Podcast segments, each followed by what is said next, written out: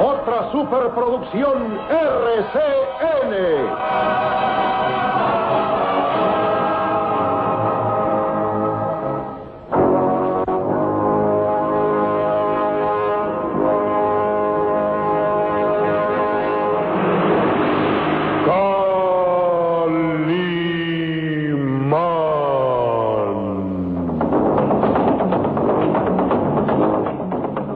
Caballero con los hombres, galante con las mujeres, tierno con los niños, implacable con los malvados. Así es. Calimán, el hombre increíble.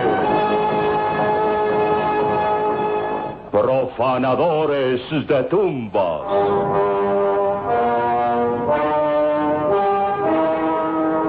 Una aventura que se desarrolla en el legendario Egipto, actuada por la gentil estrella Patricia Morán, con Luis Alba, Mónica Miguel, Enrique del Castillo, Omar Jasso, Isidro Olace, interpretando a Calimán, el propio Calimán.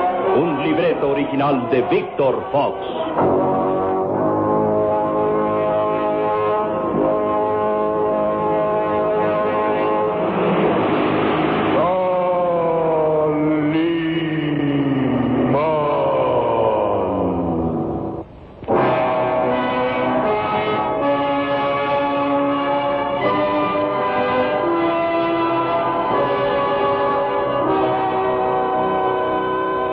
Vieja casona del profesor Douglas Farrell se recortaba majestuosa en el gris atardecer.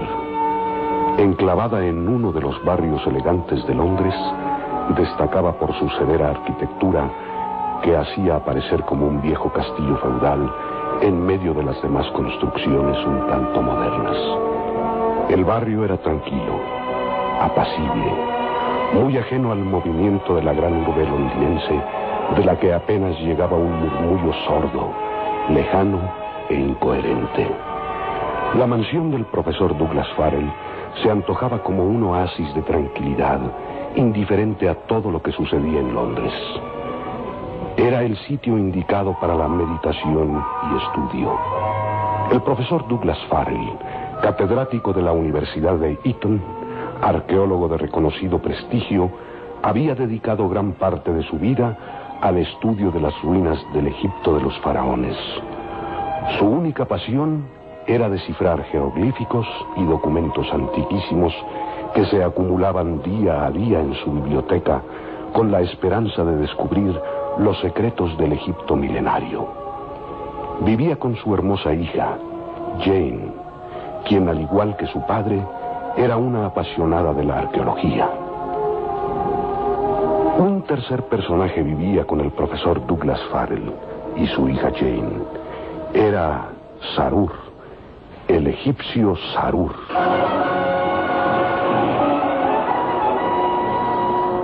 El egipcio Sarur, un joven por cuyas venas corría sangre de la nobleza del antiguo Egipto, decíase descendiente directo del gran sacerdote del templo de Isis, Sarur Asaf. El egipcio Sarur había abandonado cinco años atrás su país natal, la pequeña aldea de Nefris, situada a orillas del Nilo, en la frontera de Egipto y Sudán. Impulsado por el afán de conocer a fondo y estudiar el mundo occidental, el egipcio Sarur se hallaba en Londres bajo el amparo y protección del profesor Douglas Farrell, a quien consideraba un segundo padre. Esa tarde, como las anteriores, el profesor Douglas Farrell estaba en la biblioteca examinando una y otra vez los antiquísimos documentos que revelaban parte del pasado del Egipto de los faraones. Sus manos, acostumbradas al contacto de los viejos papeles, se deslizaban como en suave caricia entre papiros y legajos. Sus ojos escudriñantes se clavaban los signos al parecer indescifrables. Y a su lado, el egipcio Sarur observaba.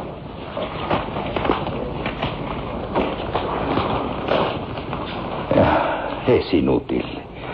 Creo que jamás encontraré la clave que descifre estos papiros egipcios. Es la primera vez que le escucho palabras de desaliento, profesor Douglas. Hasta el hombre más terco y porfiado se daría por vencido ante la incógnita de tus antepasados. Mis antepasados. Sí, la gloriosa estirpe egipcia. Una raza que logró el milagro de despertar el principio de todas las ciencias. Los egipcios fueron genios en la arquitectura. Ahí están como prueba las maravillosas pirámides que han resistido el paso del tiempo gracias al perfecto trazo de sus creadores. Y aún ahora, nuestros grandes ingenieros se asombran y veneran a aquellos que hicieron posible la construcción de las pirámides. Costó muchas vidas, ríos de sangre, tormento de esclavos y tortura de hombres y mujeres que trabajaron sin descanso para crear el majestuoso Egipto de los faraones un precio demasiado alto para el logro de un imperio. No hay precio alto cuando se trata de crear algo tan maravilloso como el Egipto milenario. ¿Y qué me dices, Sarur, de lo grandioso que fueron tus antepasados en la medicina? Hay documentos que exponen minuciosamente que los antiguos doctores practicaron la trepanación para extirpar tumores malignos del cerebro. No hay palabras para calificar a esos maestros que iniciaron la cirugía miles de años antes que cualquier otra raza. Y fueron ellos quienes escudriñaron el infinito, descifrando los astros y su influencia sobre el ser humano. Y fueron los egipcios quienes descubrieron la magnificencia del astro rey, el sol, y lo veneraron como a un dios. El dios Amon-Ra y señalaron la luna como diosa y compañera de Amón Ra, Isis, la diosa luna. No, no, mi apreciado Sarur.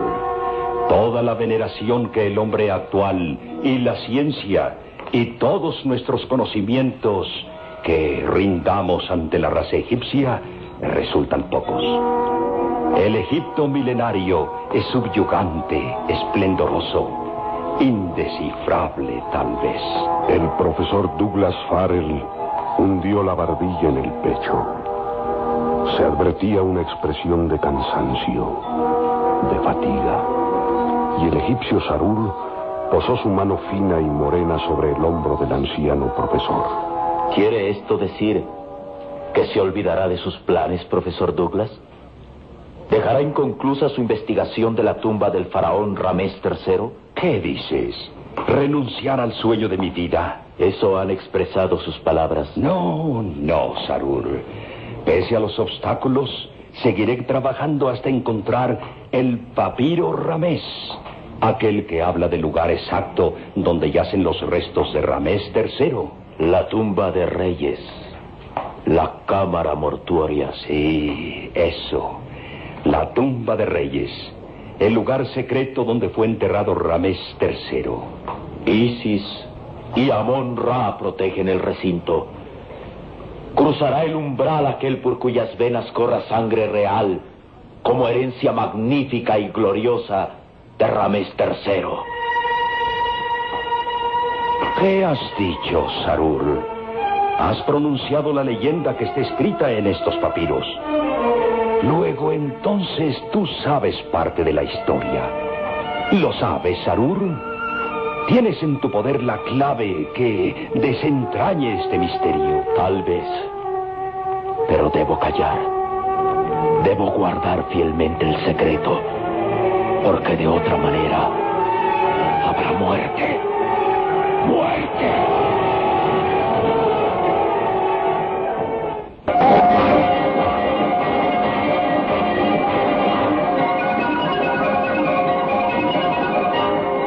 Se advertía una expresión de angustia y temor en el egipcio Sarur. En sus negros ojos estaba reflejado el temor a revelar un secreto guardado de generación en generación.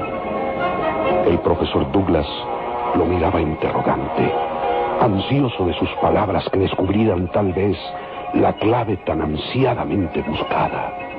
Sarur, habla. ¿Qué sabes tú sobre la tumba de Ramés III? Eh, Profesor. Habla. ¿No comprendes que no descansaré hasta descubrir ese secreto? Habla, si es que tienes para mí confianza y amistad. Confianza y amistad. Son los sentimientos firmemente arraigados en mi corazón hacia usted, profesor. Gracias a su ayuda, pude hacer el viaje desde mi ciudad natal, Nefris, hasta Londres. Y todo este tiempo he vivido bajo su amparo y protección. Y me he instruido en las leyes, la ciencia, las costumbres y métodos de la civilización occidental que se convertirán en arma para luchar por mi raza. Sí, sí, Sarur.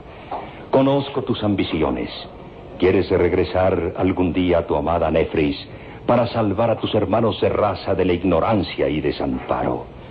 No dudo que serás como un moderno dios egipcio que buscará la salvación de tu pueblo.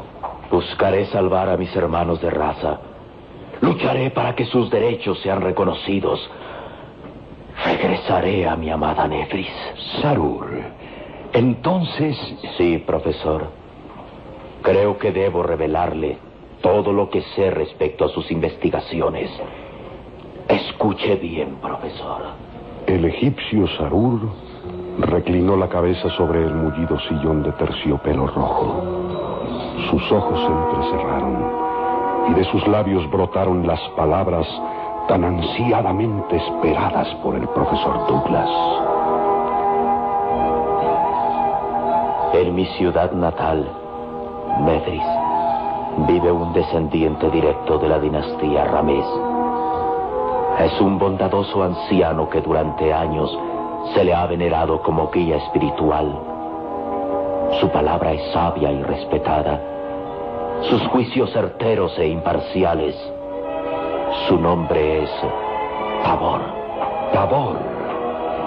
Como el antiguo médico de reyes que poseía el secreto de embalsamar cadáveres. Sigue, sigue, Sardur. Tabor. El viejo Tabor. Descendiente directo de la dinastía Ramés. Se dice que posee pergaminados documentos que han pasado de generación en generación y que señalan el sitio exacto donde está edificada la pirámide de Ramés III. Se habla también de que el anciano Tabor guarda celosamente el plano que conduce hasta la tumba de reyes, la cámara mortuoria donde yacen los restos del faraón Ramés III. Dios santo, es toda una revelación. Y varias veces escuché decir al viejo Tabor, y Amon Ra protegen el recinto. Cruzará el umbral aquel por cuyas venas corre sangre real, como herencia magnífica y gloriosa de Ramés III. Sí, sí, lo sé. Únicamente aquel que sea descendiente directo de Ramés III podrá llegar hasta la sala mortuoria. Pero cuenta, cuenta, Sarur. ¿Qué más sabes en torno al viejo Tabor? Tiene dos hijos. Mujer la mayor, llamada Nila. Mi adorada Nila.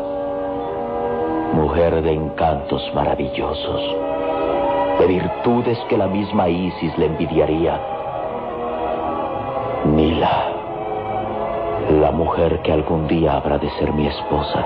Nila. Es a ella a quien le escribe sin descanso, Sarur. Y en cada mensaje va mi promesa de regresar muy pronto a su lado. ¿Y el segundo hijo del viejo Tabor? Se llama Hasaf. Y en él parece perpetuarse las bondades del padre, el viejo Tabor. Hasaf es aún joven, pero conoce y llama las leyes y costumbres de sus antepasados. Tres descendientes directos del faraón Ramés III. El viejo Tabor y sus hijos, Nila y Hasaf. Cuando el viejo Tabor muera, los documentos y papiros de Ramés III pasarán a manos de Nila como primogénita. Y si ella muriera, Hasaf sería el único poseedor de tan valiosos documentos.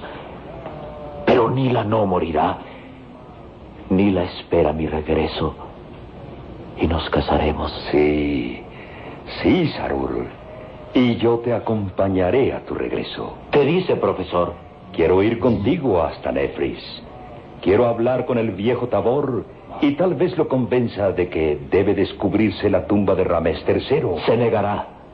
Durante toda su vida ha guardado fielmente el secreto y no lo revelará a nadie. Lo haré comprender que el mundo necesita de ese descubrimiento. Al descubrir la tumba, todo el glorioso pasado del último de los faraones maravillará al mundo. ¿No comprendes, Sarur? La memoria de Ramés III se perpetuará si ponemos ante los ojos del mundo toda la historia de su imperio. Sí, profesor. Tal vez ese sea el mejor homenaje que pueda rendirse a su memoria. Entonces, ¿aceptas llevarme hasta Nefris? Yo más que nadie lo deseo. Aunque... Aunque no puedo prometerle nada, profesor. El viejo Tabor será quien diga la última palabra. Sí, sí, Sarur, claro. El día en que estreche la mano del viejo Tabor, seré el hombre más feliz de la tierra. Estaré frente al descendiente directo de Ramés III. Yo... Profesor. No es nada, muchacho. Solo la intensa emoción que me han provocado tus palabras. Bien. Basta de trabajo por hoy. Tomaremos una copa de brandy para celebrar nuestro futuro viaje a Nefris. Profesor, ¿no tiene miedo de adentrarse en un misterio tal vez indescifrable del que puede surgir el peligro, la muerte? Saru, con gusto daría mi vida si de ello dependiera llegar hasta la cámara mortuoria, a la tumba de reyes, al lugar exacto donde yace Ramés III. ¿Qué mayor gloria puedo pedir que morir en aras del gran descubrimiento? Ah, bebamos, bebamos, Serur, por nuestro viaje a Nefris.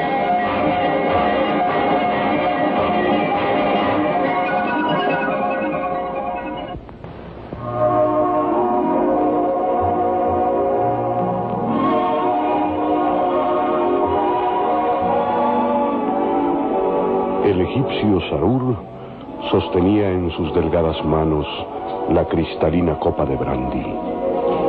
Se hallaba con un gesto de preocupación, como arrepentido de haber revelado un secreto. El profesor Douglas saboreaba a pequeños sorbos su copa de brandy y en mente trazaba planes para su futuro viaje a Nefris.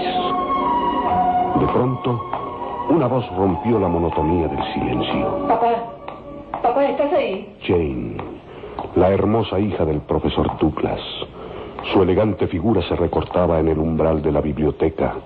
El blanco vestido de encaje contrastaba con lo austero de la habitación. Su sonrisa jovial iluminaba aquel rostro de tez blanca y encendía sus azules ojos de alegría. ¿Pero qué pasa? Al verlos ahí sentados uno frente a otro, pensativos y en silencio, se diría que han recibido la peor de las noticias. Jane, hija mía, a veces el silencio es la mejor expresión de la felicidad. ¿Pero qué es lo que sucede, Sarur? Eh, ¿Sí, Jane? ¿Quiere explicarme lo sucedido? Pensaba encontrar a papá furioso hurgando papeles en busca de mayores datos respecto a sus investigaciones y qué sucede. Los encuentro más tranquilos y callados que nunca. Sucede, señorita Jane, que su padre ha dispuesto a iniciar un viaje a mi patria. ¿Egipto? ¿De veras, papá? Sí, hija, está decidido. A partir de mañana iniciaremos los arreglos necesarios para embarcarnos directo a Nefris. Nefris. Es la aldea donde usted nació, Sarur. Exactamente, señorita Jane. Al fin, después de cinco años, regresaré a Nefris. Y ustedes conmigo. Papá, pero... Pero ¿no te parece que el viaje es precipitado? Los grandes acontecimientos llegan inesperados. ¿Pero cuál es el motivo? Seguir las investigaciones que nos llevarán hasta la tumba de Ramés III. Nuestro amigo Sarur me ha proporcionado datos maravillosos que pueden ser el triunfo de las investigaciones. Bien, pues ahora comprendo el motivo de su alegría. Y me será muy penoso decirle algo, Sarur. ¿Penoso? No comprendo. Ha llegado correo. Sé que usted lo esperaba con ansiedad. Sí, hace tantos días que no tengo noticia de mi prometida Nila que... ¿Qué sucede? ¿Ha llegado carta de ella? ¿Tal vez con malas noticias? Mm, No precisamente, Sarur. Habla, hija. Nos tienes inquietos. Será mejor que le entregue esto, Sarur. ¿Cómo? Pero... Pero estas son las cartas que le mandé hace varias semanas a Nila. Las ha devuelto el correo. ¿Por qué? No encontraron destinatario. ¿Qué dice? Pero... Pero todo esto me parece absurdo. Durante años he escrito a Nila y... Ahora... Cálmate, Sarur. Tal vez todo sea un error por parte de la oficina de correos. No, papá. Me he informado y las cartas fueron devueltas por no hallar destinatario. Sarur, ¿qué pudo haber pasado? No lo sé. No lo sé. Hace varias semanas que no tengo noticias de Nila. Y ahora regresan mis cartas. Pero, ¿qué pudo haber pasado? Tal vez la aldea ha sido arrasada. ¿Qué dices? Sí, eso puede ser la única explicación. Nefris tal vez ha sido atacada por los chacales del desierto. ¿Los chacales del desierto? Es el nombre que se les ha dado a las hordas de los beduinos. Los beduinos. ¿La tribu nómada y sanguinaria? Aquellos que arrasan aldeas, que destruyen todo a su paso dejando únicamente una huella de sangre y dolor. Pero, ¿es posible que estas fechas existan aún esas hordas salvajes y brutales? Existen como las siete maldiciones que azotaron la ciudad de Tebas, causada por la furia de Amon-Ra. Existe esa tribu maldita y ahora ha dejado el signo de la muerte en mi patria.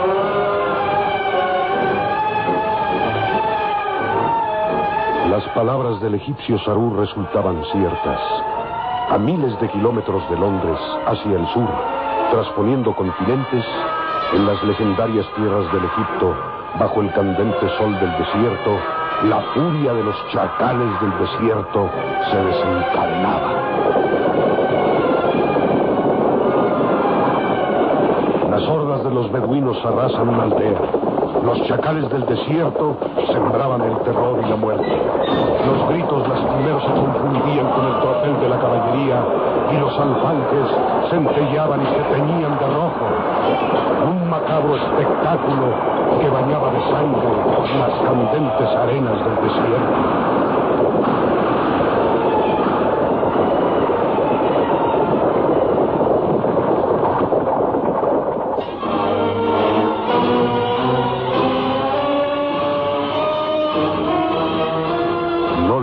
Aldea atacada por los beduinos, dos jinetes avanzaban por las candentes arenas del desierto. Al llegar a lo alto de una colina, detuvieron el paso oteando el horizonte. Hasta ellos llegaba el rumor de la masacre y el viento traía el hedor de sangre. ¡Ahí! ¡Ahí, Saí! ¡Mirad hacia el oriente!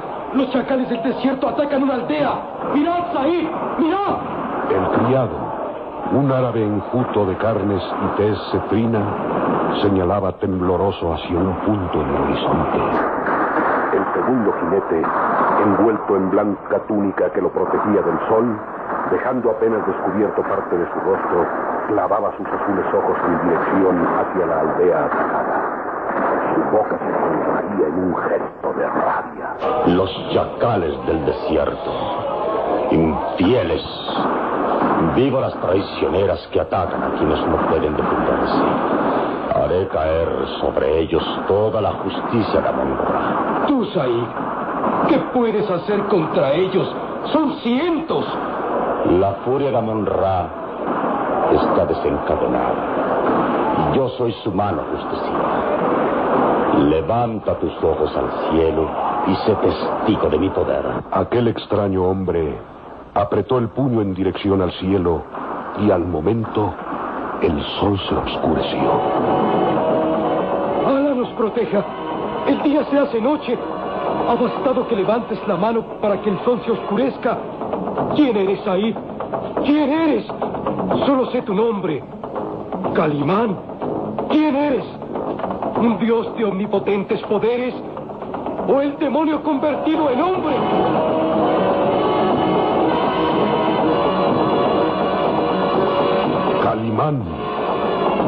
¿Quién es el extraño hombre de increíbles poderes? ¿Quién es Calimán?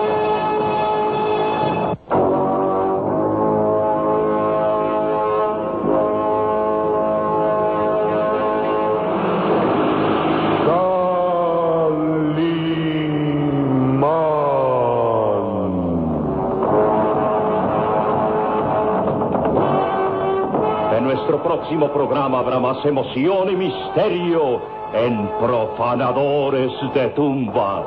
Y recuerde, donde se halle una injusticia que reparar, o la emoción de una aventura, o la belleza de una mujer, allí está. Calimán, el hombre increíble.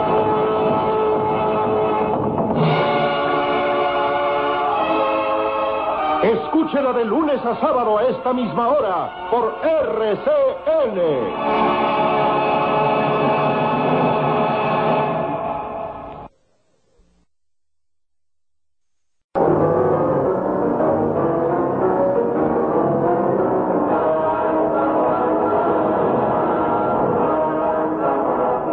Bajo los candentes rayos del sol, en tierras de Egipto, una humilde aldea es atacada por las hordas de los beduinos llamados las hienas del desierto.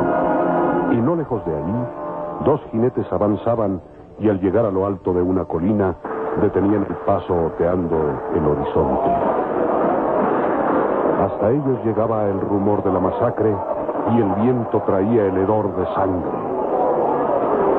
Uno de los jinetes, un criado árabe, enjuto de carnes y tez cetrina, señalaba tembloroso hacia un punto en el horizonte. ¡Ahí! ¡Ahí, Said! ¡Mirad hacia el oriente! Los chacales del desierto atacan una aldea. ¡Mirad, Said! ¡Mirad!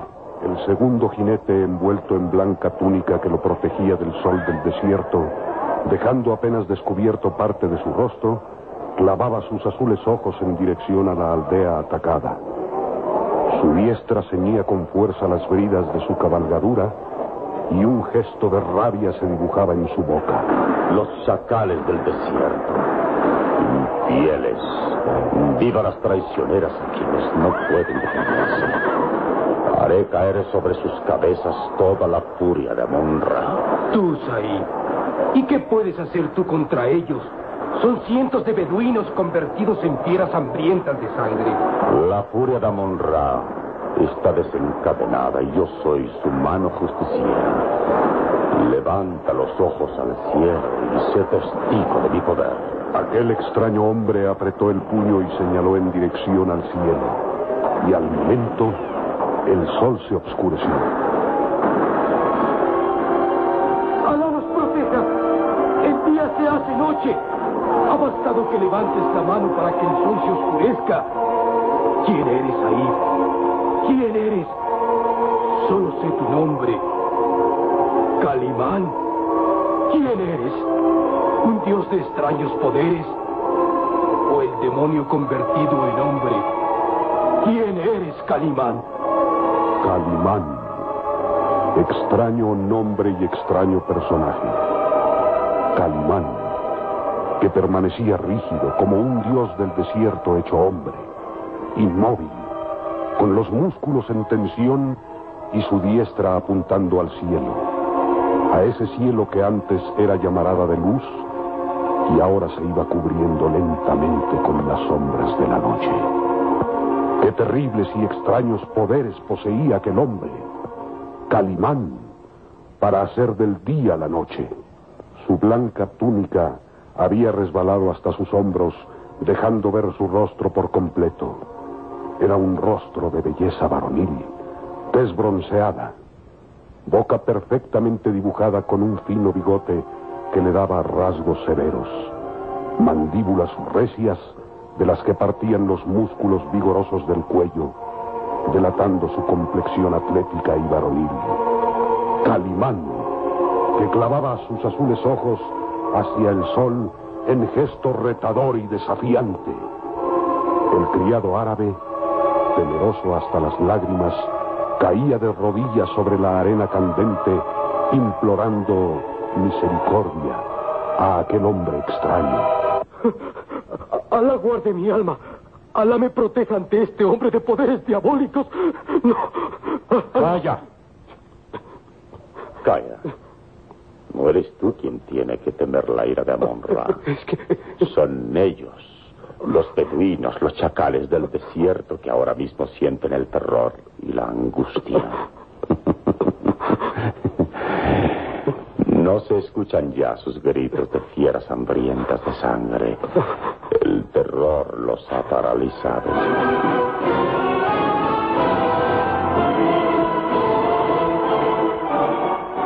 Y así era en efecto. Los beduinos habían suspendido su ataque a la aldea. Temerosos al ver que el día se hacía noche, habían callado sus gritos y miraban aterrorizados hacia el cielo. Ese cielo que cada vez será más negro. La ira de Amon-Ra cae sobre nosotros. Mirad, mirad, hermanos. El cielo cada vez se hace más negro. El dios Sol, Amon-Ra, se oculta para dejarnos entre las tinieblas. Y Ali Farad, el sanguinario jefe de los beduinos, paralizado por el terror, miraba hacia el cielo totalmente oscurecido. ¡Huyamos! ¡Huyamos, hermanos! ¡Escapemos de la ira de Amon-Ra! ¡Escapemos de la furia de Isis! ¡Huyamos! ¡Huyamos!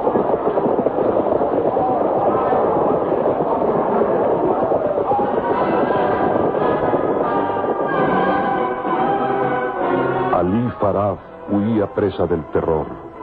Y tras él, todos los beduinos temerosos se alejaban, desistiendo así del ataque a la aldea.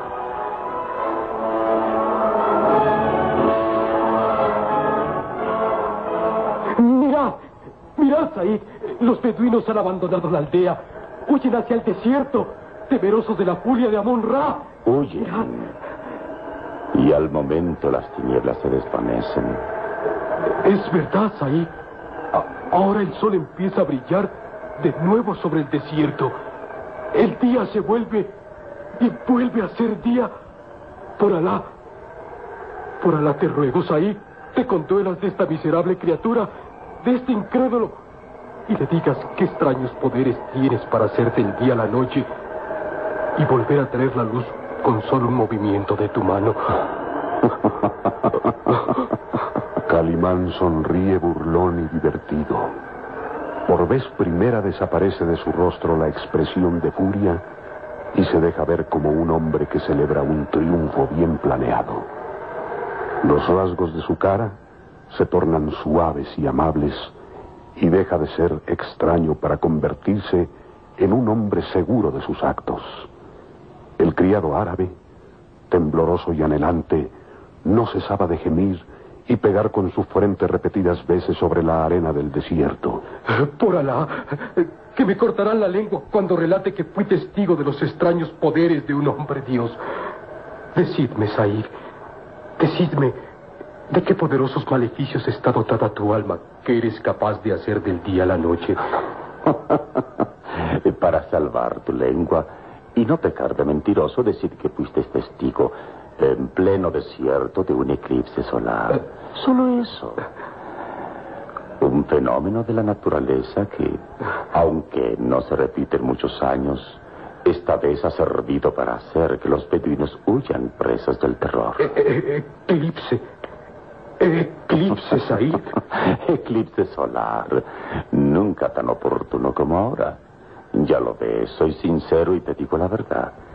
No tengo extraños poderes, como tú pensabas. No, no, Said. Quieres ocultar tu identidad a este pobre guía, a este pobre rata del desierto. ¿Eres tú el demonio? Sí. El demonio disfrazado de hombre y que ahora trata de, de, negar sus poderes. Viene, piensa lo que quieras. Eh, que las leyendas surgen de hombres tan mentirosos y ciegos como tú. en marcha, pues, que debo llegar antes del anochecer a Puerto Alfa. Monta de una vez y prosigamos el camino. Si no quieres que haga uso de mis extraños poderes y te convierta en sapo para que... para que aprendas a comprender estas cosas. y te arrastres toda tu vida por el fango. no, no, escuche y obedezco, Saib. Saib, Dios, Calimán. Calimán. E-, ese nombre estará siempre en mis labios. en marcha, pues.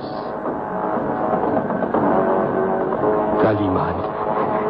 Calimán, el hombre Dios. El hombre que convierte el día en noche. Calimán.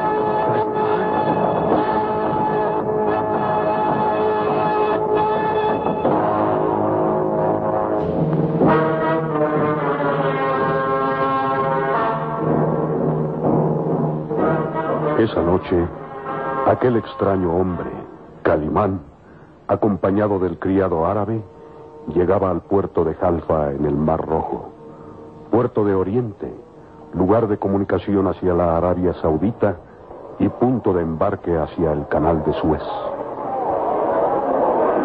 Puerto de Jalfa, todo el misterio de la tierra de Oriente plasmado en un conjunto de casuchas blancas y retorcidos callejones. Puerto de Jalfa, en el que se veían confundidas las diferentes razas de Oriente, turcos, árabes, egipcios y judíos, mezcla de mercado y ciudad, de puerto y de pueblo oriental. Hassan. Hassan. Ordena, ordena, Saib Dios. ¿Saib Dios? ¿Es así como me llama? Saib Dios, que dominas la luz y la noche. Bien, Hassan. Me doy cuenta que jamás te quitaré esa idea de tu cabeza. Eres omnipotente, poderoso y extraño, Saib Dios. Que los buitres me arranquen la lengua a cimiento. Bien, pues el Saib Dios quiere que lo dejes en paz. ¿Me echas de tu lado, Saib Dios? Déjame estar contigo. Seré el criado fiel que se arrastrará a tus pies cuando lo ordenes. Déjame seguir a tu lado. Imposible. Debo embarcarme esta misma noche a Port Said. Estoy satisfecho de tu trabajo. Cumpliste bien al llevarme a través del desierto y quiero pagar tus servicios. Toma. No, no, Said Dios. No aceptaré tu dinero. Mi alma vivirá agradecida de que este humilde criado, esta rata del desierto, haya podido servir a tan omnipotente Señor. Said Dios. Pues hasta los omnipotentes señores debemos pagar los servicios de quien nos ayuda. Guárdate esas monedas, que bien ganadas las tienes. Que la paz de Alá sea contigo, Saib Dios. Guardaré estas monedas como un recuerdo de que servía tan omnipotente, Señor, y que las ratas me destrocen los ojos y miento. Te recordaré hasta el día de mi muerte como el Saib Dios que domina la luz y la sombra. Basta tan solo que recuerdes mi nombre. Calimán. Sí. Calimán, Said Dios. Ah, bien sea pues si es tu deseo. Que Alá sea contigo. Que Alá guíe tus pasos por el camino del bien. Que Alá proteja tu sabiduría y tu omnipotencia. Said Dios, Calimán, Calimán. Y esa misma noche, el criado árabe Hassan pregonaba ferviente y alucinado los hechos de que había sido testigo. Por la gloria de Alá y la paz de Mahoma, juro que he sido testigo y compañero de un dios del desierto. Escuchen, escuchen por favor. Un hombre llamado Calimán convirtió el día en noche. Os digo la verdad. En medio del desierto supo invocar a sus dioses, Amon Ra, Isis, y el sol ardiente del desierto se tornó en tinieblas, en tinieblas. Os digo la verdad, es el hombre omnipotente que domina la luz y las sombras. Es el dios ahí, ¡Calimán! ¡Calimán! El pobre criado trataba inútilmente de convencer a todos que decía la verdad. Iba llegando a todos los tubullos y barracas frecuentados por árabes, turcos y mahometanos, pregonando su increíble historia. ¡Juro por la memoria de Alá que no miento! Ahí Dios levantó la diestra y el punto el día se hizo de noche. ¡Creedme! Su nombre es Calimán. Calimán. Saib Dios, que domina las tinieblas y la luz. Un hombre envuelto en túnica negra se interesó en la narración del criado. Esperó a que éste saliera de aquel tubulio y lo siguió por las estrechas callejuelas, oscuras y peligrosas. Nadie cree en mis palabras.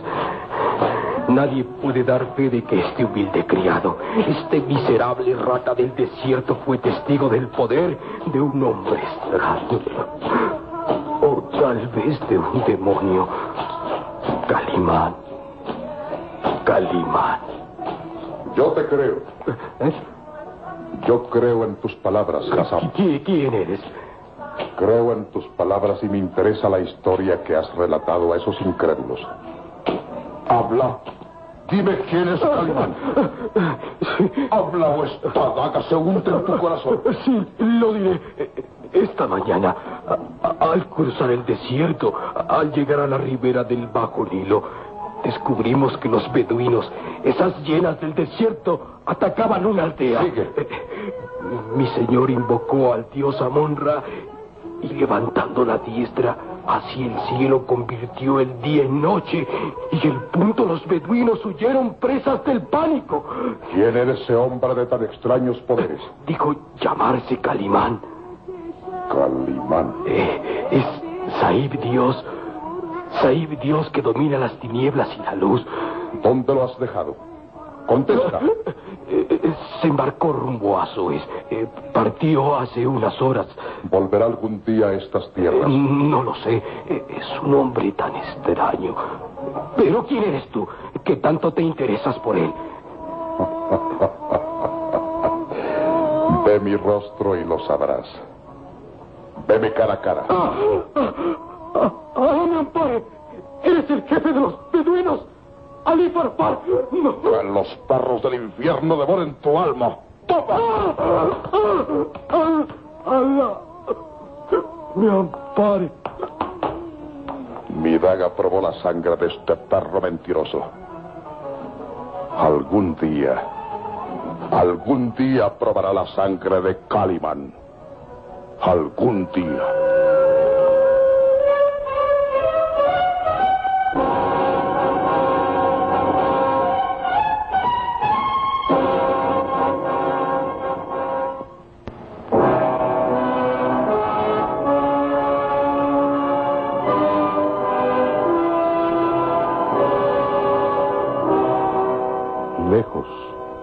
A miles de kilómetros de Puerto Jalfa, en la austera ciudad de Londres, el egipcio Sarur esperaba impaciente alguna noticia que aliviara su angustia.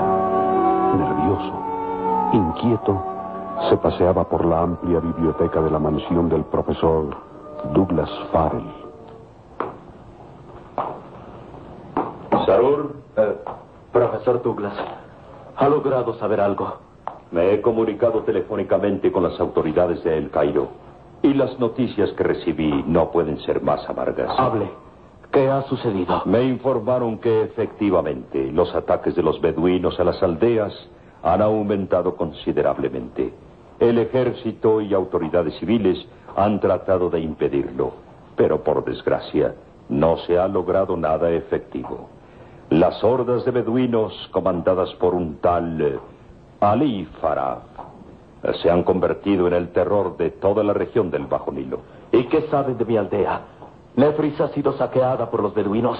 Ah, no pudieron darme datos precisos. La comunicación hacia esas tierras está interrumpida. Lo siento. Hubiera querido traerte noticias halagadoras, pero... Debo partir inmediatamente a Nefris. Cada minuto, cada segundo que pase lejos de ahí resulta fatal. La seguridad de Nila y su padre, todos mis hermanos de raza, está en peligro mientras no se pueda acabar con las hordas de beduinos. Calma, calma, Sarur. He solicitado un permiso de las autoridades inglesas para organizar una expedición hacia Nefris. Ahora más que nunca los dos tenemos suficientes motivos para realizar el viaje. Tú por la necesidad de saber la suerte que ha corrido tu gente. Yo por mi afán de continuar las investigaciones que me lleven a descubrir la tumba de Ramés III. Sí, mi interés es por noticias sentimentales. El suyo, únicamente por curiosidad científica. Sarur, no debes decir eso. Yo... Perdone, no quise ofenderlo, profesor. Será mejor retirarme, con su permiso. El profesor Douglas hubiera querido encontrar la palabra justa para aliviar la pena del egipcio Sarur y tuvo que resignarse a ver salir al joven hacia los amplios jardines de la casona. Después, fijó su atención en el altero de documentos y legajos que se encontraban en su escritorio. La voz de su hija Jane lo hizo reaccionar.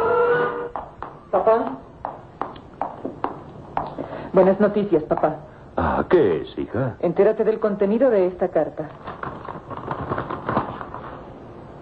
¿Cómo? Pero esto... Esto es... La autorización del gobierno inglés para iniciar la expedición rumbo a Nefris. Para proseguir las investigaciones que nos llevarán a descubrir la tumba de Ramés III. Te advertí que era una gran noticia. ¿Cuándo partiremos? Mientras más pronto mejor, hija. Iré a reservar nuestros pasajes de avión rumbo a El Cairo. Alista lo necesario, que lo más seguro es que salgamos mañana mismo. Sarur se alegrará tanto cuando lo sepa. Y serás tú misma quien se lo diga. Anda, hija, lo encontrarás en el jardín. Se siente tan deprimido por no tener noticias de su amada Mila ah, que tus palabras le darán ánimos y esperanzas. Ve con él, hija. Ve con él.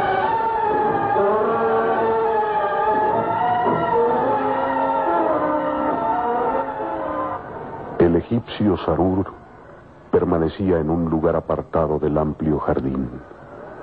Las primeras sombras de la tarde invadían lentamente los rincones y en las manos del egipcio Sarur brillaba una daga de fino acero damasquino. Soy el culpable de la desgracia de mi gente. Fui tan necio, tan cobarde de abandonarlo sabiendo que el peligro acecha cada instante. Dioses de Egipto, Hazme valor para hundir esta daga en mi pecho y salvar mi alma del pecado de traición. Aliviad con mi muerte la desesperación.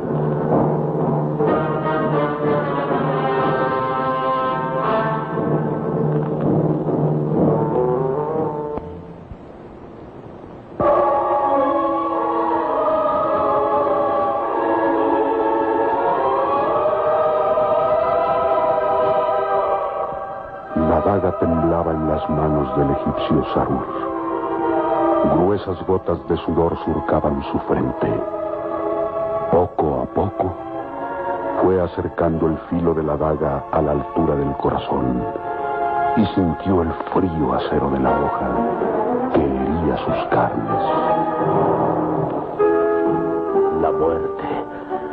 Oh dioses de Egipto, dadme valor. Dadme valor para borrar de mi alma los remordimientos y la angustia.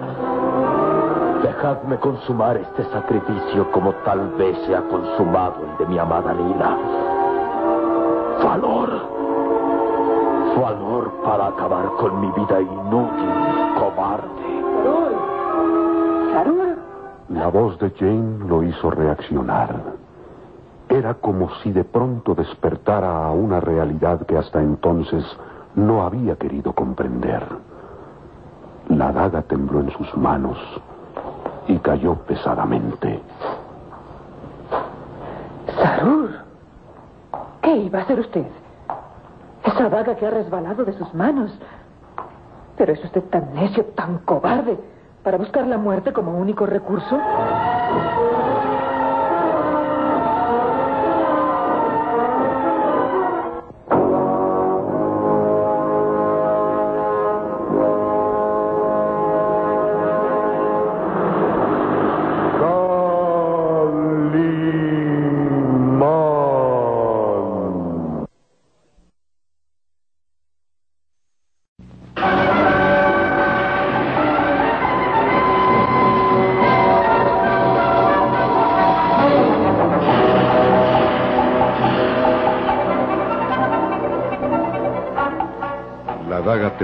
Las manos del egipcio Sarur.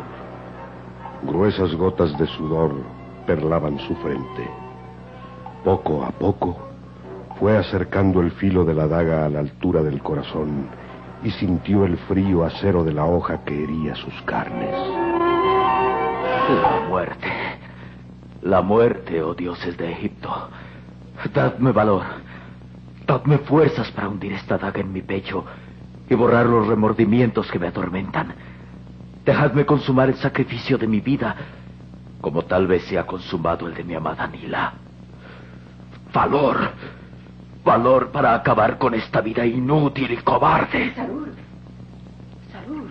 La voz de Jane lo hizo reaccionar. Era como si de pronto despertara una realidad que hasta entonces no había querido comprender. La daga tembló en sus manos y cayó pesadamente. Sarur, ¿qué iba usted a hacer? Esa daga que ha resbalado de sus manos. Pero. Pero es usted tan necio, tan cobarde, para buscar con la muerte el único recurso a su impotencia. Déjeme solo, Jane. Se lo ruego. Quería matarse, ¿verdad? Es que aún no puede librarse de ese estigma trágico de su raza. Deje. Déjeme solo, por favor. Me defrauda usted, Sarur. Tenía fe de que todos estos años que usted ha convivido en el mundo occidental habían bastado para borrar esa idea de sacrificarse inútilmente. De nada han servido, es verdad. Ahora me doy cuenta que al huir de mi tierra, al alejarme de mi raza, no fue sino una cobardía que me hace sentir como un renegado. Por favor, ¿es que ha olvidado sus anhelos? Usted abandonó a los suyos, es cierto, pero lo hizo por el afán de aumentar sus conocimientos, para algún día poder regresar a la patria y salvar a sus hermanos de raza de la ignorancia, de la superstición, del engaño del que son víctimas. ¿Y qué sucede, Sarur? Al primer síntoma de sufrimiento, usted vuelve a ser el hombre medroso y cobarde que busca la muerte como única salvación. Jane, nunca una mujer occidental podrá comprender los sentimientos de mi raza. Solo comprendo que usted debe luchar por lo que ama. Lo único que amo en la vida, después de mi patria, es a ella, Nila. Y que ahora tal vez ha emprendido el camino de la muerte. No, no, Sarur. Usted no puede estar seguro. Escuche. Papá ha recibido la autorización del gobierno para iniciar la expedición hacia Nefris. ¿Qué dice usted? Saldremos mañana mismo. ¿Lo oye usted? ¿Mañana? Sí. Llegaremos al Cairo en unas horas. Jane, pero... Pero eso es maravilloso. Sí, Sarur. Y debe tener fe en que todo resultará bien. Emprenderemos la expedición a Nefris y usted estará al lado de Nila. Sí, sí, cuanto antes mejor. Sus palabras significan un aliento, una esperanza que creía perdida.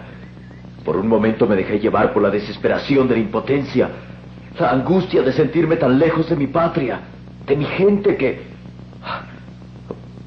Perdóneme, Jane. Me siento avergonzado. Sarur, perdóneme usted a mí al hablarle tan duramente.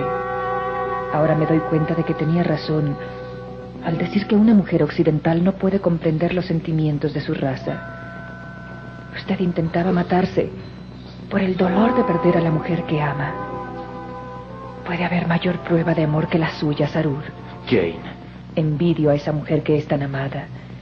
Envidio el temperamento ardiente y pasional que lleva en su corazón. Por un instante, las miradas de ambos se cruzaron en diálogo sincero y callado. Ella, la mujer occidental que no comprendía la pasión de una raza ardiente, y él, confortado por las palabras serenas y apacibles de una mujer que sin conocer el amor presentía su sufrimiento. Ánimo, Sarur. Muy pronto estaremos de regreso en su patria y estrechará en sus brazos a la mujer que ama.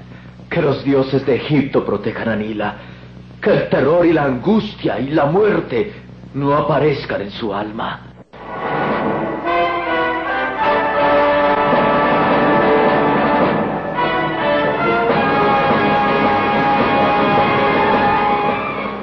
Había un gesto de preocupación, de duda, en el rostro del egipcio Sarur. Era como si presintiera lo que ocurría a miles de kilómetros de distancia, en una aldea perdida en medio del desierto, en las inmediaciones de las fronteras de Egipto y el Sudán. La aldea de Nefris, que era víctima del asalto de los beduinos, de los chacales del desierto.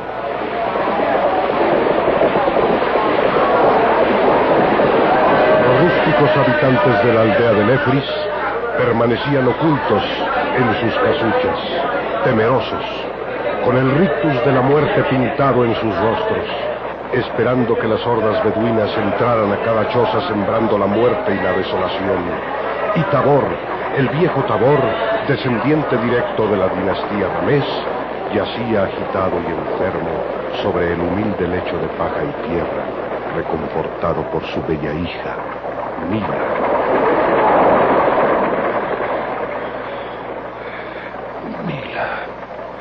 Mira. Aquí estoy, padre. A tu lado. Son ellos, ¿verdad? Han regresado esas hienas del desierto. Reconozco esos gritos salvajes que claman sacrificios, ultrajes, robos, muertes. No te inquietes, padre. Nada se atreverán contra nosotros. Te equivocas. Te equivocas, hija mía. Ali Faraf el más sanguinario de los hombres, viene sediento de sangre y muerte. ¿Escuchas? Se acercan, se acercan. Oh dioses de Egipto, Isis, poderosa Isis, protégenos con tu misericordia, protégenos, omnipotente Isis.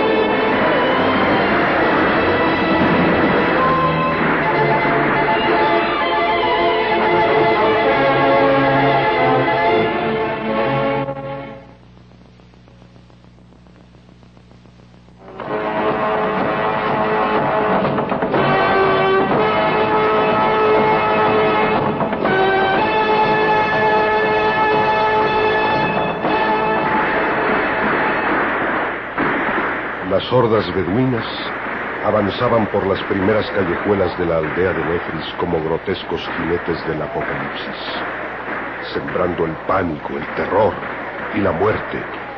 Brillaba el acero de los alfanjes y los rifles escupían sus mortíferas cargas, segando vidas inocentes y desamparadas. Ali Faraf, el jefe de los beduinos, iniciaba el ataque contra los humildes pobladores en la aldea, que no quede piedra sobre piedra, y busquen a Tabor, ese viejo loco que se dice hijo de reyes. Busquen a Tabor y a su hija Nila. Arrasen la aldea, Ali para reina en el desierto. Es mi voz la que impera, y mi voz la que pide sangre de reyes. Arrasen la aldea, que no quede ni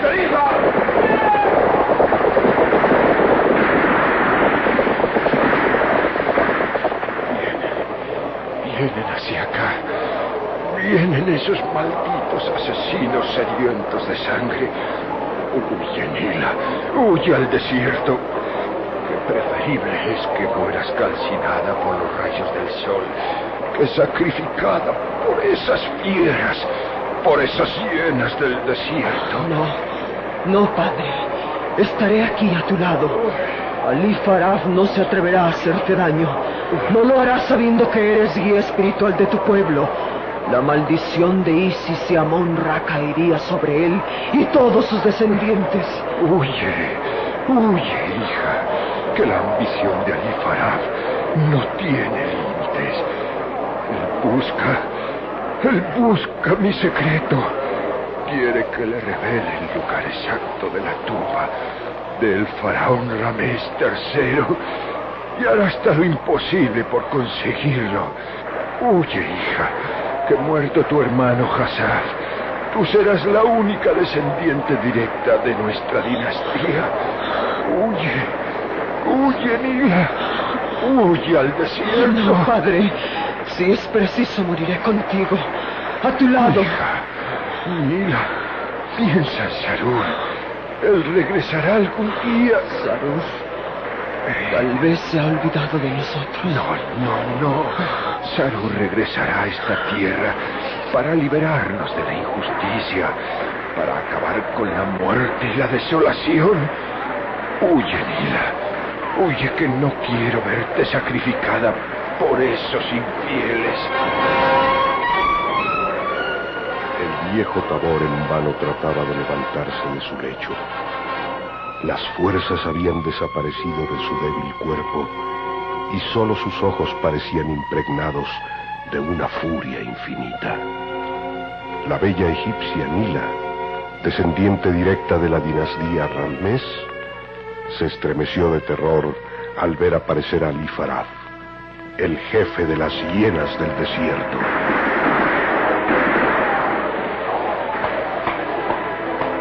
Salve, oh tú Tabor, descendiente de reyes y faraones.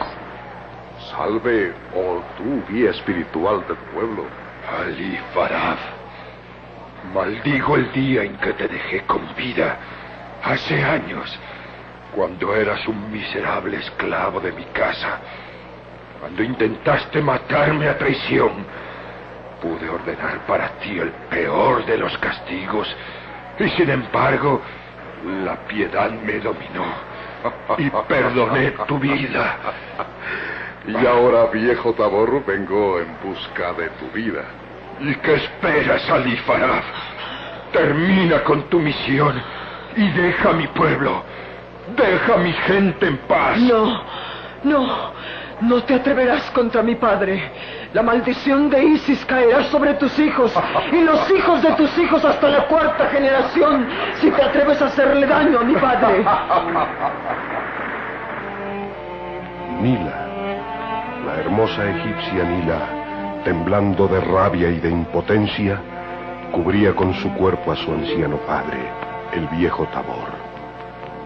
Un extraño brillo apareció en los ojos de Ali Farad. Lascivamente observó a la hermosa egipcia y avanzó sonriendo como fiera hambrienta de placer.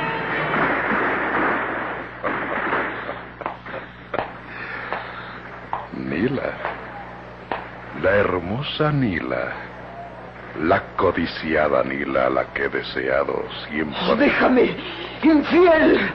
Déjala. Déjala, bestia del desierto. Déjala. La hermosa Nila, a la que tantas veces miré cuando era bañada por las esclavas a orillas del río. No sabes, no sabes cuánto te admiré, Nila. Y quise ser uno de los esclavos que ungían tu cuerpo con aceite. Suélteme, suélteme. Oh, sí, lucha como pantera, que así despiertas más la pasión en mi alma. Perro descreído. ¿Cómo te atreves a poner tus manos en mi hija? Padre, padre. ¿Y qué puede hacer el viejo Tabor por salvarte? Nada, míralo. Está al borde de la muerte y no podrá defender el honor de su hija. Lo haré yo. Me bastará a mí misma para defenderme. ¡Ay, maldita! Has clavado tus dientes con la furia de una víbora. Ahora te enseñaré quién soy yo. Oh, hija, Nila, hija mía, dioses misericordiosos de Egipto, dadme fuerzas, dadme valor para defender a mi hija. Es inútil que implores ayuda a los dioses, viejo Tabor. ¿Qué quieres de nosotros? ¿No te ha bastado matar a mi gente? ¿Saquear las casas y destruirlo todo? Has matado cobardemente a mi hijo Hassaf. Has humillado a mi hija. ¿Qué más quieres de nosotros, Ali Farad? ¿Mi vida? Pues tómala. Tómala, pero deja a mi pueblo en paz. Escucha, viejo Tabor. Tú guardas un secreto de ancestros. Eres el único que sabe el lugar exacto de la tumba de Ramés III. Quiero el secreto. Quiero el papiro Ramés para llegar hasta la cámara mortuoria. El viejo Tabor se estremeció de angustia. Las palabras de Ali Farad despertaron toda la fortaleza heredada de sus ancestros. El viejo Tabor, con los ojos húmedos de llanto, se irguió orgulloso y altivo ante aquel hombre que se mostraba desafiante. Jamás lo oyes, Alifarad. Jamás te revelaré el secreto. Ha permanecido en mis manos durante toda la vida. Ha sido un secreto que ha pasado de generación en generación. Y no sabrás, no sabrás nunca dónde yacen los restos de mis antepasados. ¿Lo oyes, Alifarad? Jamás. Atormentaré tu cuerpo hasta hacerte maldecirlo todo. Jamás revelaré el secreto. Tu hija Jamás. será vendida en mercado de esclavas. Será condenada a servir toda su vida a un hombre que sea su dueño y señor. Jamás. ¿Lo oyes, Alifará? Jamás. Antes de que el sol se oculte en el horizonte, te arrancaré el secreto. Lo juro por Amonra.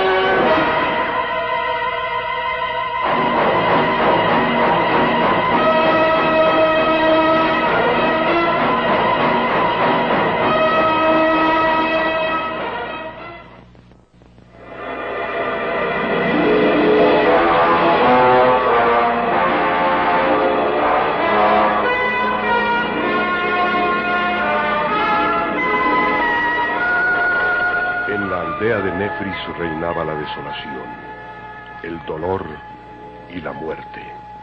Los beduinos, hastiados de saciar sus instintos, permanecían aletargados escuchando, escuchando al viejo Tabor gritar de dolor, sometido a las peores torturas y tormentos, atado de pies y manos, en forma de cruz, yacía sobre la candente arena mientras dos bárbaros beduinos clavaban en todo su cuerpo púas envenenadas.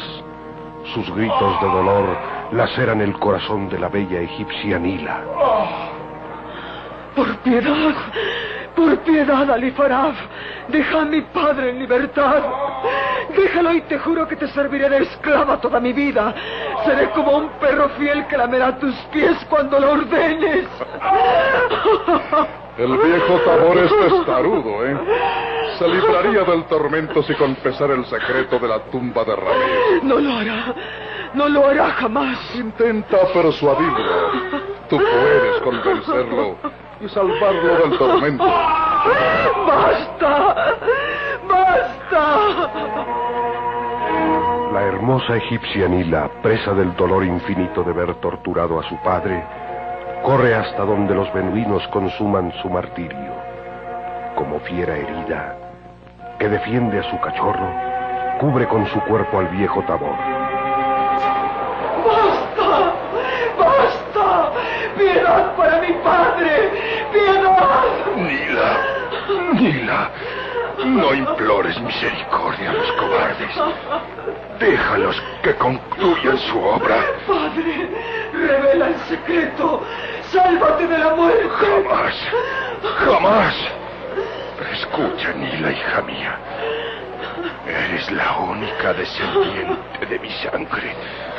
Tu hermano Hassaf ha muerto. Y solo quedas tú.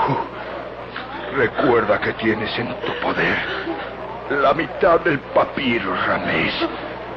Solo la mitad. La otra está guardada en la tumba de mi hijo Hassaf. Revelaré mi parte, Ali Faraf. No, no. No lo hagas. Es mi voluntad que grabes ese papiro en tu memoria y después lo destruyas para que nadie conozca el secreto de la tumba de Ramés. Graba cada signo del papiro en tu memoria y destruyelo. La otra parte del papiro quedará guardada para siempre en la tumba de mi hijo Hassaf. Nadie lo encontrará. Si algún día quedas libre y regresa tu prometido salud, revelarás el secreto de la tumba de Ramés. Jura, jura que obedecerás mi palabra. Padre. Júralo, hija mía. Por la memoria de Isis y Amon Ra. Jura. Juro que grabaré cada signo del papiro en mi mente y lo destruiré. Lo juro. Recuerda, solo un descendiente directo de sangre de la dinastía Ramés podrá cruzar el umbral de la cámara mortuoria de Ramés III. Solo tú podrás hacerlo, hija mía, cuando seas libre. Cuando Salud haya regresado.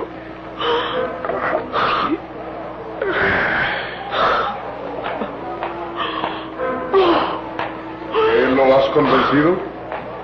¿Revelará el secreto? No. No lo hará jamás. Pues peor para él. Prosigan con el tormento. Será inútil que sigan martirizándolo. Su espíritu ha cruzado el umbral de la muerte. Está ya en el reino de la muerte. Tabor ha muerto. Y la maldición de Isis y Amon Ra caerá sobre tu casa, sobre tus hijos y los hijos de tus hijos hasta la cuarta generación. Tabor ha muerto. Los cantos rituales y mortuorios brotaron de las gargantas de los fieles al viejo Tabor. Y Alí Farad sintió el peso del terror y los remordimientos.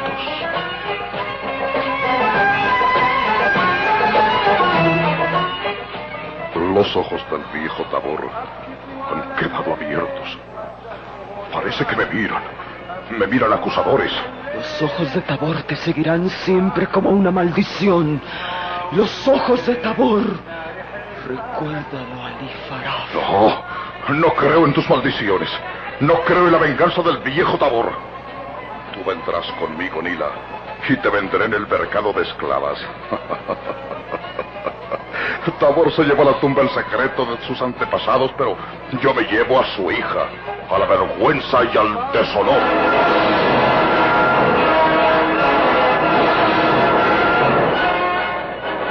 Los beduinos se alejaron antes de que la luna se pusiera en lo alto.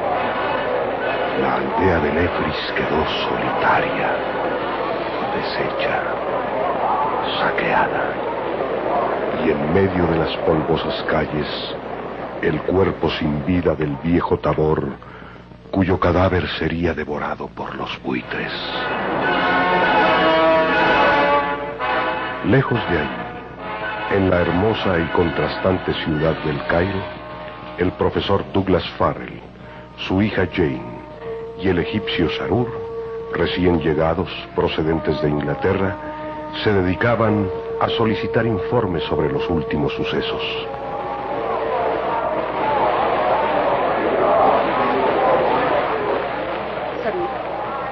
Sarur. ¿ha averiguado algo? Nada, Jane, nada. No tiene ninguna noticia de los sucesos en Efris. Las comunicaciones están interrumpidas y las autoridades no saben nada. Me parece que yo puedo dar noticias exactas de lo sucedido en Nefris. ¿Quién es usted? Mi nombre es eh, Kalima.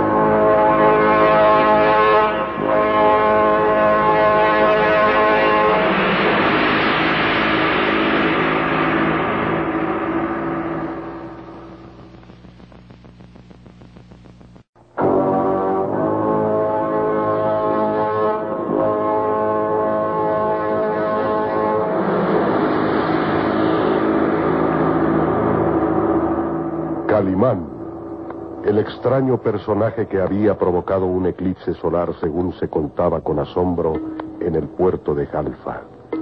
Calimán, el Saib dios que dominaba la luz y las tinieblas a su antojo. Calimán, que ahora se presentaba vestido a la usanza hindú. Saco ajustado con botonadura de oro cubriéndole hasta la mitad de la pierna. Pantalón estrecho al estilo oriental.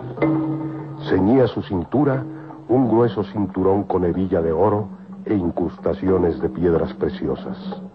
Un talí portador de un curvado alfanje de fina empuñadura. Alto, atlético, de singular belleza masculina, de tez bronceada, donde destacaban sus azules ojos de mirada fría y penetrante. Un fino turbante de seda blanco, con una gran esmeralda al frente, coronaba su cabeza. Y sus ademanes finos y elegantes lo hacían aparecer como un gran señor. Un príncipe, quizá. ¿Calimán? Extraño nombre. ¿Cuál es su significado? Descendiente directo de la diosa Kali, diosa de la venganza y de la muerte. Mil ojos tiene Kali para descubrir a sus enemigos y cien brazos para castigar al culpable. es un placer presentarme a ustedes. Calimán. No puedo ocultar que es usted un hombre enigmático y atrayente. Todo aquello que nos es desconocido despierta curiosidad y enigma. Calimán clavó sus azules ojos en las hermosas facciones de Jane Farrell, escudriñando con delicadeza los finos rasgos de su cara. Jane se estremeció al sentir el peso de la mirada de aquel personaje tan enigmático como atrayente. Inconscientemente, alargó su mano y Calimán la tomó suave entre la suya, llevándola hasta sus labios y dejando en ella la caricia de un beso que hizo entrecerrar los ojos de Jane. El egipcio Sarur, inquieto y nervioso, miraba interrogante a Calimán. ¿Dice usted tener noticias de lo sucedido en la aldea de Nefri, señor Calimán? Así es, caballero.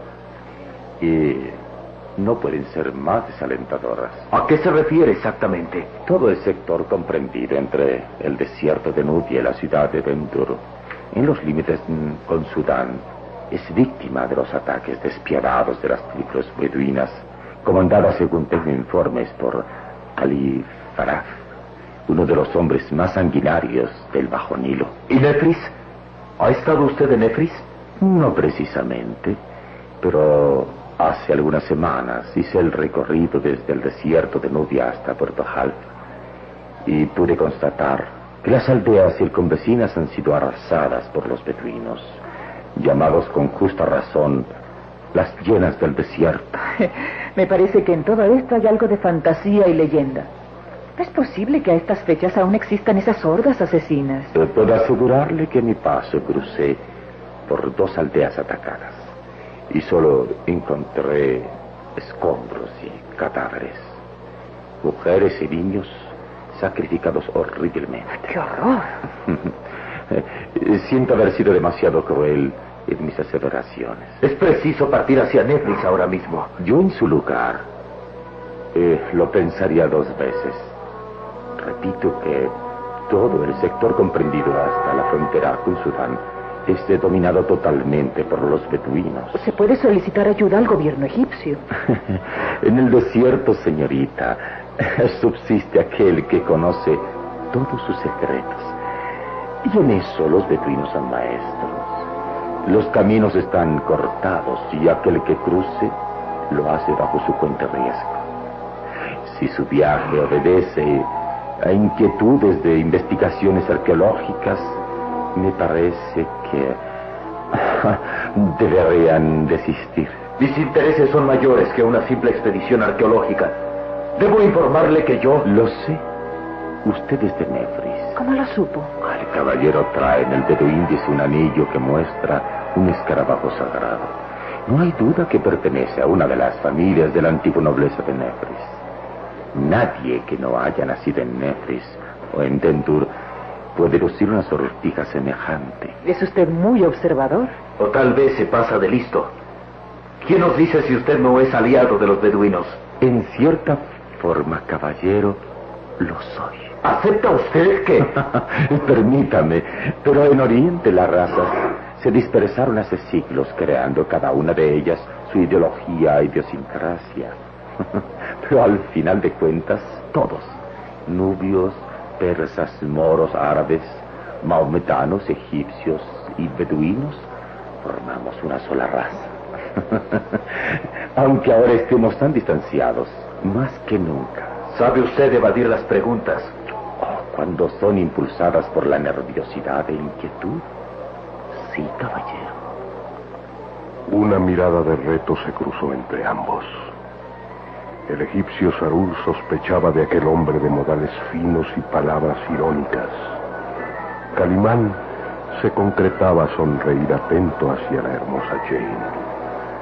La llegada del profesor Douglas Farrell sirvió para romper aquella escena tensa. Jane, Sarur, todo está arreglado. Las autoridades del Cairo dan su completa aprobación para iniciar nuestras expediciones arqueológicas. Papá. Oh, veo que estaba tan equivocado en mis juicios. Eh, sobre todo al descubrir al famoso arqueólogo, el profesor Douglas Farrell. Ah, usted me conoce. ¿Y quién no ha oído hablar de las famosas expediciones por todo el Egipto del profesor Douglas Farrell? Pero usted... Mi nombre es Calimán. Encantado de conocer al más famoso arqueólogo del Asia. Bien, bien, caballero. Agradezco su opinión y lamento mucho tener que despedirme. No se preocupe. Estoy seguro que volveremos a encontrarnos. ¿Por qué? Yo también soy un ferviente adorador de la arqueología. ¿Quién nos dice si algún día nuestros caminos vuelven a encontrarse? Espero que no. ¿Vamos, profesor? Eh, sí, eh, sí, Sarur. Eh, tenemos el tiempo justo para organizar la expedición. Eh, tal vez podamos salir mañana mismo. Eh, fue un placer conocerlo, Calimán. Y para mí será completo con saber algo más. Por ejemplo, Su nombre, señorita. Jane. Jane. Jane Farrell. Asim Kashem Mashahal. ¿Y qué fue lo que me dijo? Te explicaré, hija. Es una frase hindú que significa la belleza siempre tiene un nombre. Qué amable. A sus pies, señorita. Profesor Farrell.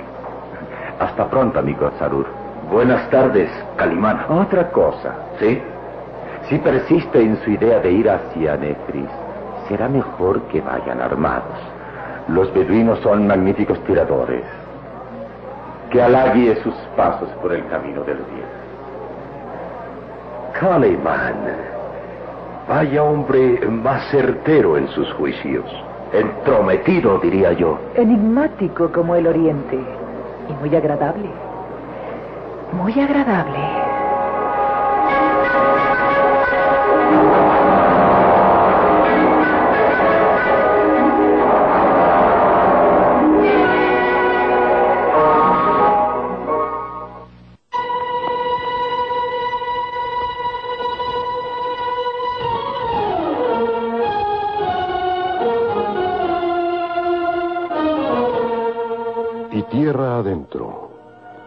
Campamento de los beduinos, situado en un lugar inhóspito a la ribera del Nilo, el jefe de las hienas del desierto sostenía animada charla con un nuevo personaje, Eric von Fraufen. Brindemos. Brindemos, Alifa. Oh, brindemos por el más grande bandido del desierto. Alifa. La hiena más sanguinaria de toda la manada de hienas del desierto.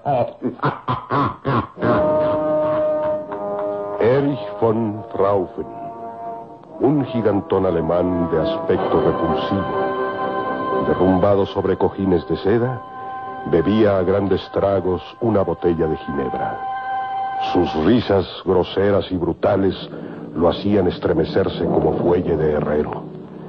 El cabello rubio, cortado a rape, lo hacía recordar a los antiguos jefes nazis de la temible SS. Sus grandes manazas cubiertas de vello se movían como aspas de molino en un incesante vaivén y sudaba, sudaba copiosamente. Las gruesas gotas de sudor resbalaban interminables por su nuca grasosa e iban mojando cada vez más la espalda de su camisa. ¡Ah! ¡Asqueroso calor! Nunca acabaré de acostumbrarme a este clima del infierno. Pienso que después de estar aquí tres años, estaré preparado para entrar al infierno.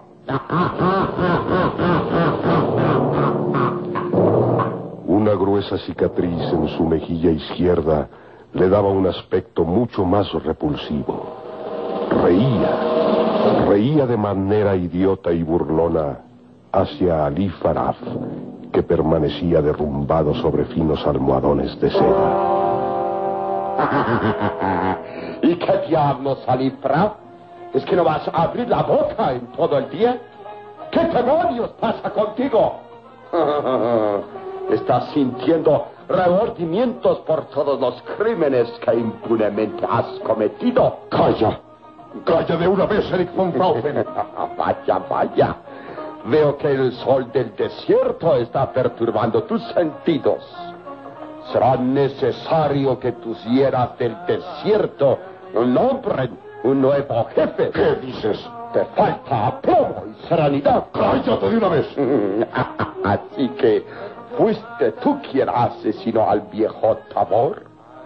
Tiene gracia.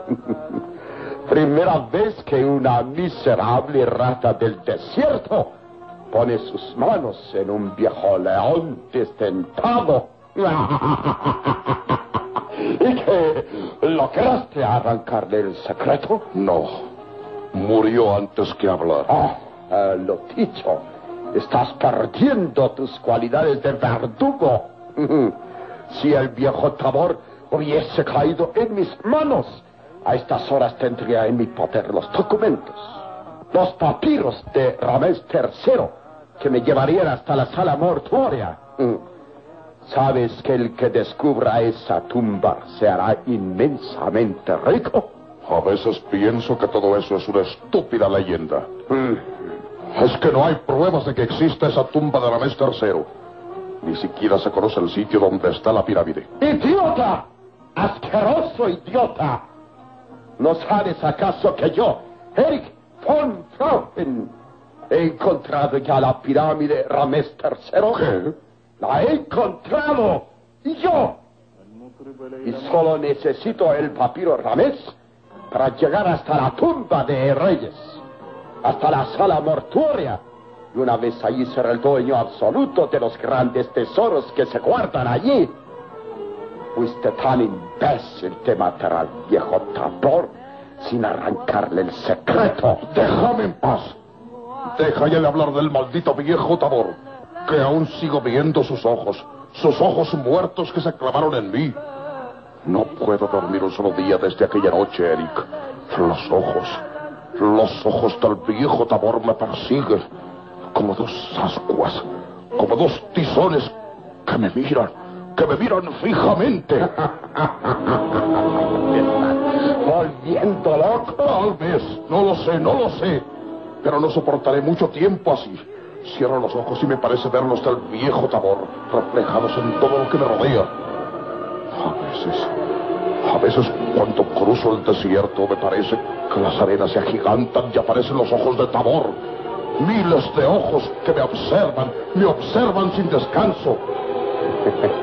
Anda y bebe un poco de ginebra para que ahuyentes los ojos de Tabor. No, allí también, en el cristal de la botella me parece ver los ojos de Tabor. ¡Aparto! Calma. ¡Calma! ¡Estúpido! Calma, Alifara, o te volverás loco. Los ojos, los ojos de Tabor. Dime, ¿qué hiciste de la hija de Tabor? Nila, Sí, de ella. Tal vez se burlaron de ti. La muchacha conoce el secreto del papiro Ramés. no. Ella no sabe nada. Yo me encargaré de hacerla hablar. ¿Dónde está? Nila es la única descendiente de la dinastía Ramés y por consiguiente debe conocer el secreto de la tumba de reyes. Vamos, Ali Farah. ¿Dónde está Nila? Lejos. Muy lejos. ¿Lejos? ¿Qué quieres decir? La vendí como esclava en Wadi Halfa. ¿Qué? ¿La vendiste como esclava? Sí. No podía soportar su mirada. Cerca o lejos de ella me parecía ver su mirada como la del viejo Tabor. La maldición parecía resonar en mi cabeza. La furia de Isis caiga sobre tu cabeza, sobre tus hijos y los hijos de tus hijos hasta la cuarta generación. Por eso, por eso preferí venderla en el mercado de esclavos. Pero eso hiciste, idiota. Idiota, miserable, asquerosa rata del desierto. Has alejado a la única que podía revelarnos el secreto de Ramés.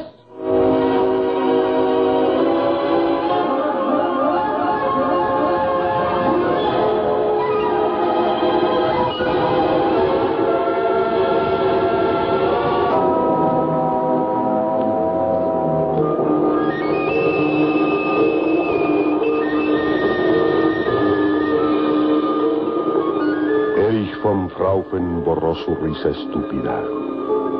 Sus ojillos de víbora se encendieron de rabia contra Ali Faraf.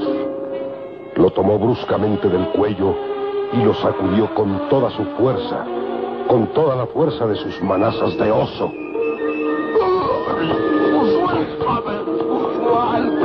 Miserable, llena, asesina. Yo soy muy vengativo. Y tú no volverás a trabajar conmigo, porque yo soy muy vengativo. Entiéndelo bien, raza del desierto. Que los buitres te coman la lengua y los ojos. Que tu alma vague sin descanso por las tinieblas. Ahora sí. Suéltame, suéltame, Alex. Si es que te matará mi hijo. Por tu culpa. Y se pierda en el desierto la tumba de reyes. Se pierda en el misterio del desierto. No podía tenerla más tiempo a mi lado. Me parecía al ver sus ojos como si el viejo Tabor reviviera. Iré hasta el Wadi Halfa. Buscaré a Nila. Y si no la encuentro, regresaré a matarte, rata. Espera. Ali Farah. Espera. Te diré algo que no sabes. Tal vez. Tal vez en el Cairo encuentres algo que te ayudará a descubrir la tumba de Ramés. Escúchame. Escúchame, Eric. Habla. En un bazar. En un bazar de la calle de El Hasim. Un viejo llamado Morok posee una estatuilla. Una estatuilla que tiene grabada en el pecho una flor de loto. Una flor de loto. Con 31 pétalos y el signo del dios Amon-Ra. Una flor de loto con 31 pétalos. Sí. Ese mismo signo lo he encontrado en la pirámide Ramés. Tal vez. Tal vez sea la clave para encontrar la tumba de reyes. Ya. Recuérdalo, Eric. Ya. El viejo del bazar se llama Morok. En la calle El Hasim. Ah, mandaré a mis hombres que se encarguen del viejo en el Cairo. Yo iré a Wadi Halfa a buscar a Nila. Y si no la encuentro, escúchame bien, rata asquerosa. Si no la encuentro, regresaré a matarte. Hazlo. Quizás sea lo mejor. No soportaré por mucho tiempo la visión espantosa del viejo Tabor. Sus ojos, sus ojos que me persiguen siempre, siempre, y que me volverán loco.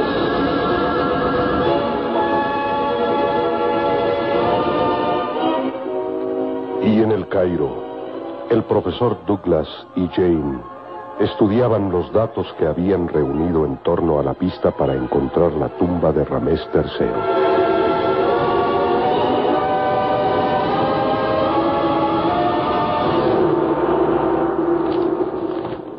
Los datos son tan vagos, tan inseguros. Estos documentos solo hablan del sitio aproximado en que fue edificada la pirámide de Ramés III. Pero todo es tan confuso. Me intrigan estos signos. Una flor de loto con 31 pétalos. La flor de loto, el emblema de la dinastía Ramés. Sí, pero siempre ha sido grabada en su forma original. ¿Por qué ahora muestran 31 pétalos en forma de sol? Y a un lado el signo de Ra, el dios sol, Amon-Ra. Una cosa complementa a la otra. El dios Sol, Amon Ra, y una flor de loto de 31 pétalos en forma de sol. No podemos seguir adelante hasta tener el papiro Ramés. Papá, ¿crees que resulten ciertas las palabras de. de Sarur? ¿Todo es tan confuso? Tengo fe en él. Habló del viejo Tabor, el último descendiente directo de Ramés III, y pronunció las palabras que desciframos del jeroglífico Ramés. Isis y Yamón Ra guardan el umbral de la tumba de reyes. ¿Y crees que el viejo Tabor viva aún? Recuerda que todo parece indicar que la aldea de Nefris fue atacada por los beduinos. Lo sabremos cuando estemos allí. Tal vez todo sea un fracaso, o quizá el principio de nuestro gran descubrimiento. Ah, nuestra suerte depende de que el viejo Tabor viva.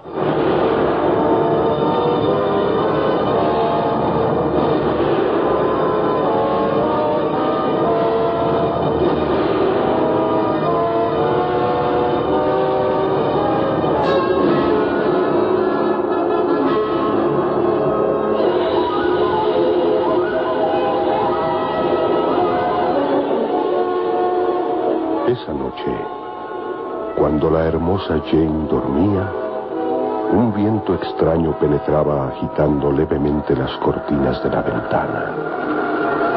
Extraño porque aquella noche el calor era sofocante en toda la ciudad y no se percibía la menor brisa. Jane se movió nerviosa en su lecho. A la luz de la luna su belleza lucía magnífica y codiciada. Y una voz, una voz pareció resonar en la alcoba. Jane. Jane.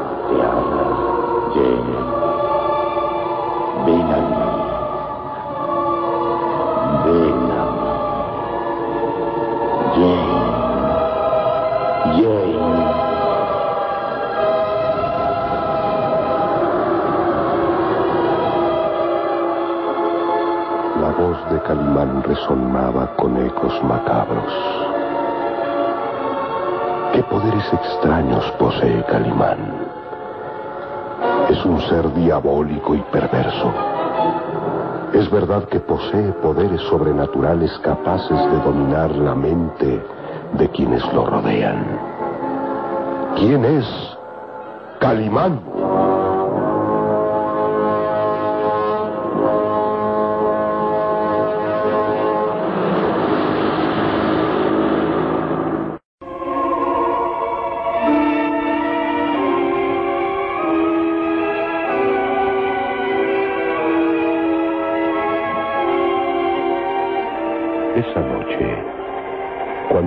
Hermosa Jane dormía, un viento extraño penetraba agitando levemente las cortinas de la ventana.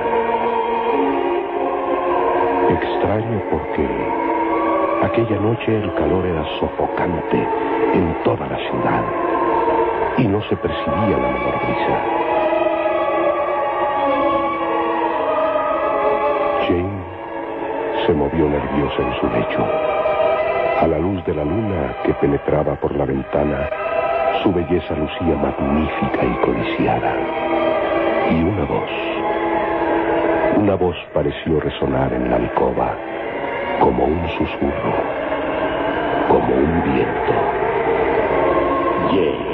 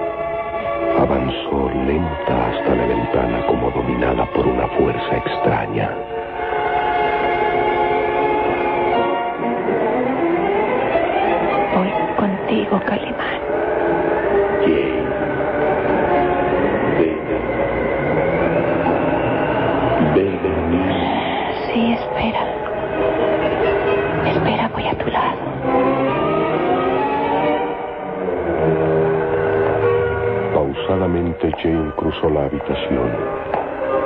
Los encajes de su ropa se estremecían con el suave viento que penetraba por la ventana. La hermosa rubia llegó hasta la puerta y abrió.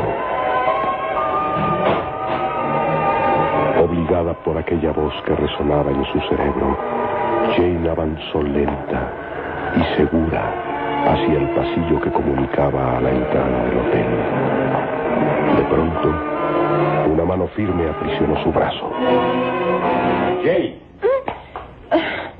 ¿Qui- ¿Quién? Jane. ¿Qué haces aquí?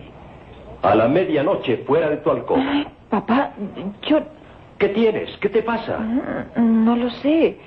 Me pareció escuchar una voz. Una voz. Sí, resonaba aquí en mi cerebro, obligándome a obedecer. Una fuerza extraña y poderosa me ha obligado a caminar, a avanzar hacia un sitio desconocido. Jane. Pero eso no puede ser. Es la verdad, papá. Esa voz me obligaba a obedecerla. ¿Serías víctima de una pesadilla? No, no. Recuerdo que primero sentí escalofríos, como, como si un viento penetrara por la ventana y... ¿Viento? Hija mía, esta noche es cuando hay más calor que nunca antes en el Cairo. Nunca se había sentido así, más fuerte y sofocante. No ha soplado la brisa en toda la Sin noche. embargo, yo lo sentí. Y después esa voz, esa voz que me obligaba a salir de mi alcoba, decía, ven, ven a mí, Jane. ¿Me escuchas? Ven a mí. ¿Voz? ¿Y de quién era esa voz? Mm, No puedo precisarlo. Pero me parece que era la voz de ese hombre que conocimos esta mañana. ¿Calimán? Sí, era él, Calimán, quien me hablaba. Vamos. Parece que ese caballero te impresionó al grado de soñar que te hablaba. No era un sueño, papá. Tienes que creerme. Claramente escuché que me hablaba, que me ordenaba reunirme con él. De acuerdo, hija, de acuerdo. Calimán, por no sé qué extraños poderes te habló estando muy lejos de aquí. Conforme. Ay, papá. No debemos terminar así las cosas. Debemos buscar una explicación lógica. Somos dos seres dedicados al estudio. No podemos creer en patrañas. Precisamente, papá. Tal vez sería un acto de transmisión de pensamiento. Telepatía. ¿eh? Sí, ¿por qué no? Ese hombre se comunicó conmigo por medio de la mente. Por favor. Bien sabes que para esa clase de experimentos se requiere antes que nada facultades especiales. Y después practicar hasta obtener resultados satisfactorios. No, hija. Buscaremos una explicación mejor. Calimán, ese extraño personaje que conocimos esta mañana, te impresionó a tal grado que esta noche has soñado que te llamaba. No, papá, yo... Es la única explicación posible. Así que olvídalo y vete a descansar. Está bien. Ya veo que los hombres de ciencia no creen en nada. En nada que no se pueda comprobar ampliamente. Suerte es que estuve aquí para detenerte. Buenas noches, hija. Buenas noches.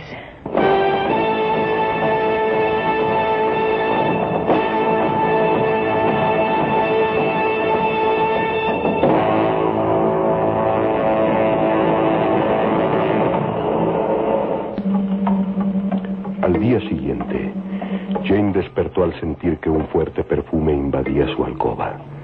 Y al inclinarse sobre el lecho, descubrió un gran ramo de heliotropos adornando la mesilla central. Intrigada, avanzó hasta las flores.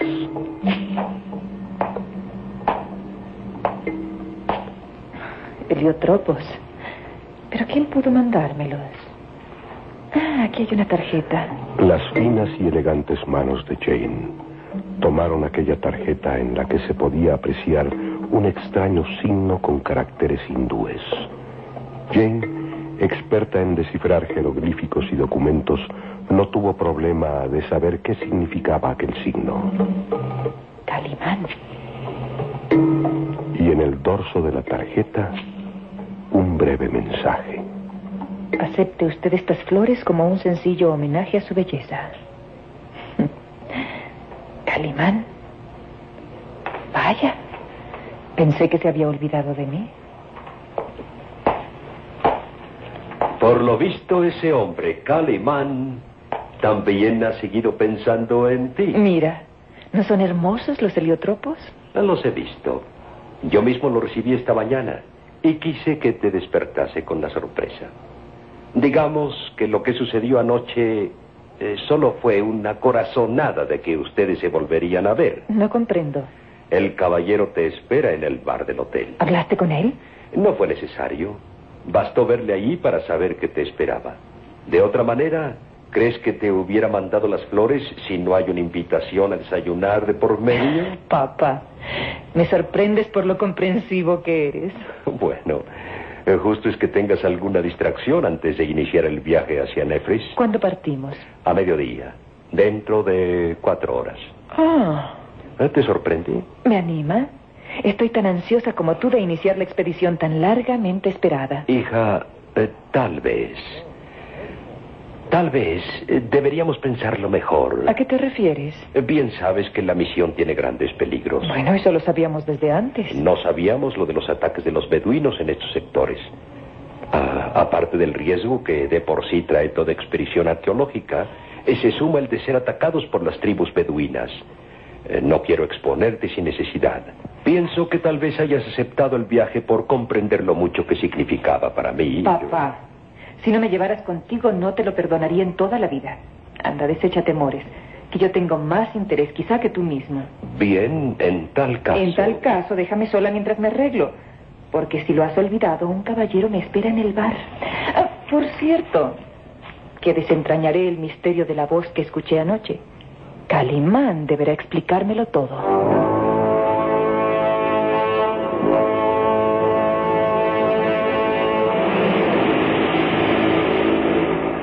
En el lujoso bar del Hotel Alejandría, ocupaba una mesa central un distinguido caballero vestido a la usanza hindú. La blanca casaca resaltaba sobre el amplio sillón de terciopelo rojo del bar. Un turbante de fina seda con una gran esmeralda al frente coronaba la cabeza de aquel hombre que permanecía absorto en sus propios pensamientos. En su mano derecha resaltaba un grueso anillo de oro en forma de serpiente que sostenía una piedra de jade que tenía grabados unos extraños signos fácilmente descifrables para aquel que conociera uno de los dialectos más antiguos del Asia. Esos signos grabados en el anillo decían Calimán. Los azules ojos de Calimán miraban absortos el espiral de humo que se elevaba de su cigarrillo turco. Una sonrisa irónica jugaba en sus labios y marcaba una expresión agradable a aquel rostro de asombrosa belleza varonil. De pronto, los azules ojos de Calimán se apartaron del espiral de humo para posarse en la grácil figura de Jane, que envuelta en el encaje de su vestido ámbar, cruzaba por el bar. Calimán se levantó de su asiento en una atenta reverencia hacia aquella mujer tan exquisitamente femenina.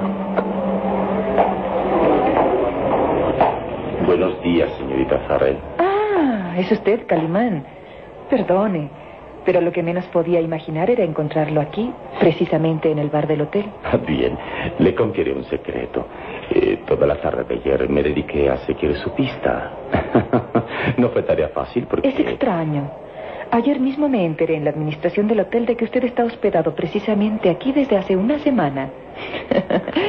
Así que no creo que le haya dado mucho trabajo saber que yo llegué aquí ayer. Dice una vieja leyenda árabe, la mentira se torna en tontería con la luz de la verdad. De acuerdo.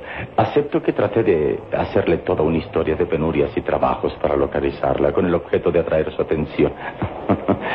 Cuando la verdad es que yo sabía desde ayer que usted y su padre, así como el buen amigo Sarur, se hospedaban en el mismo hotel que yo. Le ruego me perdone mi mentira tan infantil. Le voy a decir un secreto.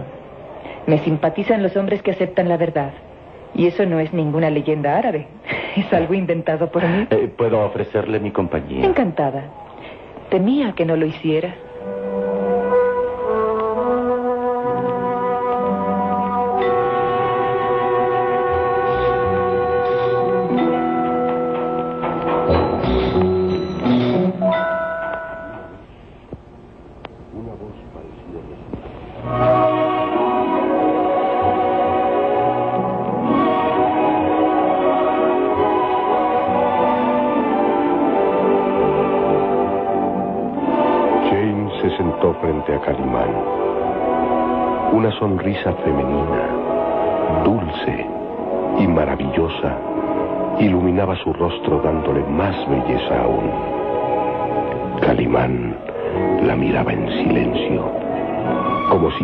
Instante las palabras no fueran necesarias entre dos seres que parecían comprender el valor del silencio. Y fue Jane precisamente quien se atrevió a decir, Bien. ¿Quiere explicarme lo sucedido anoche? Um, ah, ¿Anoche? Ajá. Me parece que usted y yo tuvimos una entrevista, digamos, extraña, metafísica. Jane. Pero entonces... Entonces me escuchó. Por supuesto. Y le confieso que fue una experiencia nueva en mi vida. Jane. Sabe que esto es maravilloso. ¿Maravilloso? Sí. Maravilloso. Porque nuestras mentes lograron eh, la transmisión del pensamiento sin desearlo ninguno de los dos. ¿Qué dice? Por favor. No puede hacerme creer que usted no hizo nada para lograrlo. Es solo pensar. Pensar en la exquisita mujer que había conocido ayer mismo. Pero jamás tuve la intención de comunicarme con usted por medio de la telepatía. Digamos que fue eh, mi subconsciente quien obró eh, sin ensayo, eh, sin ninguna fuerza guiada por mi consciente. Fue un acto inconsciente maravilloso. Pero entonces, ¿cómo fue que yo capté su pensamiento? ¿Solo su pensamiento? Porque hay seres que son afines en el subconsciente. Y usted lo es para mí, Jane. Sus amplios estudios han capacitado su mente y le es fácil captar mi voz, mi palabra, mis pensamientos, mis deseos aún estando muy lejos el uno del otro. Resulta asombroso. Único, diría yo. Único. Escuche, Jane. Durante años he ejercitado la mente para la total concentración del pensamiento. He efectuado varios ensayos con personas que se prestan a la telepatía y solo hasta después de mucho trabajar he logrado que las segundas personas capten mis órdenes, mi voz, mis deseos. Y usted, usted lo ha hecho sin conocernos realmente. Repito, esto es maravilloso. Calimán, ¿quién es usted? Ha logrado despertar mi interés al grado de querer saber todo lo que respecta a su vida. La vida tiene mil facetas y es, es cambiante como las dunas del desierto. A veces creo adivinar en usted al incansable aventurero sin patria ni, ni raza. Otras lo imagino como una seta capaz de realizar los sacrificios más imposibles. O tal vez un mercader de sus propias ilusiones que vive y hace de la vida una mascarada. ¿Quién es usted, Calimán? ¿Cuál es su patria? ¿Cuál su origen? ¿Árabe, egipcio, hindú? ¿Un lama, acaso? ¿Quién es usted, Calimán? Dígamelo, por favor. Calimán miró intenso con sus ojos azules a Jane. Por un instante estuvo a punto de descifrar el misterio de su vida. Sus bien delineados labios esposaron una sonrisa fría y ajena. Soy un hombre que ama la belleza, que lucha por el amor. que está junto al débil y desprecia al poderoso, que sufre con los que lloran y ríe con la felicidad. Soy un hombre, Jane. Sí, pero al verlo a los ojos me siento subyugada y lo juzgo capaz de grandes, de increíbles empresas. ¿Quién es usted, Calimán? ¿Quién es usted? Jane. Sí. Hija mía. Ah, eh, siento interrumpirlos, pero... Ah, Sarur espera allá afuera. Tenemos todo listo para iniciar la marcha. Bien, papá. Creo que nunca ha sido tan oportuno como ahora. Sin quererlo, has librado de un compromiso a nuestro amigo Calimán. Yo... Bueno, en realidad yo... eh, Profesor Farrell, ha sido un honor estrechar su mano. Deseo que tengan éxito en su empresa. Gracias. Tal vez a mi regreso de Nefris pueda sorprender al mundo con mi descubrimiento. Lo deseo de palabra, corazón y pensamiento. Jane, dice un viejo proverbio árabe. La amistad ata voluntades. La mía le pertenece. Gracias. ¿Piensa que algún día nos volveremos a ver? Casi podría asegurarlo. La belleza y la sinceridad difícilmente se encuentran, pero cuando sucede, son indestructibles. Jane extendió su mano suavemente. Calimán la llevó hasta sus labios y dejó la caricia de un beso. Hasta entonces, Calimán. Siempre, Jane. Calimán, ¿le gustaría participar en esta expedición? Ofrece la perspectiva de grandes emociones. Agradezco su invitación, profesor, pero debo quedarme en el Cairo. Eh, soy un apasionado de los objetos de arte y aquí sobran los bazares. ¿Y por qué los estafadores eh, que se burlan de los turistas vendiéndoles guijarros como joyas de los faraones? Guárdeme algunos guijarros. ¿eh? Buenas tardes. Buenas tardes, profesor. Y tenga prudencia, los beduinos son los guerreros más peligrosos y los enamorados más ardientes. Lo tendremos en cuenta. Hasta siempre. Que Alá los proteja y los guíe por el camino del bien, de palabra, corazón y pensamiento.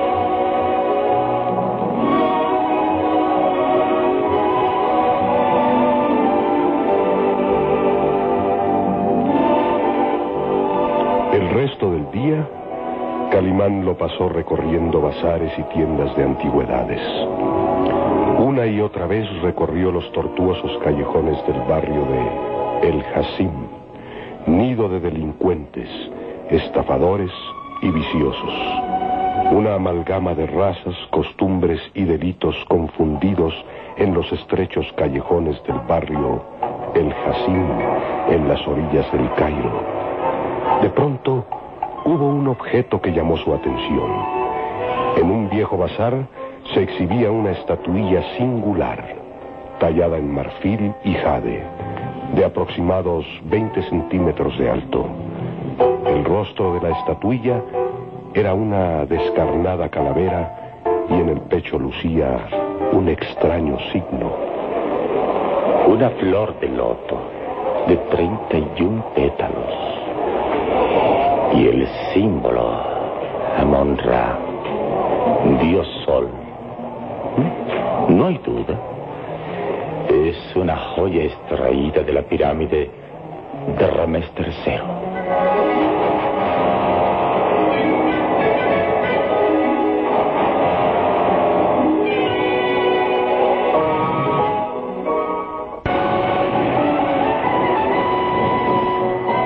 Los dedos hábiles de Calimán acarician con ternura y veneración aquella estatuilla símbolo de la dinastía Ramés III.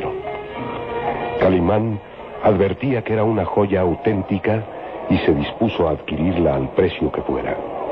Pero unas manos rugosas, cetrinas, le arrebataron la estatuilla de las manos. Y tus manos profanan esta joya milenaria, Said. Deseo comprarla. ¿Comprarla?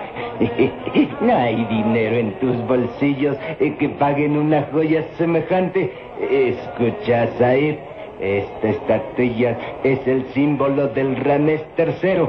Por nada del mundo me desharé de ella. Ha sido extraída de la pirámide de Ramés III. probablemente, probablemente, Said. ¿Infiel? ¿No sabes que sobre ti caerá la furia de Isis y Amon-Ra? ¿Ignoras que la muerte es el castigo a los profanadores de tumbas? ¿Qué, qué dices, Said?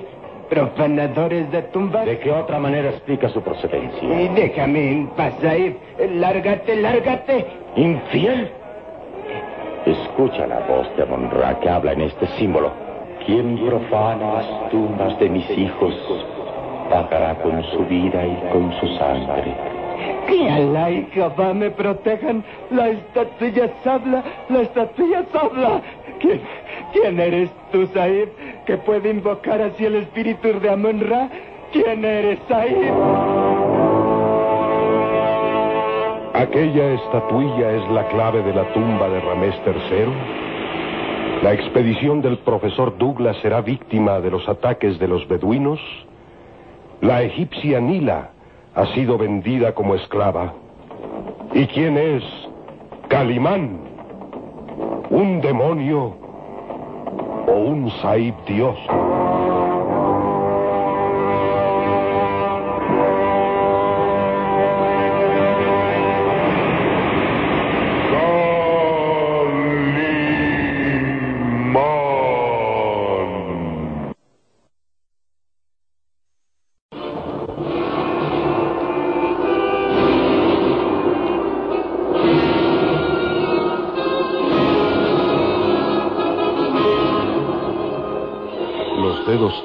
De Calimán acarician con ternura y veneración aquella estatuilla símbolo de la dinastía Ramés III. Calimán advierte que es una joya auténtica y se dispone a adquirirla al precio que sea.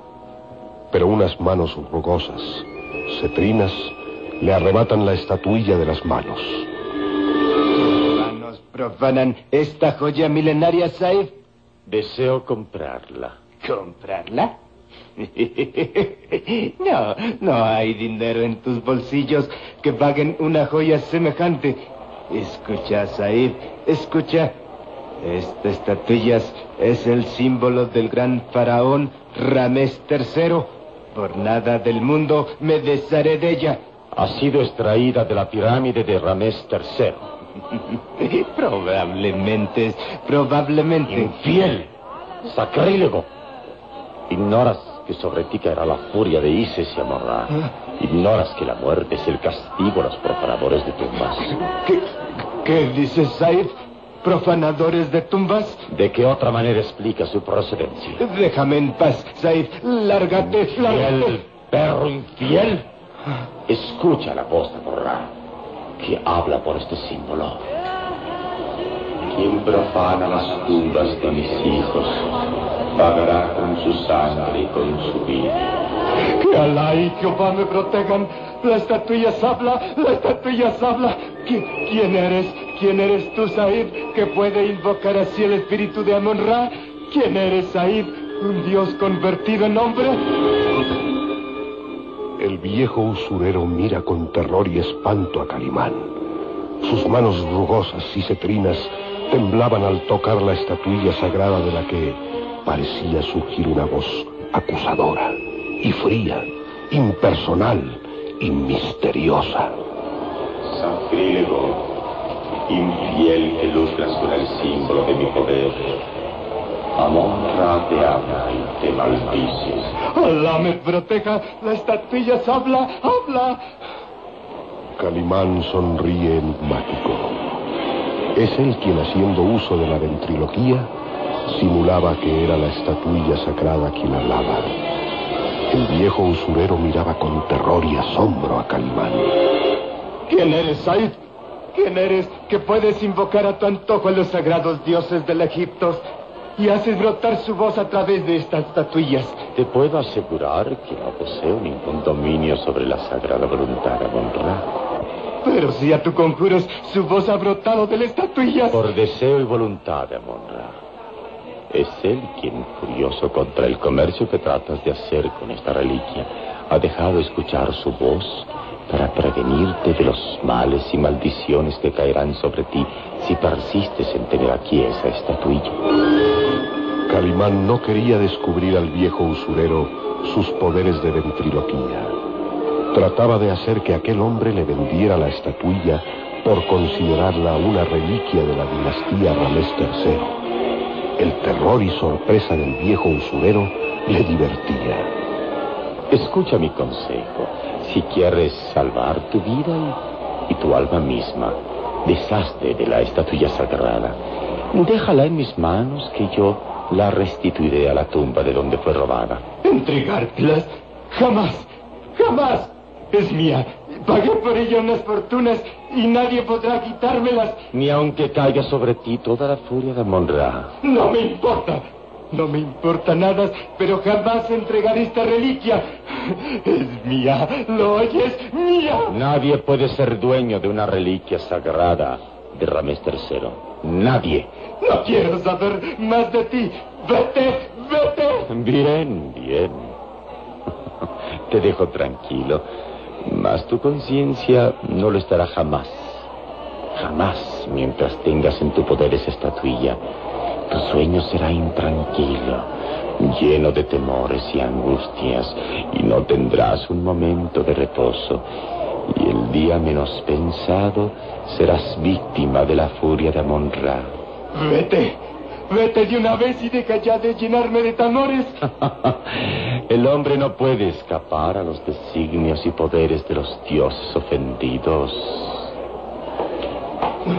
No dejaré que nadie me arrebate las estatuillas.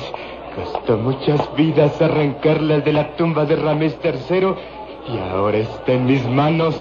No, no dejaré que nadie me las robe. Nadie, ni siquiera el poder de Amon-Ra.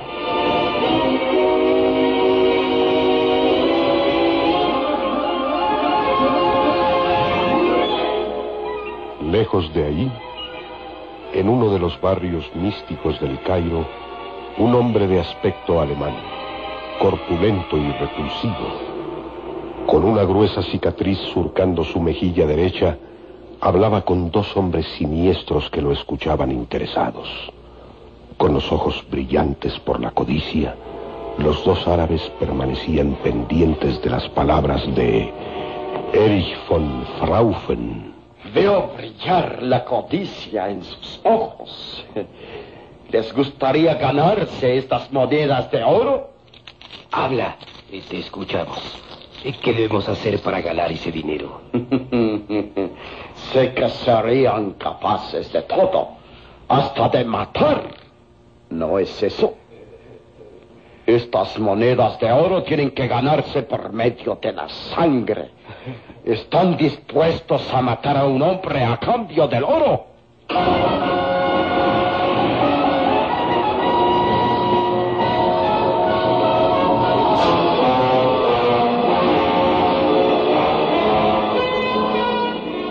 Bajo la amarillenta luz de los mecheros de aceite, la corpulenta figura de Erich von Fraufen se dibujaba en claroscuro.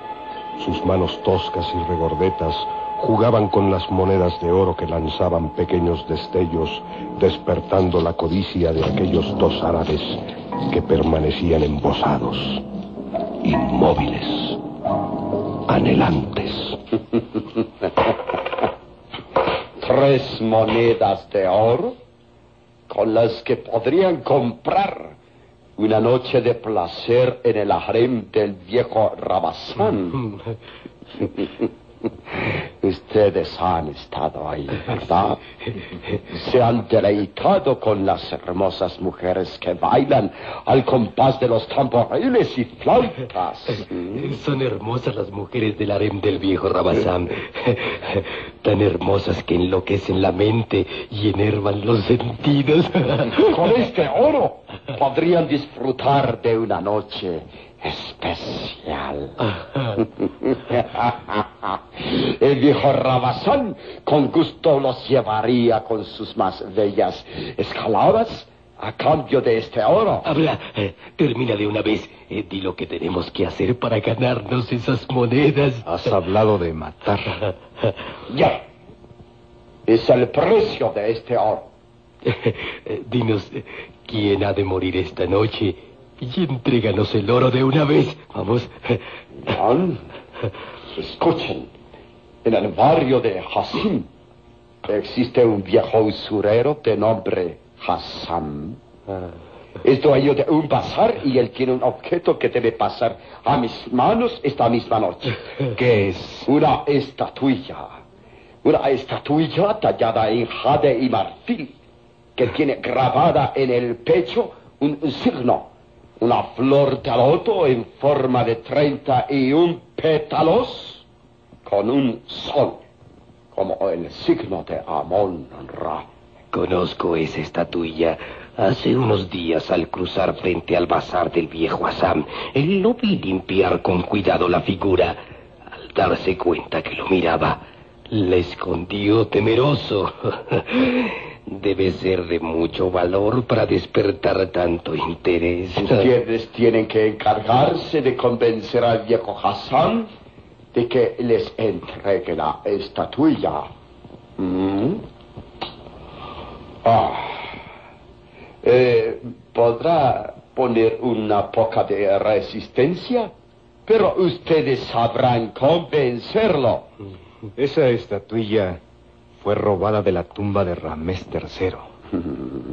Tal vez. Entonces es más peligroso de lo que se supone.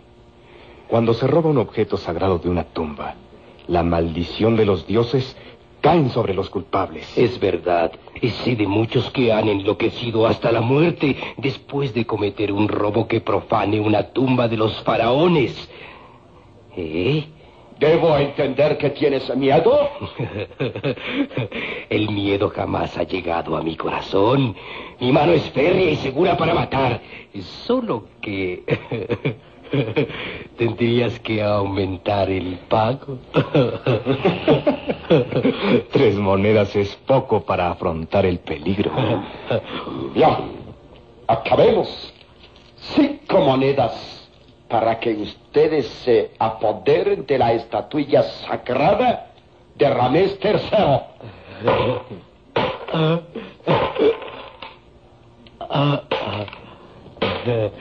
Tus órdenes serán cumplidas, Saib. Esta noche tendrás en tu poder la estatuilla. La cita será en un lugar muy distante de aquí. Debo partir esta misma noche hacia las ruinas del templo egipcio de Tandur. El templo de eh, En la región de los espectros. Así la llaman a esas ruinas. La región de los espectros. Ahí es donde habito.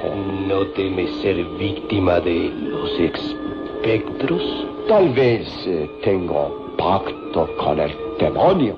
¿Mm? Bien, acabemos este asunto. Una vez que tengan en su poder la estatuilla de Rames III, deberán cruzar el desierto de Nebia hasta llegar a las ruinas del templo de Debur. Ese es el lugar de nuestra próxima cita. Cruzar el desierto de Nibia merece aumentar las monedas de oro. Recibirán diez monedas más cuando me entreguen la estatuilla. ¿Diez monedas? Es un pacto de caballeros. Apodérense de la estatuilla. Crucen el desierto de Nibia. Y cuando la tengan en mi poder, recibirán su justo pago. Tus órdenes serán cumplidas, Said. Esta noche tendremos la reliquia en nuestras manos. Y pasadas tres lunas nos reuniremos en las ruinas del templo de Vendur.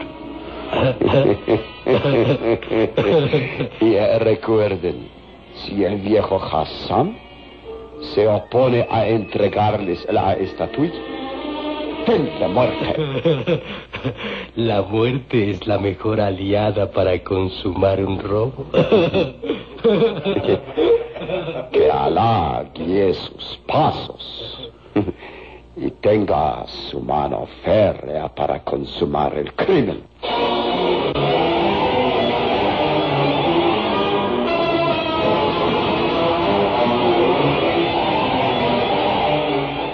Aquel era un atardecer caluroso en el Cairo. El sol caía a plomo sobre las blancas casuchas del barrio El Hasim. Los vendedores ambulantes habían cesado en sus gritos plañideros, refugiándose en los cobertizos para saborear las aromáticas tazas de café y deleitarse con los cigarrillos de negro tabaco. Calimán permanecía derrumbado en un amplio sillón en la terraza de un café de estilo europeo. Permanecía con los ojos entrecerrados por el sopor de la tarde y deleitándose con las notas plañideras y melancólicas de una música que parecía brotar del barrio árabe.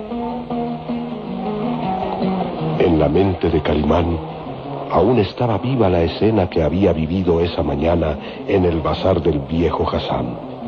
No podía olvidar aquella estatuilla en forma de guerrero egipcio con un extraño signo grabado en el pecho.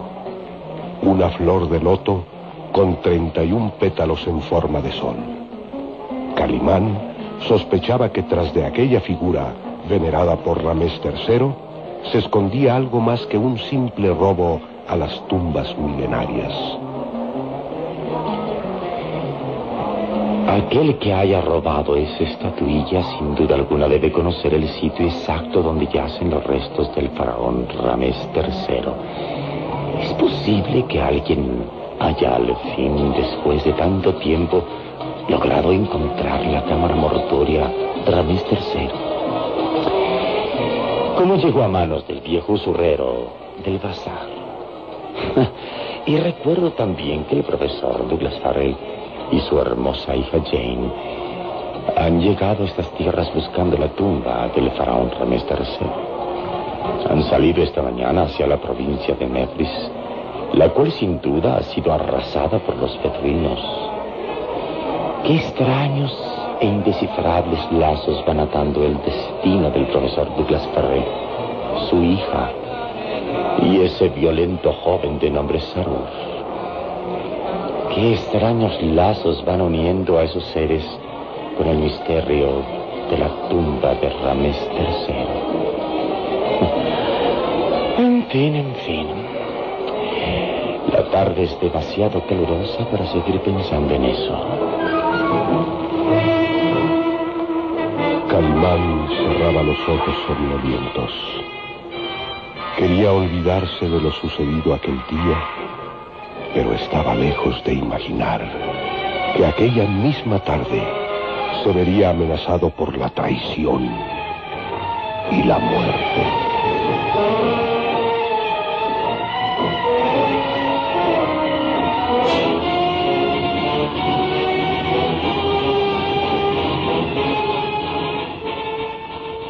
Caían las primeras sombras de la noche sobre el Cairo. Calimán había abandonado la placidez del café al estilo europeo para volver a recorrer las tortuosas callejuelas del barrio El Hasim. Una escena típica de esos lugares había llamado su atención. Un muchacho de escasos 15 años, de ojos negros y vivarachos, que destacaban en su cara morena, entretenía a los turistas haciendo sonar plañidera su rústica flauta. Al conjunto de las notas agudas, una cobra bailaba monótonamente hipnotizada por las notas salidas de la flauta de aquel muchacho. Vaya, vaya, un pequeño encantador de serpientes. Divierte a los turistas y los asombra con el dominio que ejerce sobre el áspid. Said, Said, ¿no quieres premiar con algunas monedas mi trabajo?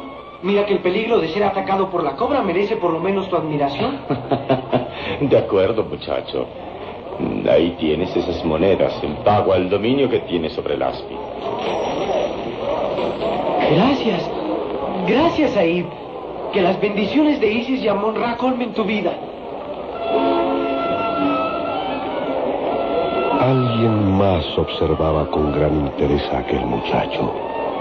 Eran los dos árabes a quienes Erich von Fraufen había ordenado se apoderaran de la estatuilla que guardaba el viejo Hassan. Los dos árabes se habían detenido frente al muchacho encantador de serpientes, observándolo con gran cuidado. Mira, mira a ese muchacho harapiento. No me digas que te llama la atención porque es encantador de serpientes. ¡Idiota!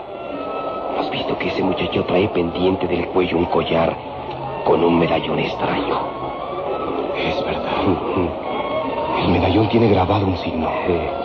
Una flor de loto con varios pétalos en forma de sol. Exactamente. El mismo signo que tiene grabada la estatuilla que el alemán Eric nos ordenó apoderarnos de ella. ¿No te parece extraño que ese muchacho vagabundo y estafador traiga un signo semejante? Tal vez al alemán Eric le interese poseer ese medallón. Llevárselo significaría ganar más oro. ¿Y qué esperamos? Será fácil robarle al muchacho ese medallón. Mira, ha dejado de tocar su flauta. Tapa el cesto donde guarda el aspid y se decide a marcharse. Tras él. Tenemos que robarle el medallón.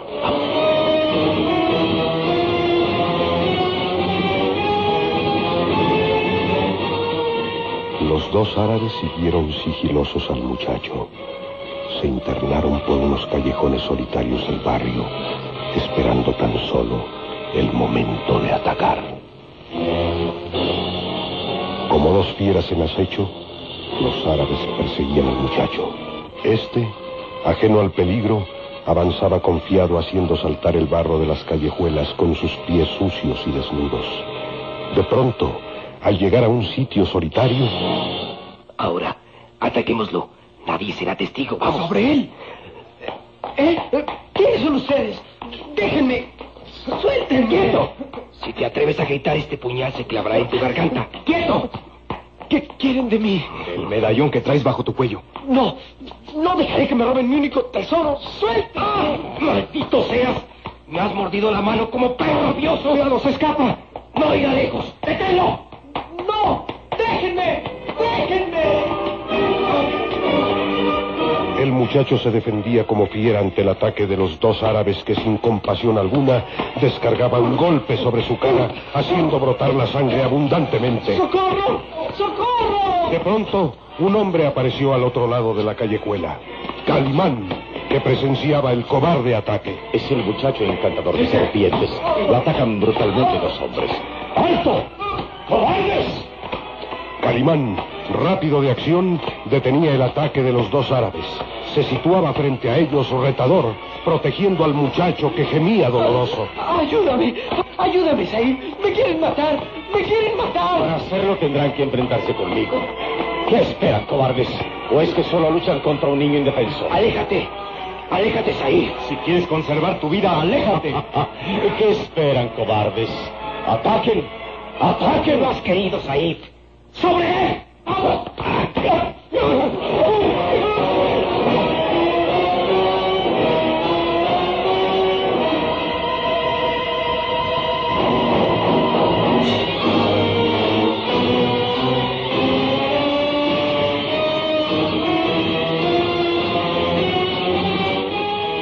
Los dos árabes se arrojaron como fieras sobre Calimán. Pero al instante, los puños de Calimán se estrellaron con fuerza en sus rostros, haciéndolos rodar, lanzando maldiciones. Por toda la furia del profeta, no saldrás vivo. ¡Ataquen! ¡Ataquen, cobardes! Calimán se transformaba en un momento. Ya no era el caballero de modales distinguidos. Ahora se erguía como un gladiador tremendo, levantando los puños como masas de hierro. Los dos árabes se lanzaron contra él y se oyó un crujido seco al estrellarse los puños de Calimán en las caras de los árabes. Pelea como una pantera del desierto. ¡Lo mataré! ¡Juro que lo mataré! ¡Cuidado! ¡Cuidado, Said! ¡Tienen un puñal! ¡Se ataca!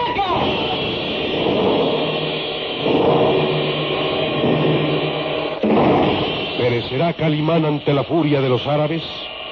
¿Cuál es el secreto que encierra la estatuilla sagrada de Ramés III? Y la expedición del profesor Douglas será víctima del ataque despiadado de los beduinos?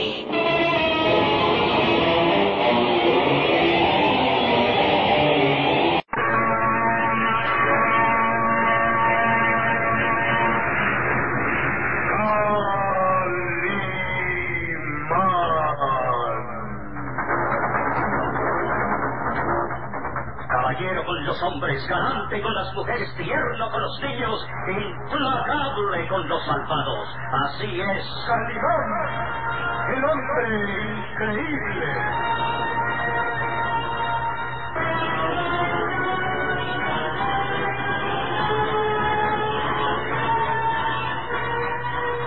Caían las primeras sombras de la noche sobre el Cairo. Calimán había abandonado la placidez del café al estilo europeo para volver a recorrer las tortuosas callejuelas del barrio El Hassim. Una escena típica de esos lugares había llamado su atención. Un muchacho de escasos 15 años, de ojos negros y vivarachos, que destacaban en su cara morena, entretenía a los turistas haciendo sonar plañidera su rústica flauta. Al conjunto de las notas agudas, una cobra bailaba monótonamente hipnotizada por las notas salidas de la flauta de aquel muchacho. Vaya, vaya, un pequeño encantador de serpientes. Divierte a los turistas y los asombra con el dominio que ejerce sobre las. Said, Said, ¿no quieres pelear con algunas monedas mi trabajo? Mira que el peligro de ser atacado por la cobra merece por menos tu admiración. De acuerdo, muchacho. Ahí tienes esas monedas, en pago al dominio que tienes sobre el aspi. Gracias. Said. Que las bendiciones de Isis y amor recuerden tu vida. Alguien más observaba con gran interés a aquel muchacho. Eran los dos árabes a quienes Erich von Frausen había ordenado se apoderaran de la estatuilla que matara el viejo Hassan. Los dos árabes se habían tenido frente al muchacho encantador de serpientes, observándolo con gran cuidado. Mira, mira ese muchacho harapiento. No me digas que te llama la atención porque es encantador de serpientes. Idiota. ¿Has visto que ese muchacho trae pendiente del cuello un collar con un medallón extraño? Es verdad. El medallón tiene grabado. Una flor de loto con varios pétalos enormes. Exactamente. El mismo signo que tiene grabada la estatuilla que el alemán Erich nos ordenó apoderarnos de ella. ¿No te parece extraño que ese muchacho vagabundo y estafador traiga un signo semejante? Tal vez al alemán Erich le interese poseer medallón. Llevárselo significaría ganar más oro. Veamos. La fácil robar el muchacho ese medallón. Mira, dejado de tocar su flauta. Aparece por donde guarda el aspi y se decide a marchar. Entonces, tenemos que robar el medallón.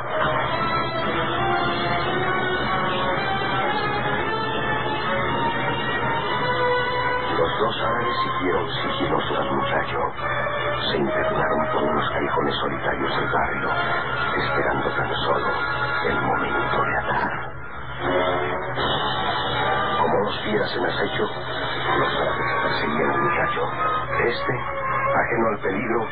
avanzaba confiado haciendo saltar el barro de las callejuelas con sus pies sucios y desnudos. De pronto, al llegar a un sitio solitario, Ahora, ataquémoslo. Nadie será testigo sobre él. ¿Quiénes son ustedes? Déjenme. Soy el primero. Si te atreves a gritar este puñal te clavará en tu garganta. ¿Qué quieren de mí? el medallón que traes bajo tu cuello. No, no dejaré que me roben mi único tesoro. ¡Suelta! ¡Maldito sea! Me han mordido la mano como perros. ¡Dios mío, los esclavos! ¡No dejaremos! ¡No! ¡Déjenme! El muchacho se defendía como fiera ante el ataque de los dos árabes que sin compasión alguna descargaban golpes sobre su cara, haciendo brotar la sangre abundantemente. De pronto, un hombre apareció al otro lado de la callejuela. Calimán, que presenciaba el cobarde ataque. Ese muchacho encantador de serpientes tan brutalmente a nosotros. ¡Alto! Calimán, rápido de acción, detenía el ataque de los dos árabes. Se situaba frente a ellos retador, protegiendo al muchacho que gemía doloroso. ¡Ayúdame! ¡Ayúdame, Said! ¡Me quieren matar! ¡Me quieren matar! No tendrás que enfrentarte conmigo. ¿Qué esperas, cobardes? ¿O es que solo contra un niño indefenso? ¡Aléjate! ¡Aléjate, Said! Quieres conservar tu vida, aléjate. ¿Qué esperas, cobardes? ¡Ataque! ¡Ataque, no has querido, Said!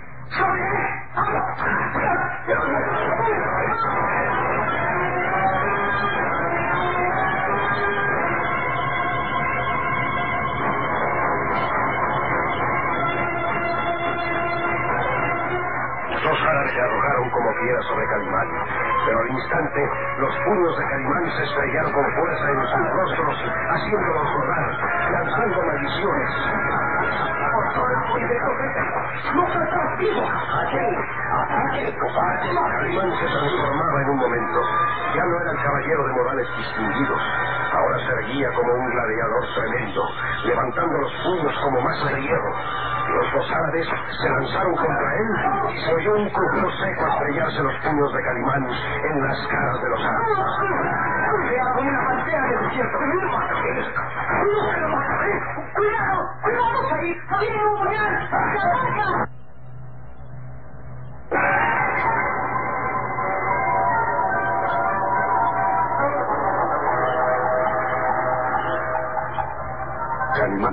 En compañía del pequeño Solín, había llegado hasta el bazar donde horas antes el dueño le mostrara una estatuilla robada de la tumba del faraón Ramés III. La curiosidad de Calimán por saber la procedencia de aquella estatuilla aumentaba al descubrir que Solín tenía un amuleto en forma de gallón que mostraba los mismos signos de la reliquia.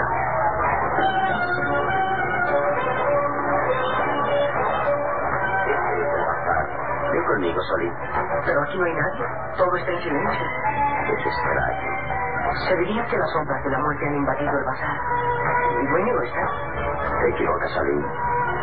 Ahí lo tiene, tumbado en la silla y con una daga clavada en el pecho. ¿Muerto? Sí. Muerto. Hemos llegado tarde, Salim. Alguien se nos adelantó para matar al viejo y robar nuestra cría. La sangre empieza a vertirse por la ambición de encontrar la tumba de Ramés III. ¿La tumba de Ramés III? Sí. ¿Has oído hablar de ella? Recuerdo que mi madre me dijo que la pirámide de Ramés III se encuentra en las cercanías de las ruinas del templo de Delhi. Así es. Pero ahora nadie ha descubierto el secreto para penetrar hasta la cámara mortuoria. Calimán, ¿y crees que la estatuilla sea la clave para descifrar el secreto? Probablemente. De otra manera, no hubieran matado al viejo para robársela. Eh, los signos que tiene grabados, una flor de loto con 31 pétalos debe ser la clave. ¿Una flor de loto con 31 pétalos? ¿Igual que el que tiene grabado mi collar? Ujú, Exactamente los mismos. Los mismos. ¿Mi collar es parte de la clave? Seguramente. Fue por eso que los dos árabes trataron de robarte ese collar. Pero, si así fuera, si ese collar formara parte de la clave para encontrar la tumba de Ramés, yo, tendría que ser descendiente de la dinastía Ramés. No podemos asegurarlo. Mi madre me lo dio y dijo que había pasado de generación en generación. El collar siempre había pertenecido al primogénito de cada generación. Tal vez tu madre inventó toda esa historia. Probablemente encontró ese collar y te lo regaló. ¿O piensas que tú, muchacho harapiento, sucio, torpe y entrometido, podría ser descendiente del faraón Ramés? Sería increíble. Increíble. Tú lo has dicho. Espera. No te muevas. Un ruido apenas perceptible puso a la expectativa a Calimán. Sus azules ojos descubrieron unas sombras que avanzaban sigilosas por el callejón posterior al bazar. Y ha saltado por esa ventana hacia el callejón. Vamos, Solín, vamos. Sí, los hombres huyen. Los dos árabes. Sí, los mismos que te atacaron esta tarde. No hay duda que son los que dieron muerte al viejo. Huyen. ¿En serio, Solín? La persecución a través de los tortuosos callejones del barrio de El Jacín parecía interminable. Los dos árabes escapaban como sombras vertiginosas. Y Calimán y Solín los perseguían a prudente distancia para no ser...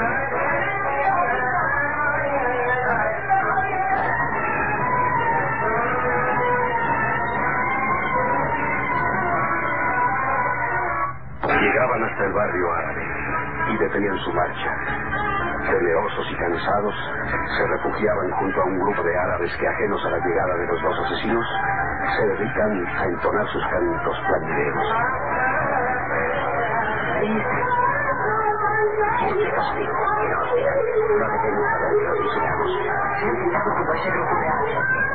Los grupo de una caravana que saldrán hacia el desierto en cuanto el alba.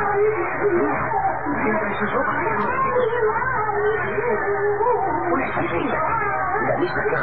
Ahora podemos atrapar a los caimán. Así no será difícil derrotarlos. He visto que hay algo azul. Una de las principales cualidades del ser humano el la inocencia. Nada ganaríamos con detener a esos hombres. Conozco de tu raza y primero se dejarían cortar la lengua que confesar y les ordenó robar la estatuilla. Entonces, ¿qué haremos?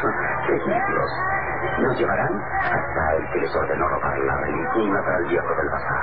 Mira, Calimán, ahora uno de ellos habla con el jefe de la caravana. Sí, sí. Parece que trata de comprarle a unos caballos. Piensan huir hacia el desierto. Y nosotros iremos tras de ellos. Entonces, ¿nos pasaremos la noche vigilando? No es necesario. Los árabes son supersticiosos y nunca inician un viaje el desierto durante la noche. Esperan a que amanezca para ¿Y qué haremos mientras tanto? Dice un viejo proverbio árabe. El descanso del cuerpo alimenta la fuerza y anima la razón. Vamos pues a procurarnos un descanso como merecen los caballeros. Señor, y recuerdo un proverbio egipcio que dice, alimenta tu estómago para alegrar tu corazón. Comprendo. Tienes hambre. Señor, sería capaz de comerme un carnero con todo y cabeza. Bueno, pues, alegrar tu corazón con una suculenta cena. Y ya que vas a ser invitado por esta noche, deberás asearse como corresponde un caballero. ¿Asearme? ¿Quieres decir limpiarme las manos? Las manos y todo el cuerpo. Un buen baño. Y dejar conocerte realmente como es. ¿Un baño? Sí. Señor, ¿pero acaso ignoras que el agua trae malos espíritus? Sé de muchos que han muerto presas de los malos espíritus después de haberse bañado. Pues probaremos si tu cuerpo es capaz de resistir los malos espíritus del agua. No, no, señor. Compadécete de este pobre huérfano que ha sufrido mucho en la vida. Pídeme lo que quiera, señor. Mis ojos, mi lengua, todo. Pero no me obligues a sufrir el tormento del agua en mi cuerpo. Con buen baño no hay cena. ¿No hay cena? No. Solín es valiente y soportará los malos espíritus del agua. Bien, bien, vamos. Te compraré ropa para que te quites esos harapos que apenas cubren tu cuerpo. ¿Ropa elegante? ¿De seda con bordado? ¿Y sandalias de camusa? ¿Y un roble como el tuyo, señor? Sí, pequeño amigo. Cual corresponde a un caballero de tu imagen. Ya que permanecer a mi lado, deberás ser digno en tu porte y firme en tus convicciones. Oh, oh, señor, déjame que mi frente toque tres veces la tierra que pisa y golpear mi cabeza hasta que brote la sangre para darme cuenta que no estoy soñando. Vamos, Solín, vamos. vamos, que la noche avanza y mañana despuntar el alba tenemos una cita en el desierto.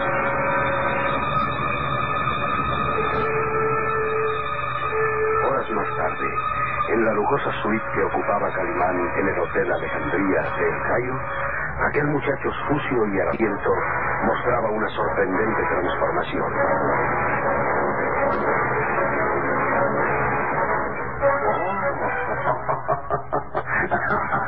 Vaya, vaya, estás irreconocible. Muerto de miedo, señor. Después de haber sufrido el tormento del agua en mi cuerpo. Juro por la memoria de Isis que ha sido el día más extraño de mi vida. Primero, los árabes tratan de robarme mi amuleto. Después, te veo, señor, luchar como nadie he visto.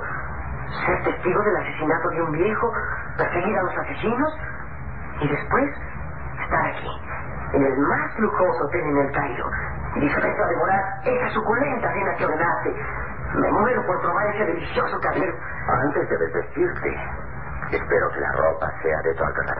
Señor, por la gloria del profeta que nunca había soñado siquiera cubrir mi cuerpo con sedas y brocados. Y mis pies van a sentirse extraños con esas sandalias después de haberlos traído desnudos toda mi vida. Solín, espera. ¿Qué tienes en el pie izquierdo? Allí, en el talón.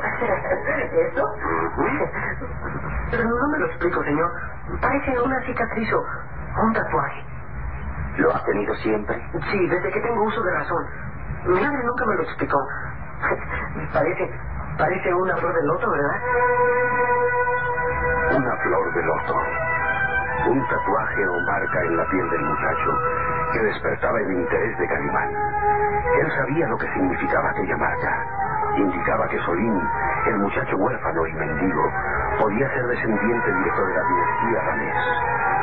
Resultaba asombroso cómo aquel ratazuelo podía llevar en su sangre la dinastía de reyes y faraones del milenario Egipto. Los azules ojos de Calimán miraban fijamente la maja en forma de flor. Sí, no hay duda.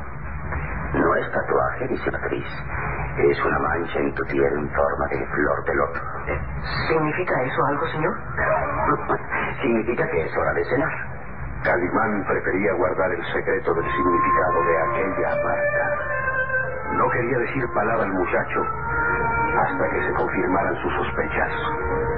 Mientras Solín levaba la suculenta cena y bebía grandes tragos el vino espumoso, Calimán permanecía en silencio, repasando en mente los acontecimientos que habían llegado a su vida en forma inesperada. El profesor Douglas Farrell ha salido en expedición arqueológica hacia Nefris con la esperanza de encontrar la tumba de Ramés III.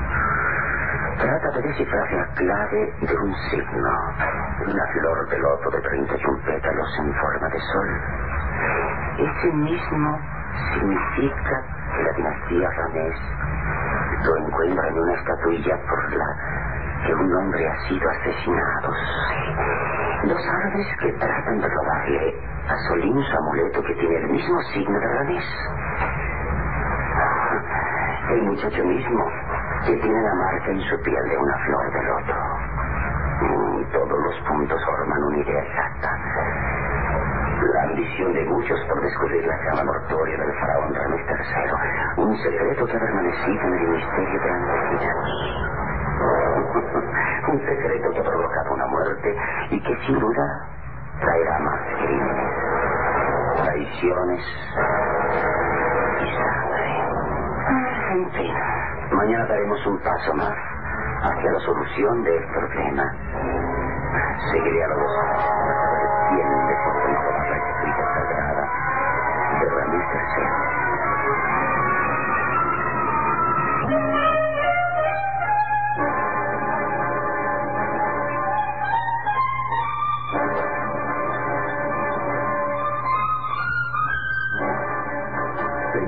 Tenía razón Calimán al pensar que muchos trataban de descifrar el misterio de la cama mortuoria de Ramés III. Lejos del Cairo, en la ciudad pagana de Wadi Halfa, el alemán Erich von Fraufen estaba dispuesto a arrancar de labios de la hermosa egipcia Nila el secreto de sus antepasados.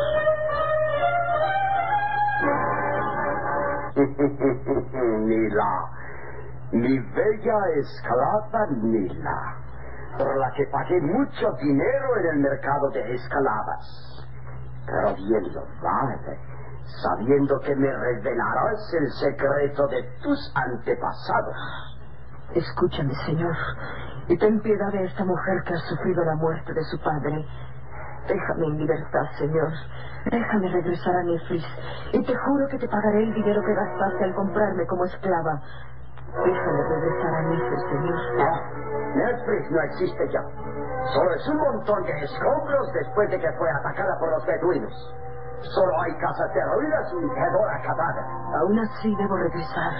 Y con mis manos levantaré piedra tras piedra hasta reconstruir mi casa.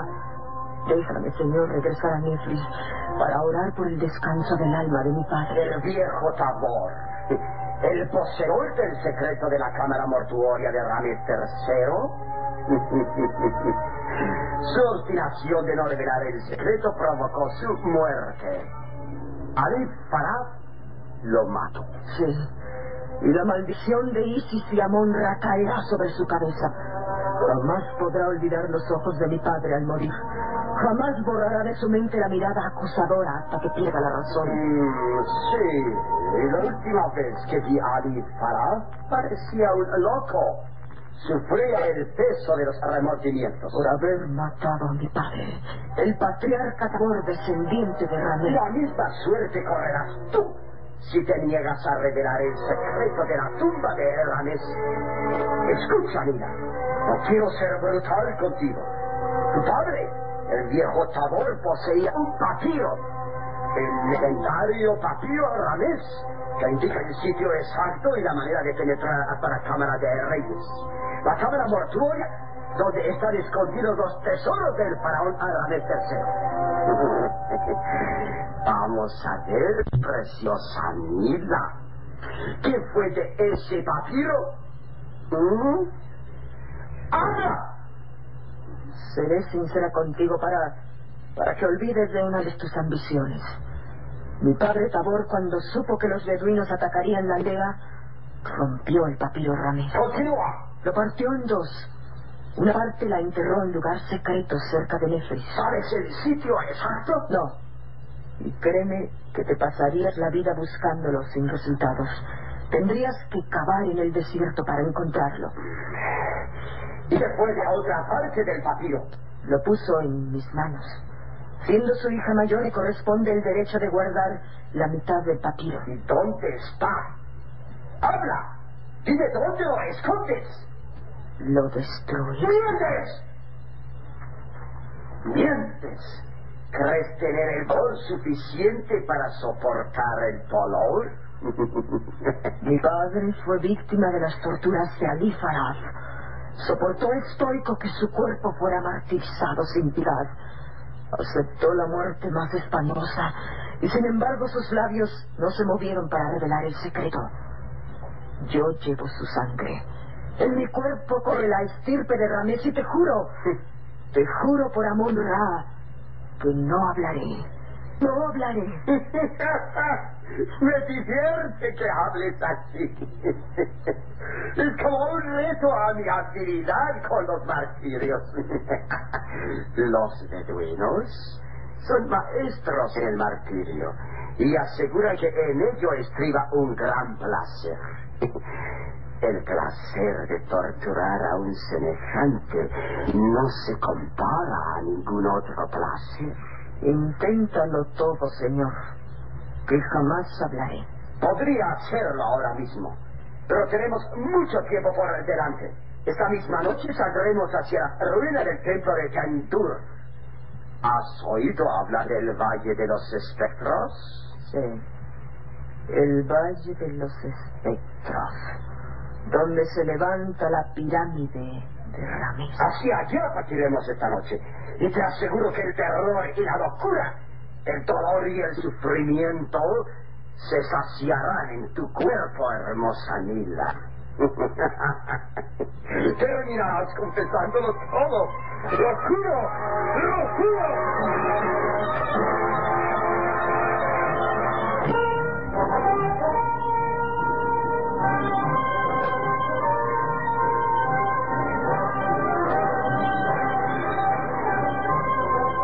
Despuntaba el alba en el Cairo.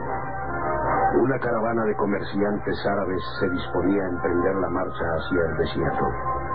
Entre ellos, confundidos, estaban los dos hombres que habían robado la estatuilla sagrada de Ramés.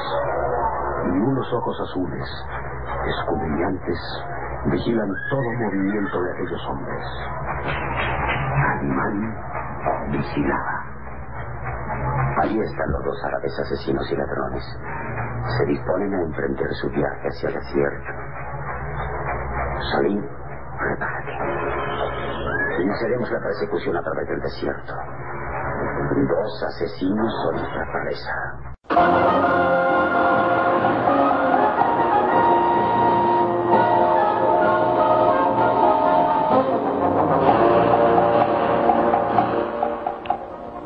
Calimán, en compañía del pequeño Solín, había llegado hasta el bazar donde horas antes el dueño le mostrara una estatuilla robada de la tumba del faraón Ramés III.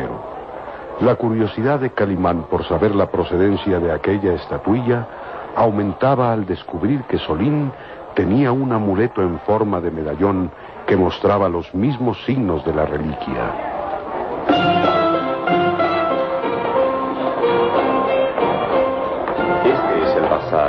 Ven conmigo, Solín. Pero aquí no hay nadie. Todo está en silencio. Es extraño.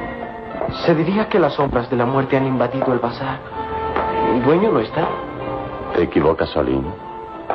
Ahí lo tienes, derrumbado en la silla y con una daga clavada en el pecho. ¿Muerto? Sí, muerto. Hemos llegado tarde, Salim. Alguien se nos adelantó para matar al viejo y robar la estatuilla. La sangre empieza a vertirse por la ambición de encontrar la tumba de Ramés III. ¿La tumba de Ramés III? Sí. ¿Has oído hablar de ella? Recuerdo que mi madre me dijo que la pirámide de Ramés III se encuentra en las cercanías de las ruinas del templo de Dendur. Así es. Pero ahora nadie ha descubierto el secreto para penetrar hasta la cámara mortuoria. Calimán, ¿y crees que la estatuilla sea la clave para descifrar el secreto? Probablemente. De otra manera, no hubieran matado al viejo para robársela. Eh, los signos que tiene grabados, una flor de loto con 31 pétalos debe ser la clave. ¿Una flor de loto con 31 pétalos? ¿Igual que la que tiene grabado mi collar? Exactamente los mismos. Entonces, Los mismos. ¿Mi collar es parte de la clave? Ah, Seguramente. Fue por eso que los dos árabes trataron de robarte ese collar. Pero, si así fuera, si este collar formara parte de la clave para encontrar la tumba de Ramés, yo... Yo tendría que ser descendiente de la dinastía Ramés. No podemos asegurarlo. Mi madre me lo dio y dijo que había pasado de generación en generación.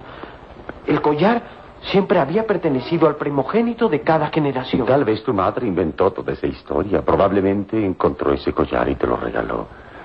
¿O piensas que tú, un muchacho arrapiento, sucio, torpe y entrometido, podría ser descendiente del faraón Ramés? Sería increíble. Increíble. Tú lo has dicho. Espera. No te muevas. Un ruido apenas perceptible puso a la expectativa a Calimán. Sus azules ojos descubrieron unas sombras que avanzaban sigilosas por el callejón posterior al bazar. Alguien ha saltado por esa ventana hacia el callejón. Vamos, Olim, vamos. ¡Ahí! ¡Ahí! ¡Dos hombres huyen! ¡Los dos árabes! Sí, los mismos que te atacaron esta tarde. No hay duda que son los que dieron muerte al viejo. ¡Huyen! Tras ellos, Olim. La persecución a través de los tortuosos callejones del barrio El Hashim parecía interminable. Los dos árabes escapaban como sombras vertiginosas. Y Calimán y Solín los perseguían a prudente distancia para no ser vistos.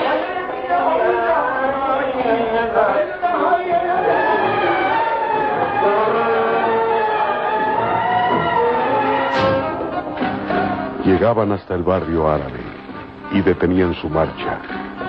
Temerosos y cansados, se refugiaban junto a un grupo de árabes que, ajenos a la llegada de los dos asesinos, se dedican a entonar sus cantos plañideros. Ahí están. Tienes quietos, Salim.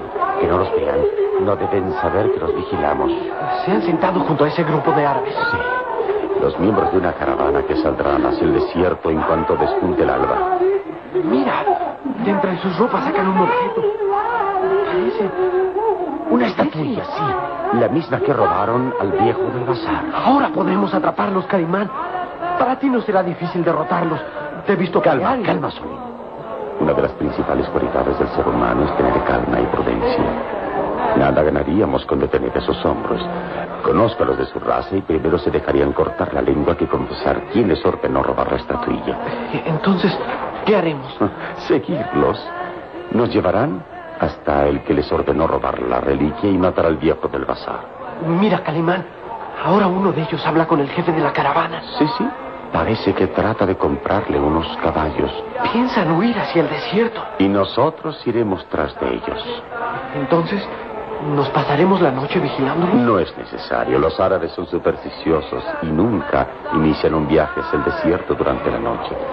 Esperan a que amanezca para emprender su viaje. ¿Y qué haremos mientras tanto? Dice un viejo proverbio árabe. El descanso del cuerpo alimenta la fuerza y aviva la razón. Vamos, pues, a procurarnos un buen descanso, como merecen dos caballeros. Señor, y recuerdo un proverbio egipcio que dice, alimenta tu estómago para alegrar tu corazón. Comprendo. ¿Tienes hambre? Señor, sería capaz de comerme un carnero con todo y cabeza. Bueno, pues eh, a- alegrar tu corazón con una suculenta cena. Y ya que vas a ser mi invitado por esta noche, deberás asearte como corresponde un caballero. ¿Asearme? ¿Quieres decir limpiarme las manos? Las manos y todo el cuerpo. Un buen baño eh, dejará conocerte realmente como eres. ¿Un baño? Sí. Señor, ¿pero acaso ignoras que el agua trae malos espíritus? Oh, oh.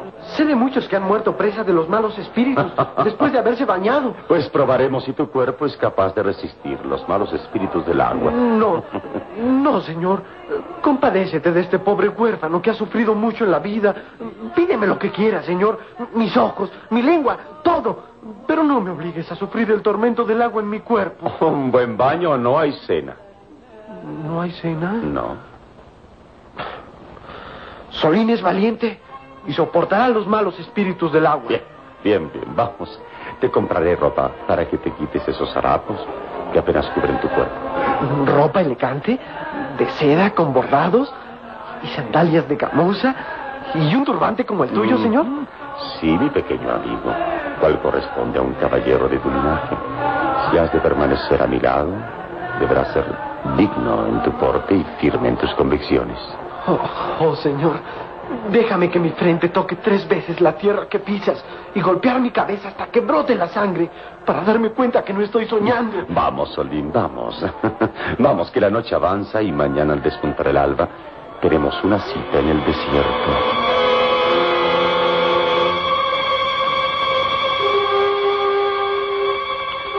Horas más tarde, en la lujosa suite que ocupaba Calimán en el Hotel Alejandría de El Cairo, aquel muchacho sucio y harapiento mostraba una sorprendente transformación.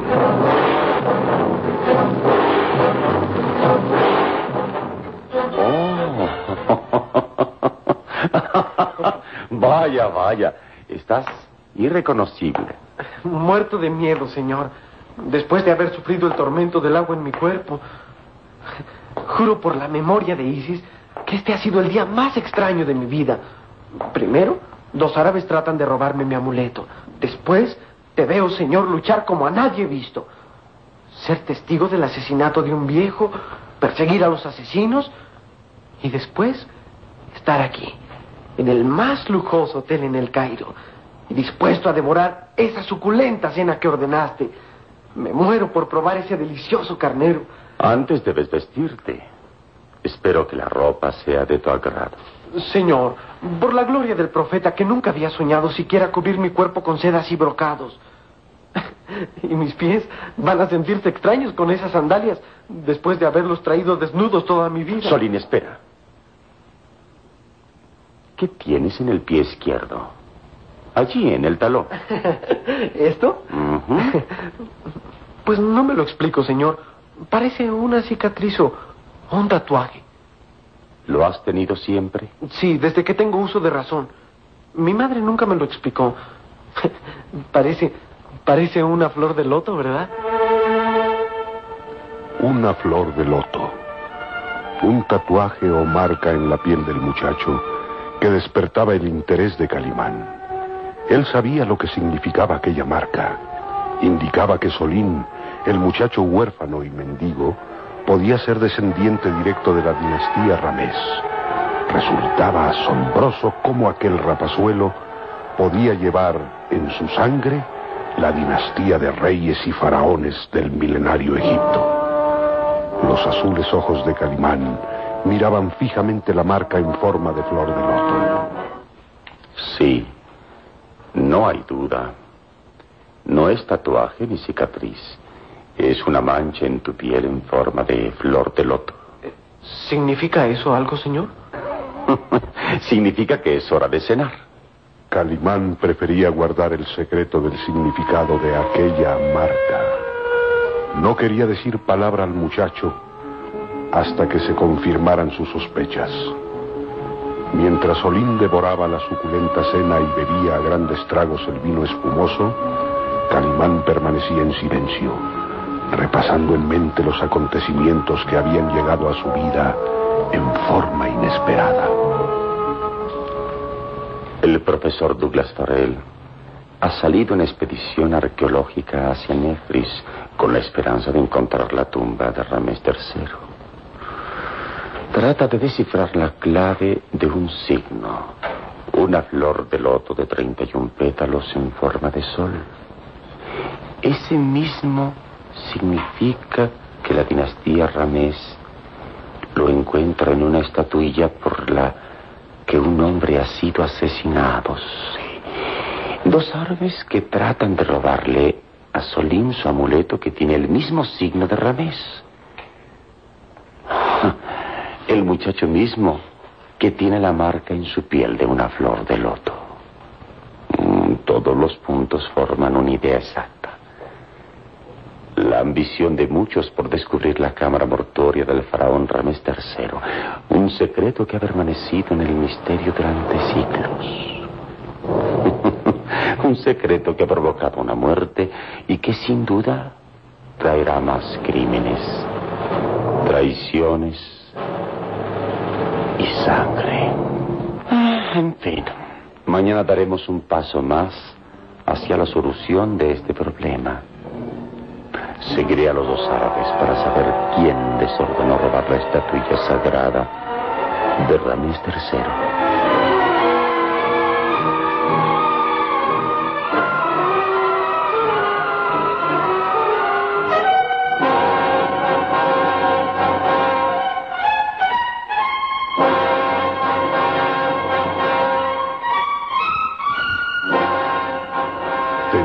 Razón Calimán al pensar que muchos trataban de descifrar el misterio de la cámara mortuoria de Ramés III. Lejos del Cairo, en la ciudad pagana de Wadi Halfa, el alemán Erich von Fraufen estaba dispuesto a arrancar de labios de la hermosa egipcia Nila el secreto de sus antepasados.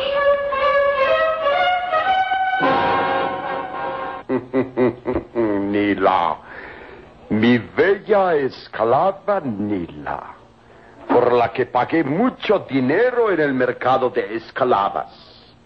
Pero bien lo vale, sabiendo que me revelarás el secreto de tus antepasados.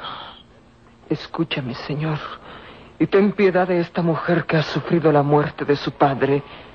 Déjame en libertad, señor. Déjame regresar a Nefris y te juro que te pagaré el dinero que gastaste al comprarme como esclava. Déjame regresar a Nefris, señor. No, Nefris no existe ya. Solo es un montón de escombros después de que fue atacada por los beduinos. Solo hay casas derruidas y devora cadáveres. Aún así debo regresar. Y con mis manos levantaré piedra tras piedra hasta reconstruir mi casa. Déjame, Señor, regresar a Nefris para orar por el descanso del alma de mi padre. El viejo Tabor, el poseedor del secreto de la cámara mortuoria de Rames III. Su obstinación de no revelar el secreto provocó su muerte. Ali Farab lo mató. Sí. Y la maldición de Isis y Amon-Ra caerá sobre su cabeza. Jamás podrá olvidar los ojos de mi padre al morir. Jamás borrará de su mente la mirada acusadora hasta que pierda la razón. Mm, sí, y la última vez que vi a Ali Farah parecía un loco. Sufría el peso de los remordimientos. Por haber matado a mi padre. El patriarca Tabor, descendiente de Ramés. La misma suerte correrás tú si te niegas a revelar el secreto de la tumba de Ramés. Escucha, Nila. No quiero ser brutal contigo.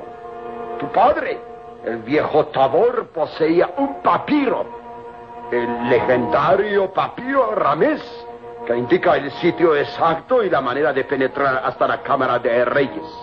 La cámara mortuoria donde están escondidos los tesoros del faraón Ramés III. Vamos a ver, preciosa Nila. ¿Qué fue de ese papiro? ¿Mm? ¡Habla! Seré sincera contigo para para que olvides de una vez tus ambiciones. Mi padre, Tabor, cuando supo que los beduinos atacarían la aldea, rompió el papiro Ramés. ¡Continúa! Lo partió en dos. Una parte la enterró en lugar secreto cerca de Nefris. ¿Sabes el sitio exacto? No. Y créeme que te pasarías la vida buscándolo sin resultados. Tendrías que cavar en el desierto para encontrarlo. ¿Y qué fue de la otra parte del papiro? Lo puso en mis manos. Siendo su hija mayor, me corresponde el derecho de guardar la mitad del papiro. ¿Y dónde está? ¡Habla! Dime dónde lo escondes. Lo destruí. ¡Mientes! ¡Mientes! ¿Crees tener el valor suficiente para soportar el dolor? Mi padre fue víctima de las torturas de Ali Faraf. Soportó estoico que su cuerpo fuera martirizado sin piedad. Aceptó la muerte más espantosa y sin embargo sus labios no se movieron para revelar el secreto. Yo llevo su sangre. En mi cuerpo corre la estirpe de Ramés y te juro, te juro por Amon Ra que no hablaré. No hablaré. Me divierte que hables así. Es como un reto a mi habilidad con los martirios. Los beduinos son maestros en el martirio y aseguran que en ello estriba un gran placer. El placer de torturar a un semejante no se compara a ningún otro placer. Inténtalo todo, señor, que jamás hablaré. Podría hacerlo ahora mismo, pero tenemos mucho tiempo por delante. Esta misma noche saldremos hacia las ruinas del templo de Tendur. ¿Has oído hablar del Valle de los Espectros? Sí. El Valle de los Espectros, donde se levanta la pirámide de Ramés. Hacia allá partiremos esta noche. Y te aseguro que el terror y la locura, el dolor y el sufrimiento se saciarán en tu cuerpo, hermosa Nila. Terminarás confesándolo todo. Lo juro, lo juro.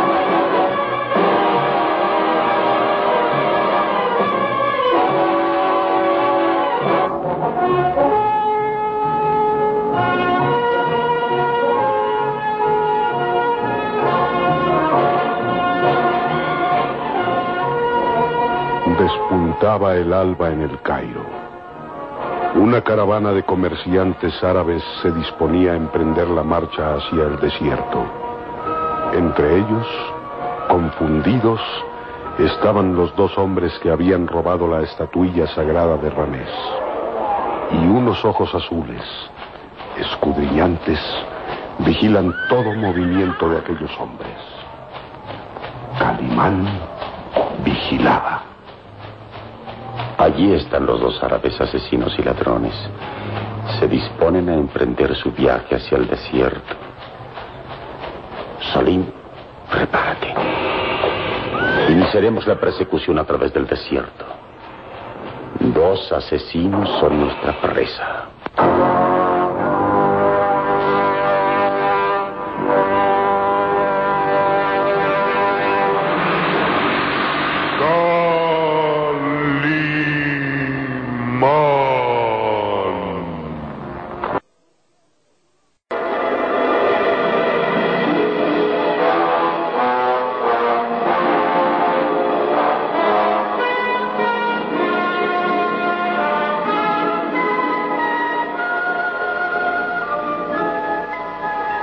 Despuntaba el alba en el Cairo. En las afueras de la populosa ciudad, una caravana de comerciantes árabes se disponía a emprender la marcha hacia el desierto. Entre ellos, confundidos, estaban los dos hombres que por órdenes del alemán Erich von Fraufen habían robado la estatuilla sagrada de Ramés y matado al viejo del bazar. Y unos ojos azules, escudriñantes vigilan todo movimiento de aquellos dos asesinos. Calimán vigilaba. Allí están los dos árabes, asesinos y ladrones. Se disponen a emprender la marcha hacia el desierto. Solín, prepárate. Iniciamos la persecución a través del desierto. Dos asesinos son nuestra presa. Pero no deben saber que lo seguimos. Descuida. Con estas ropas pasaremos como miembros de la caravana. Calimán había cambiado su elegante atuendo hindú coronado con fino turbante de seda por una gran túnica de lino blanco que lo cubría de pies a cabeza al estilo árabe. El pequeño Solín vestía un amplio pantalón de lino blanco recogido en los tobillos y un chaquetín de paño rojo rematando su cabeza un breve turbante gris. A simple vista parecía uno de tantos mozos de la caravana al servicio de su amo. ¿Compraste los caballos? Sí, señor. Gordos y fuertes, capaces de recorrer el desierto sin mostrar flaqueza. En las alforjas hay comestible para cinco días y agua suficiente para dos camellos. Bien, eres listo. Piensas en todo. Lo que no puedo pensar, señor, ni imaginarme siquiera, para qué nos empeñamos en seguir a esos dos árabes a través del desierto. ¿Qué nos importa a nosotros que hayan robado una estatuilla y matado a un miserable viejo del barrio del Jacín? Tú lo has dicho. Son dos ladrones y asesinos. No pueden quedar en libertad impunemente. Con denunciarlos a la policía sería suficiente. ¿Lo crees? Sería tarea ardua demostrar que ellos mataron al viejo del bazar. Además, no hay tiempo. Mira, la caravana inicia su marcha.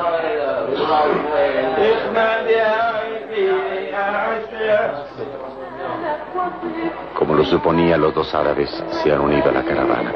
Nosotros haremos lo mismo.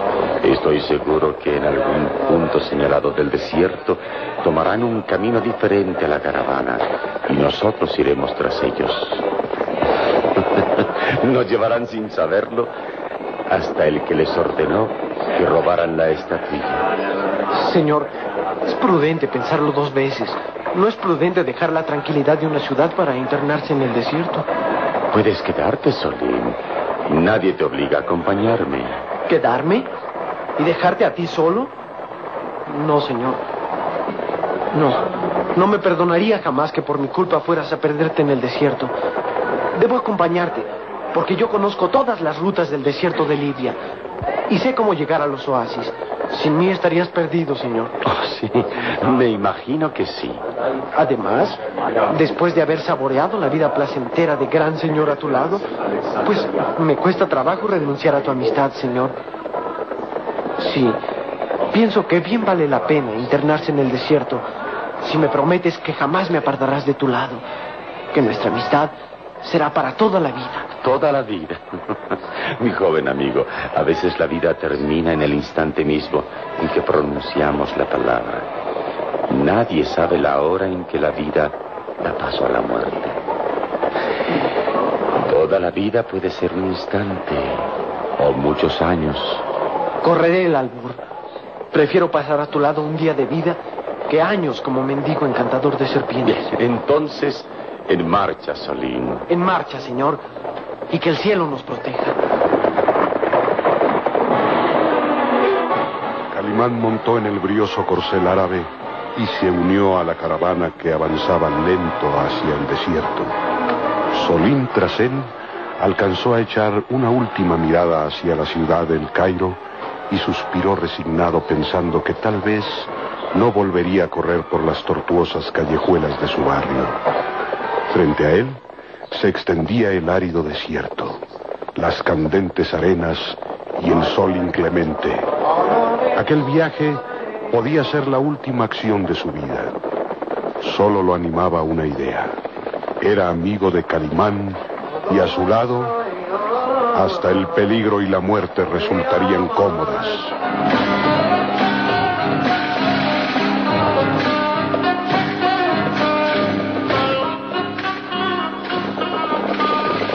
La caravana se fue alejando poco a poco de la ciudad, internándose por el desierto como un gigantesco gusano de hombres y bestias. Una hilera de figuras blancas que poco a poco se iban confundiendo con las dunas del desierto hasta ser solo un punto en el horizonte y luego desaparecer en la distancia, como si el interminable desierto fuera un gigantesco monstruo que nos devoraba.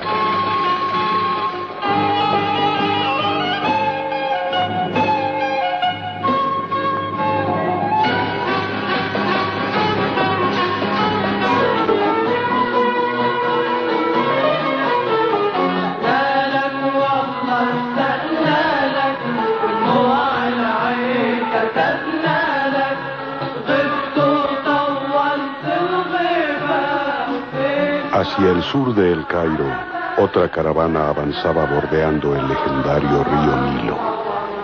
Era la expedición del profesor Douglas Farrell, que después de tres días de penosa marcha, se acercaba a la devastada provincia de Nefris. Al frente de la caravana iba el propio Douglas Farrell acompañado del guía. Jane, la hermosa hija del profesor, mostraba las huellas del cansancio, pero su ánimo no decaía al pensar que en Nefris encontrarían datos suficientes respecto a la tumba sagrada del faraón Ramés III. Detrás de ella avanzaba en su cabalgadura el egipcio Sarur, que fijaba su vista en el incierto horizonte, esperando ver aparecer las primeras casas del poblado de Nefris, allí donde él suponía le esperaba su amada Nila.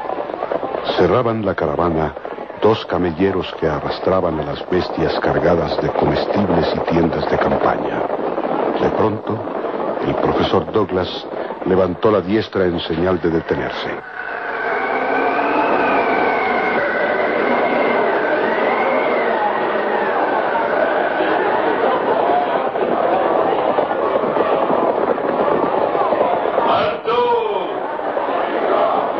¿Qué pasa, Sarur? Hemos llegado, Jane. Reconozco el lugar. Tras de esa montaña está Nefris. Entonces debemos apresurar la marcha. El sol cae a plomo sobre nosotros y me siento muy fatigada. ¡Sarur! Sí, profesor. Malas noticias. ¿Qué sucede? Malas noticias. El guía se adelantó a reconocer el camino y ahora ha regresado. Más valía que nunca hubiéramos hecho este ¿Qué viaje. sucede, papá? ¿Equivocamos la ruta? No, hija.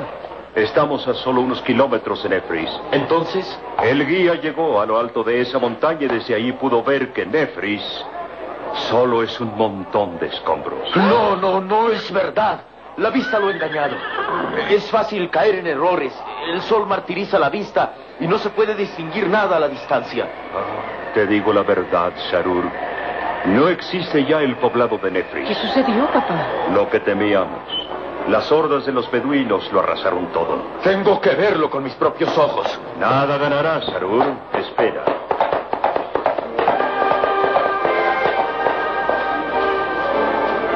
Pobre Sarur. Esto va a ser un golpe demasiado fuerte para él. ¿Y no hay señales de vida en la aldea? Aparentemente no. He sabido que cuando los beduinos atacan un poblado, solo dejan un rastro de muerte y desolación. Tenemos que llegar hasta allá. Tal vez alguien esté con vida. Ojalá así fuera. Pero mucho me temo que solo encontraremos cadáveres y buitres devorando la carroña.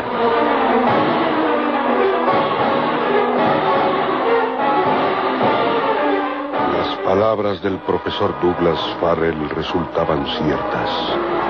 Nefris, que fuera un bello poblado donde la gente trabajaba y vivía feliz, ahora solo era un montón de escombros con hedor a muerte. Un grotesco cementerio donde los buitres concluían la obra de los beduinos.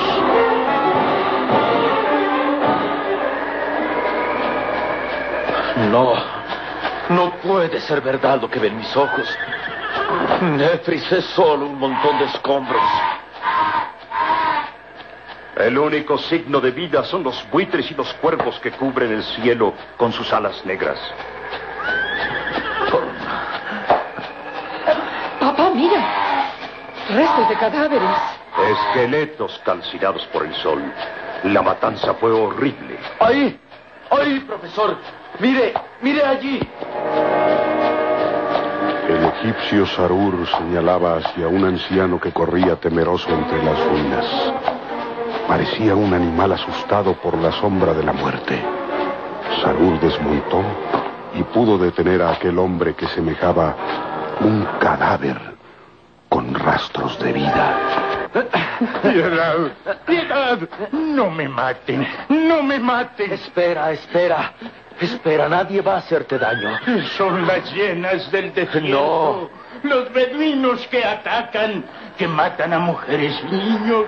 Piedad, Quieto, piedad, piedad para este miserable viejo. Ah, está enloquecido, a punto de morir de hambre y sed. Lo reconozco.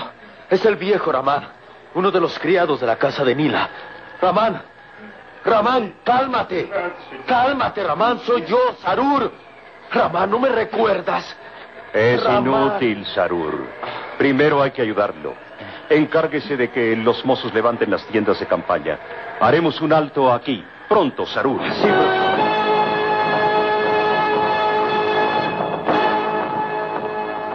Tiempo más tarde, aquel pobre viejo se recuperaba lentamente bajo el amparo de las tiendas de campaña. Sus ojos hundidos en las cuencas brillaban con ansiedad y temor. Agua. Agua, por piedad, un poco de agua. Beba.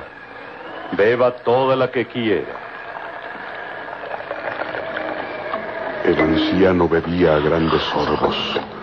Sus labios resecos parecían las mismas arenas del desierto. Saúl lo miraba con ansiedad y esperanza. Aquel viejo podía contar lo sucedido. Gracias. Gracias. Que los dioses colmen de bendiciones sus vidas y hagan placentera su muerte. Gracias. Sarur, trate de interrogarlo. Necesitamos saber qué ha sido de todos los habitantes de la aldea. Ramán, viejo Ramán, ¿me reconoces? Soy Sarur. Sarur. Mírame. Mírame bien. ¿Qué? ¿Me recuerdas? Sí.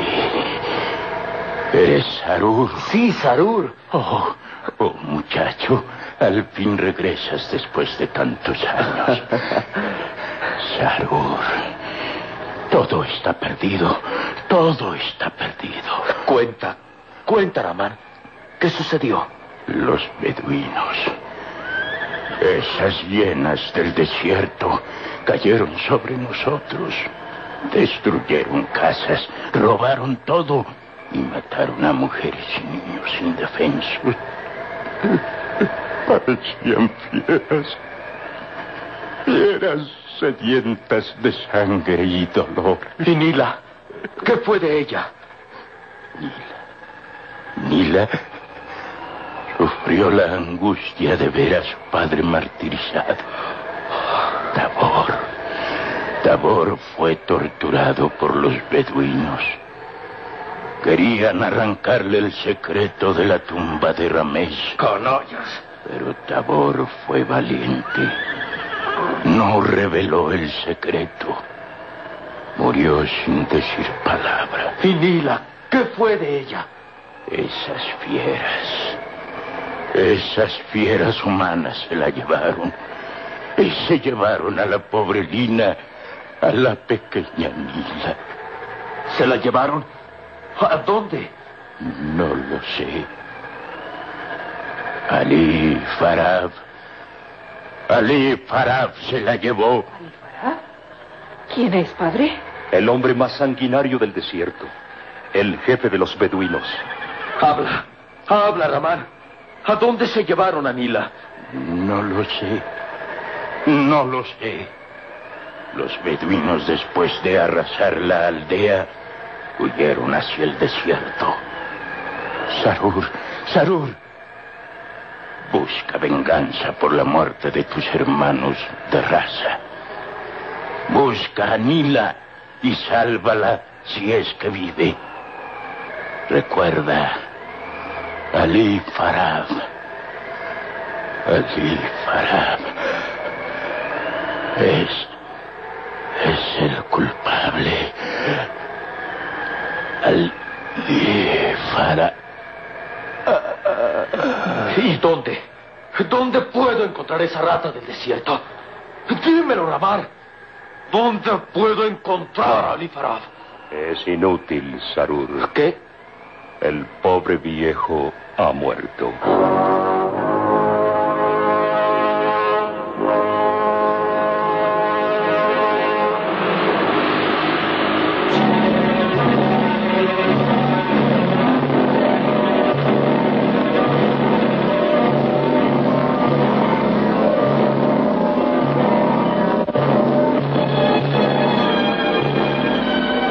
En las sombras de la noche, los escombros de la aldea de Nefris se veían aún más tétricos.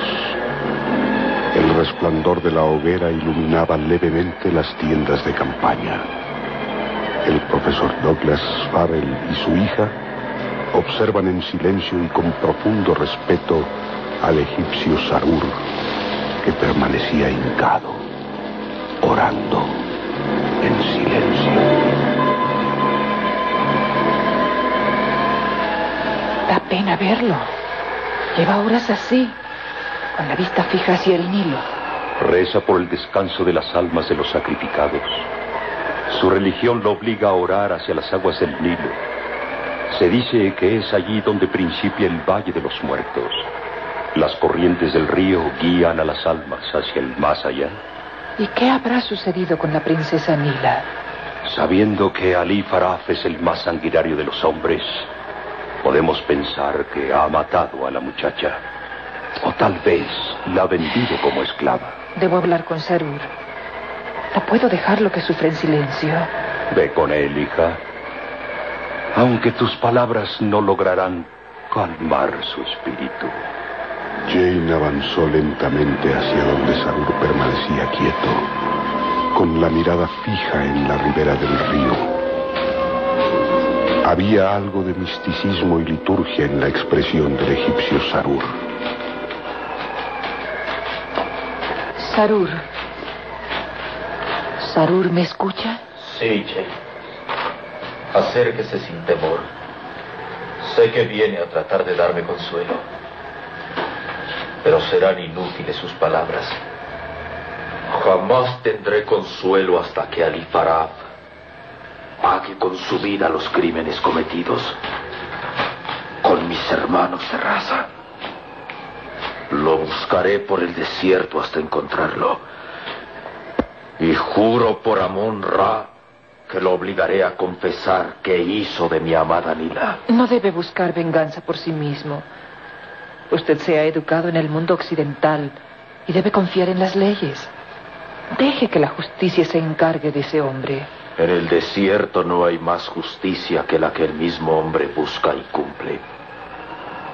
Es cierto que me he educado en la civilización occidental, pero ahora, al estar bajo el calor de mi patria, vuelvo a sentir la voz de mi sangre que me ordena matar al que mató a mi gente, cobrar con su sangre la de tantos inocentes sacrificados. Jane, esa es la ley del desierto. Regresaremos a El Cairo. Informaremos a las autoridades que... No, Jane. Mañana al amanecer iré en busca de Ali Farad. Y debo hacerlo solo. Arrancaré de sus labios la verdad sobre el destino de Nila. Mi amada Nila. Si ha muerto, buscaré la muerte para estar con ella. Si está con vida, la encontraré sin importarme el tiempo que me lleve. Pero la encontraré. Salud. Quisiera ayudarlo. Se lo agradezco, Jane. Pero esto debo hacerlo solo. Vaya a descansar, Jane, que usted debe estar rendida. Jane, hija. Papá, ¿has oído? Todo, hija. Todo. Tenemos que impedir que Sarur cumpla su amenaza. No podemos.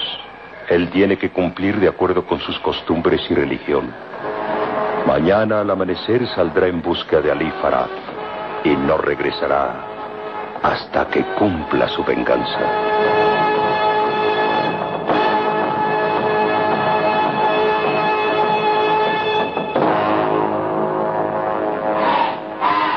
Al día siguiente, mientras los buitres volaban en círculos interminables sobre los escombros de Nefris, un jinete se internaba hacia el desierto. El egipcio Sarur iba en busca de la venganza.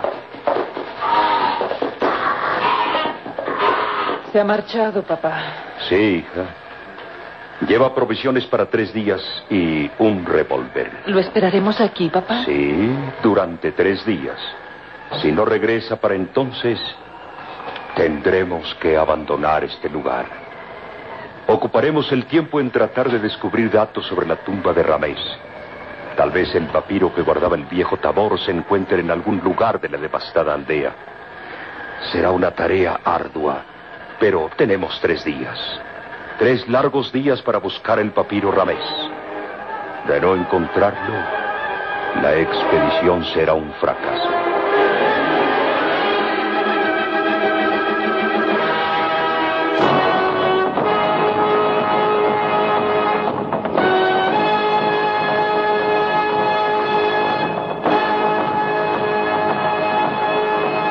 Lejos de la devastada aldea de Nefris, en las candentes arenas del desierto de Libia, la caravana de mercaderes árabes avanzaba penosamente.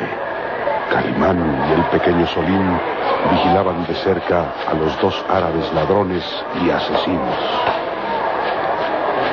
La caravana se había detenido. Los árabes observaban con extrañeza a aquel desconocido que uniéndose a la caravana los vigilaba durante toda la jornada. Calimán advirtió el peligro a su pequeño compañero. Parece que nuestra presencia inquieta a los árabes.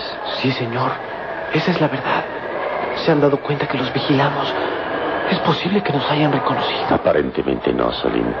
Hemos estado a prudente distancia para que puedan vernos cara a cara. Mira, señor. Los dos árabes cuchichean con el jefe de la caravana. Sí, seguramente vendrán a interrogarnos. Tus palabras son ciertas, señor. Mira, vienen hacia nosotros. Nos van a descubrir. No podremos luchar contra todos. Nos harán pedazos, señor, y arrojarán nuestros restos a los buitres. calma, calma, mi pequeño Salim. Tengo un arma para vencerlos. Un arma sencilla, pero poderosa.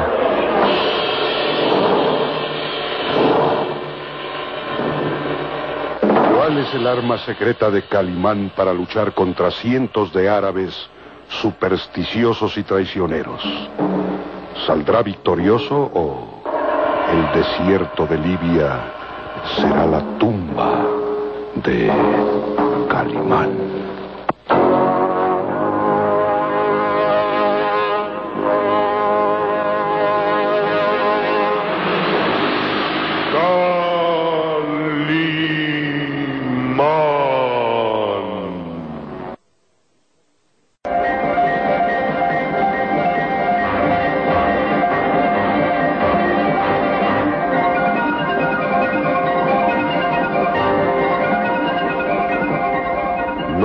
De la devastada aldea de Nefris, en las candentes arenas del desierto de Libia, la caravana de mercaderes árabes avanzaba penosamente.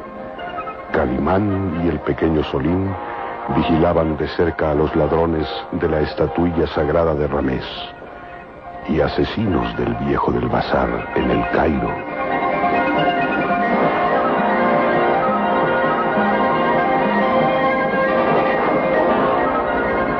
La caravana se había detenido. Los árabes observaban con extrañeza a Calimán y a su pequeño amigo. Se advertía un peligro latente. Nuestra presencia inquieta a los árabes, Salim. Sí, señor.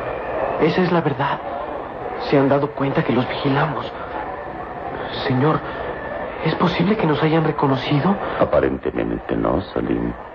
Hemos estado a prudente distancia para que puedan vernos cara a cara. Mira, señor. Los dos árabes cuchichean con el jefe de la caravana. Estarán tramando un plan contra nosotros.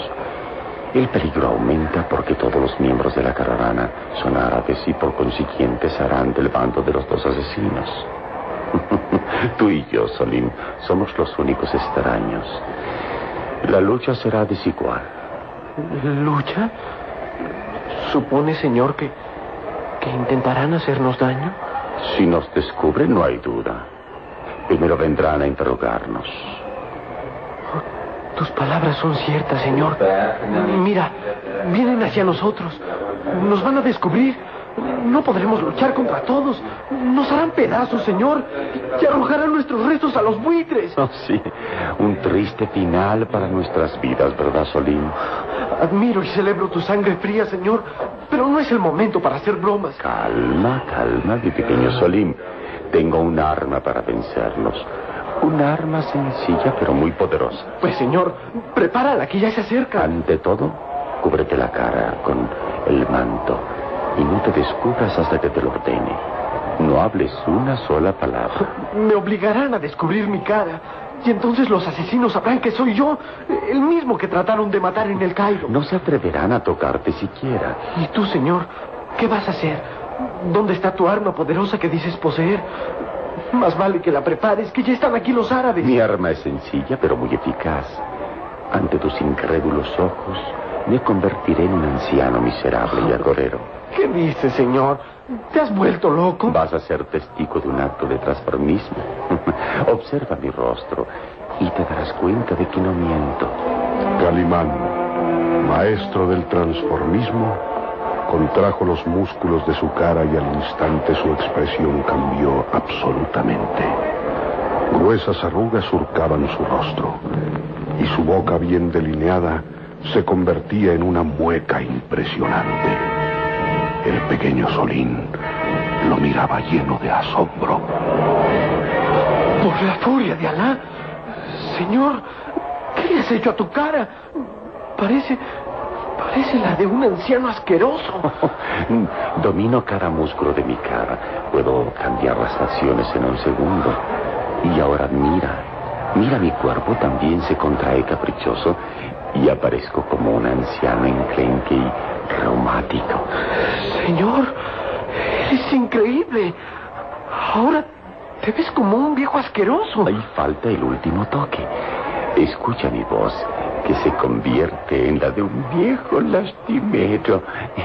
Misericordia, misericordia para este pobre viejo. Por las barbas del profeta, has convertido en un anciano. Calla, calla, calla, mi pequeño Solim, que los árabes están sobre nosotros.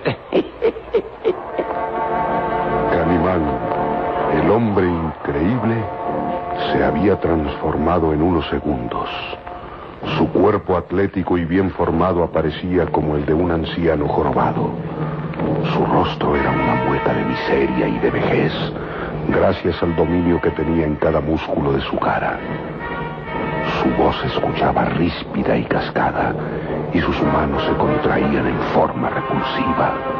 Uno de los árabes llegó hasta él. Extranjero, queremos hacerte unas preguntas. No dirigís a mí, señor. ¿Y a quién más? Eres el único extranjero que se unió a la caravana desde que salimos del Cairo. ¿Quién eres? Uy, señor, ¿y qué, qué puede importarte quién soy? Piensa tan solo que, que debes tener piedad y misericordia para este miserable viejito. Es extraño. Antes te veía avanzar erguido sobre el caballo y ahora te veo encorvado. Haría que eres un hombre joven y fuerte y ahora te veo retorcido como un anciano. Los largos años de mi vida han marchitado mi cuerpo. ¿Te burlas de mí?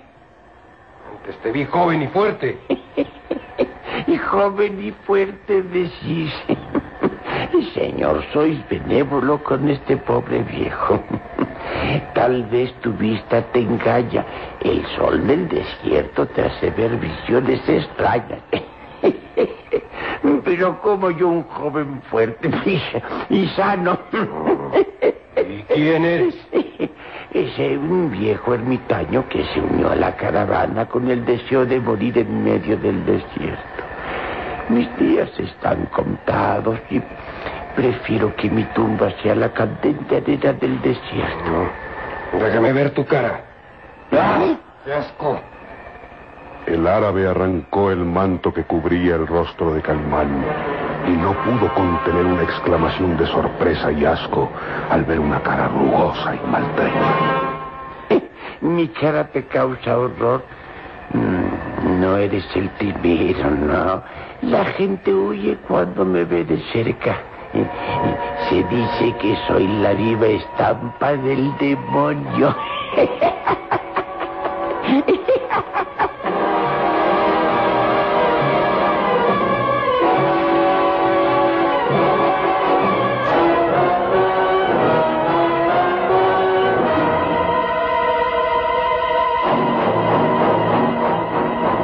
Calimán, el hombre increíble, convertido en repulsivo anciano gracias a su dominio de la transformación, lograba confundir al árabe.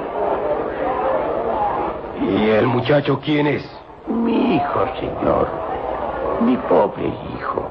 No, no le pidas que conteste a tus preguntas porque el desdichado carece de voz. Es muy... ¿Y por qué se cubre la cara? ¿Acaso tiene miedo a ser reconocido? Mi pobre hijo siente vergüenza de que alguien lo mire. y sabéis, señor, mi pobre hijo eh, eh, padece... mm, padece lepra. ¿Lepra? Eh, Sí, sí, el terrible mal de Lázaro ataca su cuerpo. Eh, Está cubierto de llagas horribles y siente vergüenza de que lo miren. Las furias de Amon-Ra cayeron sobre mi pobre hijo. Él tiene la maldición de la lepra. Quiero ver su rostro. Bien, señor. Descubridlo vos mismo. Mas recordad que la lepra es contagiosa. Si tenéis valor para tocar sus ropas y ver su cara, ha- hacedlo, señor. hacedlo. Os advierto que su rostro es espantoso. Una gruesa llaga invade la mitad de su rostro. La lepra le ha carcomido los labios y la lengua.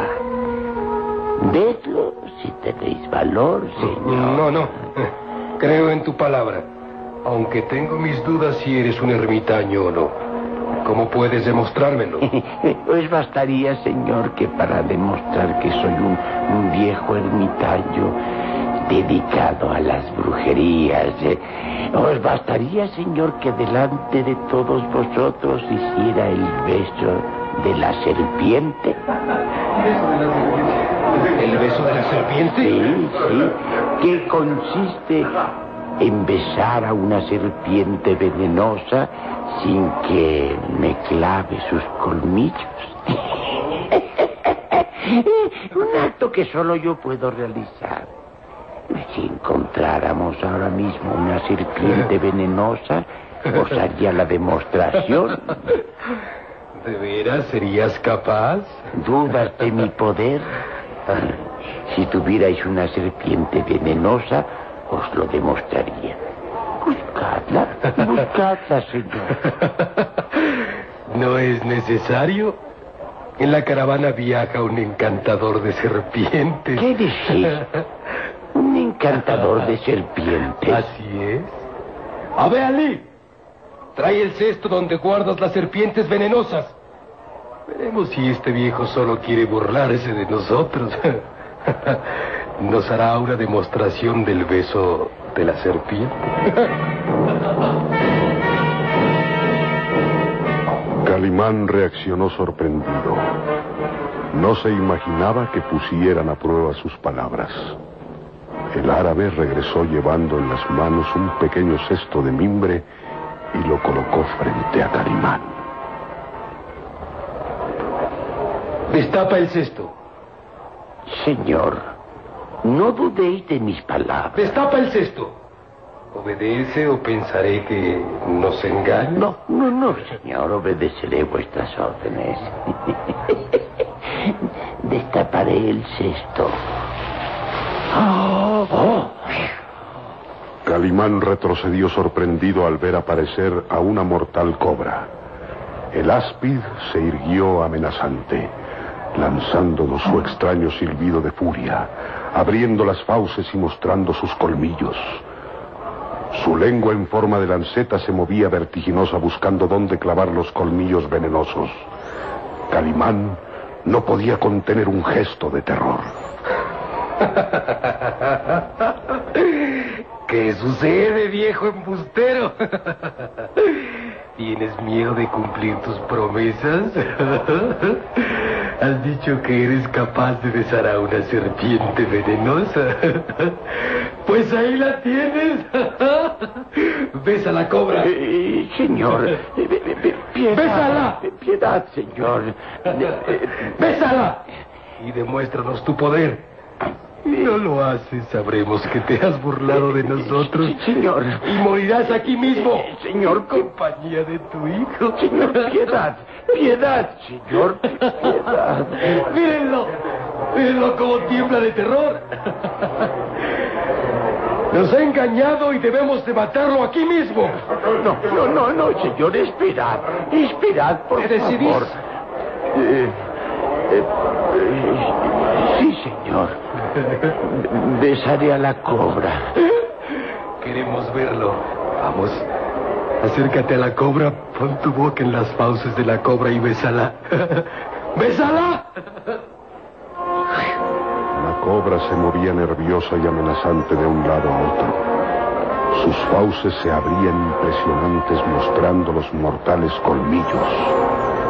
Calimán se acercó poco a poco al asqueroso reptil. Mirad, mirad, señores. Voy a besar la cobra. ¿Qué esperas? Acércate a la cobra. Acércate a la boca para que clave sus colmillos en tus labios. Silencio, silencio. Y observad, observad cómo no os engañé. Voy a hacer el beso de la serpiente. Silencio. Observad.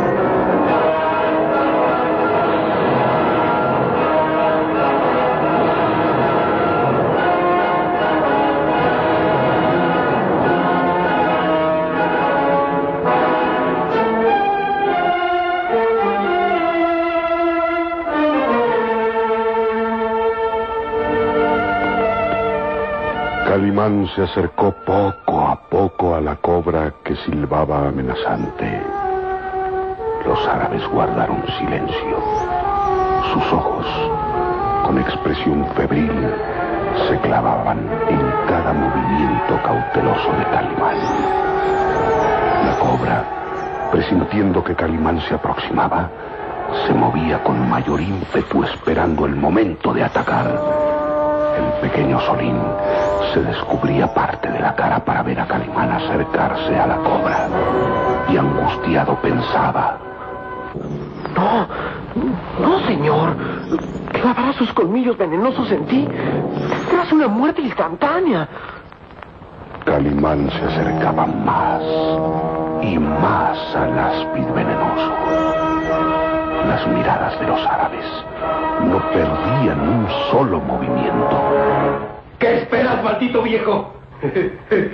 Acércate a la cobra. Bésala. Bésala. Quietos. Quietos todos. Vais a presenciar algo nunca visto. El beso de la serpiente. Con un rápido movimiento, Calimán aprisionó la cabeza de la cobra que silbaba enloquecida de rabia.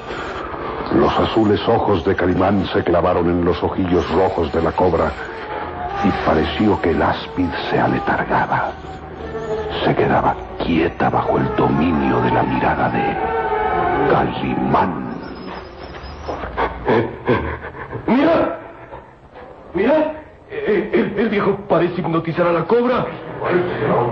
¡Silencio! Silencio, señores, silencio. Ahora van a presenciar el beso de la serpiente. Poco a poco, acercaré mi boca hasta tocar las fauces de la cobra. Mirad, mirad.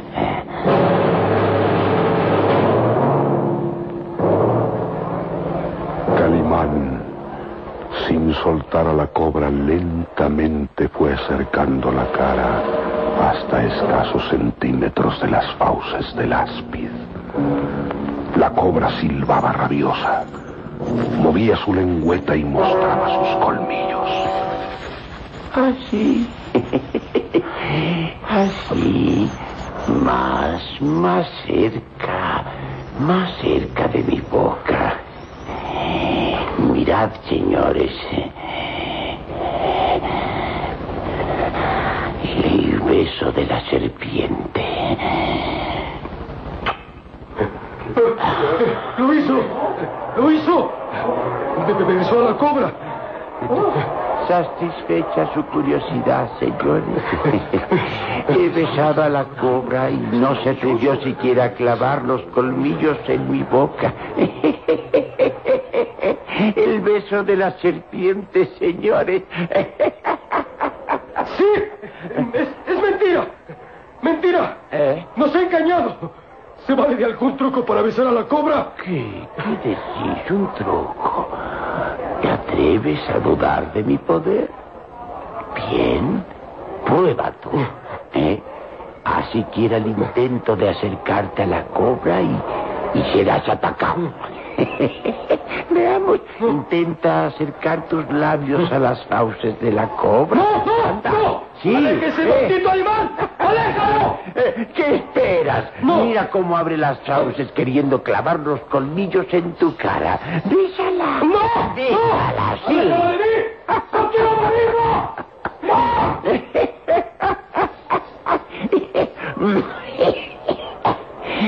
Y creo que ahora no dudarán de mi poder, ¿verdad?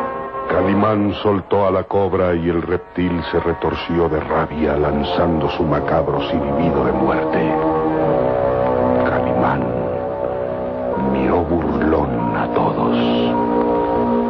¿Dudáis ahora de mis palabras? Eres el demonio. Eh, Quédate aquí con tu hijo leproso.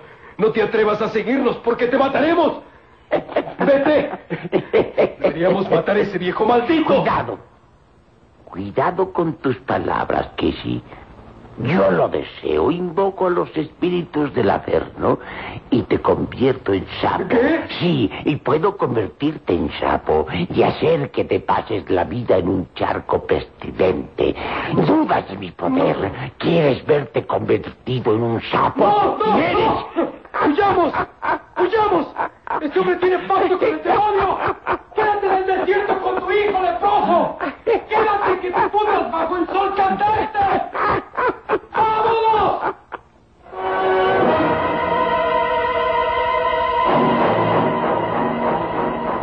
Los árabes, presas del terror por el acto que acababan de presenciar, huyen angustiados.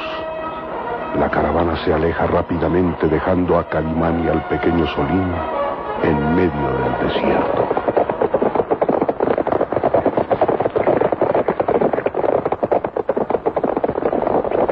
No olvidaréis jamás al viejo ermitaño que puede besar a las serpientes venenosas. ah, Solín, nunca olvidarán al viejo ermitaño que besa a las cobras. El hombre increíble, volvía a ser el mismo.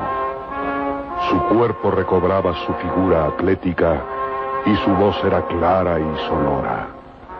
Las gruesas arrugas que descomponían su rostro desaparecían. Se borraba la cara repulsiva del anciano para volver a ser de asombrosa belleza masculina.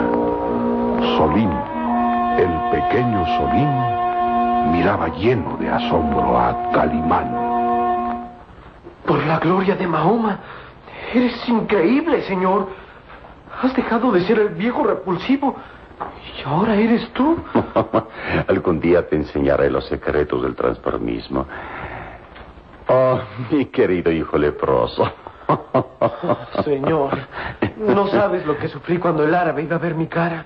Me hubiera reconocido y matado sin duda. Ana, el terror a ser contagiado de lepra le impidió ver tu cara. El miedo es el peor consejero de los cobardes. Correcto, señor. Estoy asombrado de tu dominio para transformarte en otro hombre. Asombrado de tu astucia para engañarlos, diciéndoles que yo estaba leproso. Pero, ¿cómo pudiste besar a la cobra sin que te mordiera? La hipnotizaste. Eso, eso, ¿es verdad? ¿O tienes pacto con el demonio? Contéstame, señor. Dime la verdad. Porque siempre estaré con la duda si eres un hombre o un demonio.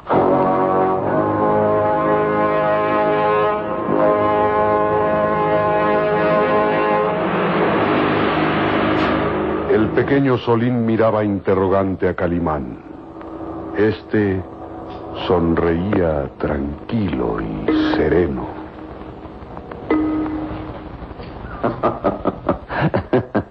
Ningún hombre puede tener pacto con el demonio. Entonces, señor, ¿cómo hiciste para que la cobra no te mordiera cuando la besaste? Fue un acto de magia, ¿verdad? No, no, no, mi pequeño Solín. Digamos que es algo totalmente lógico. ¿Lógico? ¿Besar a una cobra sin que te clave sus colmillos venenosos? Imposible, señor. Escucha, mi pequeño Solín. Para hacer el beso de la serpiente, solo es necesario conocer perfectamente los músculos sensores de la serpiente. Recordarás que mi mano aprisionó la cabeza de la cobra. Sí. Bien. Presioné con mis dedos los músculos que accionan las fauces de la cobra, de tal modo que le impedí cualquier movimiento. Así el áspid permaneció inmóvil cuando acerqué mi boca a sus fauces.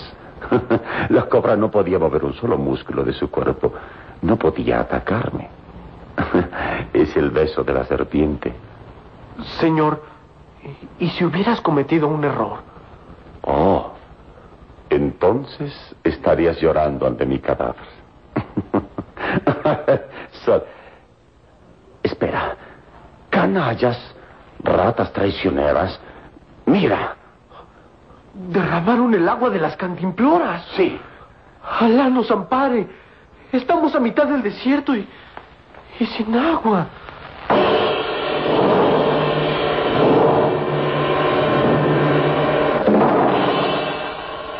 Se dice que la muerte por falta de agua es espantosa. Sufrirán Calimán y el pequeño Solín el tormento de la sed.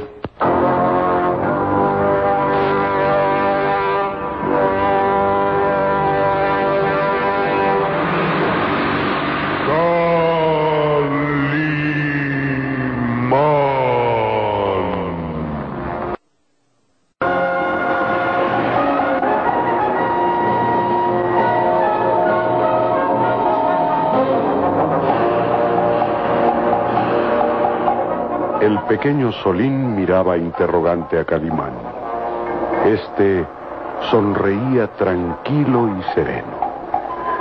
Te equivocas al pensar que puedo tener pacto con el demonio. Nadie, ningún hombre Solín puede tenerlo. Entonces, señor, ¿cómo hiciste para que la cobra no te mordiera cuando la besaste? ¿Fue un truco? ¿Un acto de magia? ni lo uno ni lo otro. Digamos que es algo totalmente lógico. ¿Lógico? ¿Besar a una cobra sin que te clave sus mortíferos colmillos es lógico? Imposible, señor. Escucha, mi pequeño Solín. Para lograr el beso de la serpiente solo es necesario conocer perfectamente dónde están localizados los nervios sensores de la cobra. Recordarás que mi mano aprisionó la cabeza del áspid. Sí. Presioné con mis dedos en los músculos que accionan las fauces de la cobra de tal modo que le impedía el menor movimiento. Así el áspid permaneció inmóvil cuando acerqué mi boca a sus fauces. La cobra no podía mover un solo músculo de su cuerpo. No podía atacarme, ¿me comprendes? Es el beso de la serpiente. Señor, ¿y si hubieras cometido un error? Oh, entonces estarías llorando junto a mi cadáver.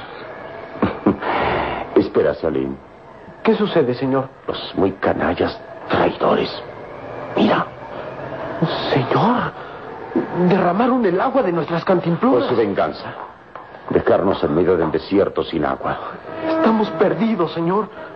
La caravana se ha alejado.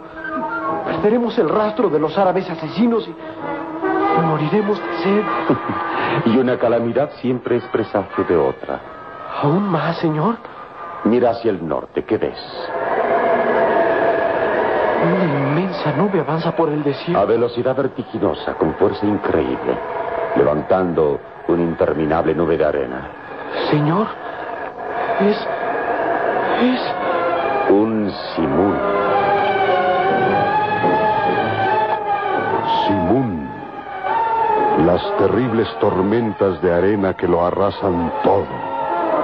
Un viento huracanado que levanta una inmensa nube de arena y lleva tal fuerza que puede arrancar palmeras de raíz y lanzar a hombres y bestias por los aires. Simún, la palabra que significa la muerte irremediable en el desierto.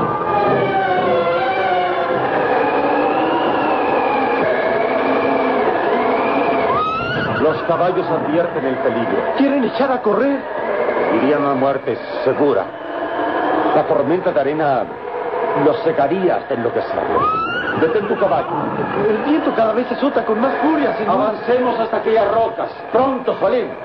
Pronto. ¡Oh! ¡Oh! ¡Oh!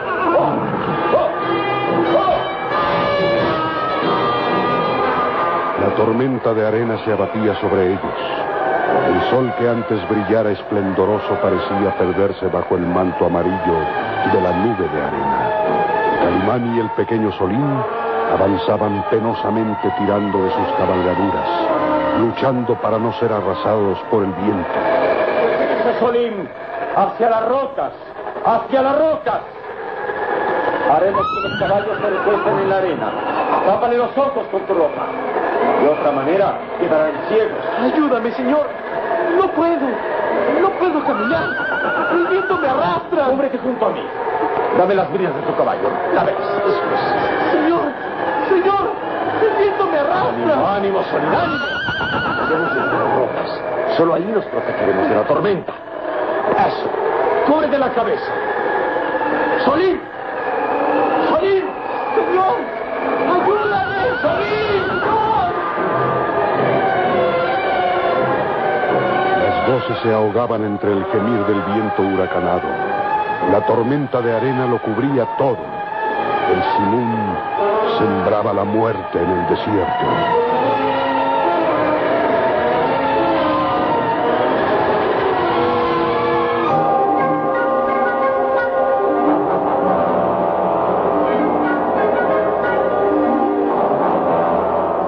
Lejos de allí, en la devastada aldea de Nefris, el profesor Douglas Farrell y su hija Jane esperaban el regreso del egipcio Sam. Debimos impedir que fuera en busca del Ifaraf, padre. Ahora tal vez nunca volvamos a verlo. No podíamos evitarlo, Jane. Sarur ha de cumplir con las leyes que el mismo desierto impone desde hace siglos. Ha pasado el primer día sin tener noticias de él. Pues nos quedan aún dos para cumplir el plazo. Debemos invertirlos en tratar de encontrar el papiro de Ramés. Sería una pena que todos los trabajos de tantos años se perdieran ahora a causa de esta tragedia. ¿Pero qué podemos hacer, papá? Nuestra única guía era encontrar con vida al viejo Tabor, patriarca de Nefris y descendiente de Ramés. Según las palabras de Sarur, el anciano Tabor poseía el papiro Ramés que señala el sitio exacto y la clave para llegar hasta la cámara mortuaria. Todo no era más que una hipótesis, pero había que seguirla. Y ahora, con el asesinato del viejo Tabor, debemos dar marcha atrás. ¿No hay ninguna otra esperanza? Jane, ¿y qué nos dice si el papiro Ramés no está oculto en algún lugar de Nefris? ¿Lo crees? Recuerda las palabras del viejo Ramán que encontramos aquí moribundo al llegar aquí. Dijo que los beduinos habían martirizado horriblemente al viejo Tabor con la esperanza de que revelara el secreto del papiro de Ramés. Y Tabor soportó estoico el tormento. Y no reveló el escondite donde está el papiro. ¿Por qué no buscarlo? Mm, es una esperanza. Tal vez encontremos algo entre las ruinas de la casa del viejo Tabor. Sí, vale la pena intentarlo. Si no, todo el trabajo de mi vida por localizar la cámara mortoria de Ramés III habrán sido inútiles. Vamos, hija, vamos.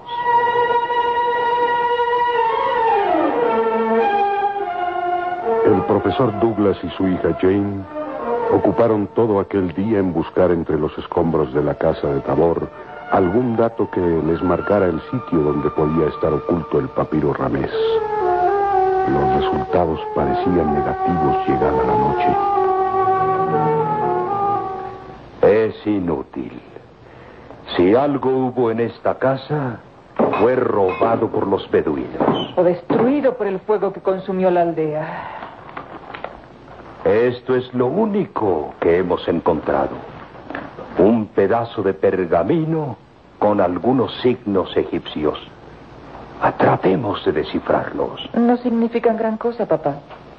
Textualmente dice, el esplendor de mis antepasados yace... Eso es todo. No es de gran ayuda, no sé. El esplendor de mis antepasados yace... Ah, espera. ¿No recuerdas una leyenda semejante? En las excavaciones de 1870, cuando se descubrió la tumba del faraón Tutankamen I, ¿recuerdas que bajo el sarcófago se encontraron unos signos que expresan una idea semejante? Ah, sí, papá. Decía, el esplendor de mis antepasados yace... yace bajo... Bajo mi cuerpo. Sí, eso es. El esplendor de mis antepasados yace bajo mi cuerpo. Y precisamente bajo el sarcófago de Tutankamen fue encontrado un papiro que mostraba la clave para llegar hasta la tumba de reyes. ¿Y piensas que el viejo Tabor colocó el papiro Ramés precisamente debajo de su tumba? No. Sabemos que el cadáver de Tabor fue arrojado al desierto para ser devorado por los buitres. Mm, además, siendo Tabor el poseedor del papiro, Tuvo que guardarlo en un lugar secreto cuando supo del ataque de los beduinos. Y solo pudo hacerlo bajo la tumba del primero de sus hijos. Hassaf, el hijo mayor de Tabor, el hermano de Nila. ¿Qué fue de él? Sarur me contó en cierta ocasión que Hassaf había muerto años atrás víctima de una epidemia que azotó Nefris. Ya. Hassaf murió. Entonces Nila es la única descendiente directa. Es la única descendiente directa de la dinastía Ramés. Sí, y el papiro debe estar bajo la tumba de Hassaf. Es probable. El viejo Tabor era fiel de las costumbres de sus antepasados. Prueba de ello es que esta frase del pergamino, el esplendor de mis antepasados yace bajo mi tumba, eso es, Jane. Tenemos que encontrar la tumba de Hassaf.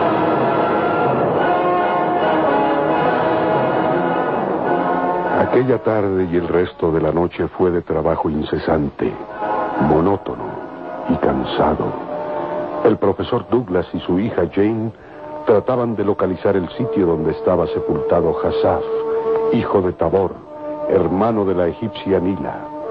A la luz de una lámpara de aceite, padre e hija lograban importantes datos.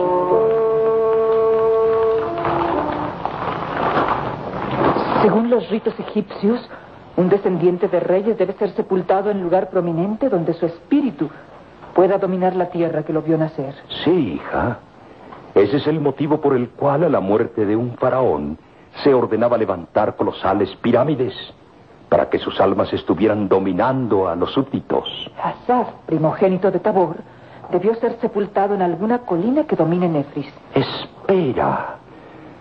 Hay que tomar en cuenta que su muerte no fue natural precisamente.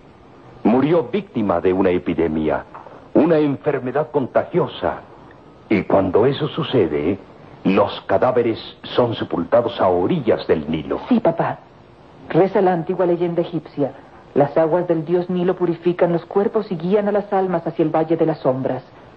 Los nobles que morían de enfermedad contagiosa eran sepultados en lugar prominente a orillas del Nilo, creyéndose que las aguas del río lavarían el cuerpo de toda enfermedad. Papá, esta mañana cuando di un paseo por los alrededores, hubo algo que llamó mi atención. Dime, hija. Hacia el este hay un pequeño promontorio a orillas del río. Tal vez sea el lugar donde está sepultado Hassab. Sí. Vale la pena buscarlo ahí.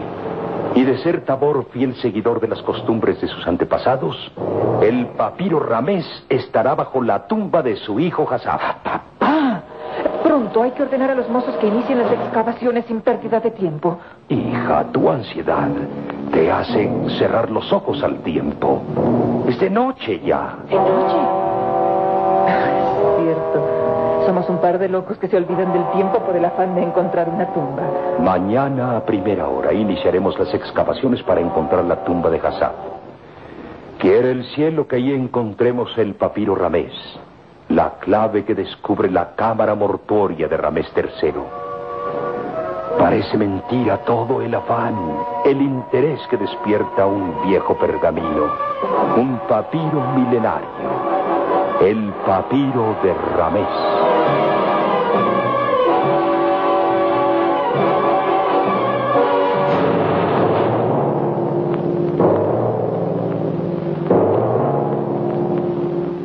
Rumbo hacia las ruinas del templo de Dendur, internándose por el Valle de los Espectros, una caravana avanzaba en el silencio de la noche. Erich von Fraufen llevaba como prisionera y esclava a la egipcia Nila.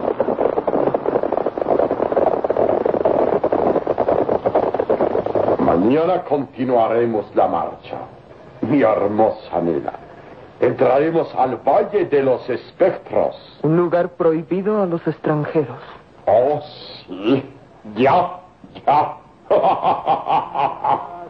sí, se cuenta que el Valle de los Espectros es sagrado por ser el refugio de las almas de los descendientes de la dinastía Ramés. En el centro del valle se levanta imponente la pirámide Ramés. Lo sé.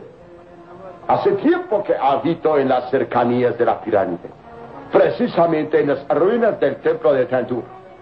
Profanas con tu presencia esos lugares. También lo sé, Nila. Pero mi ambición de riqueza me obliga a todo.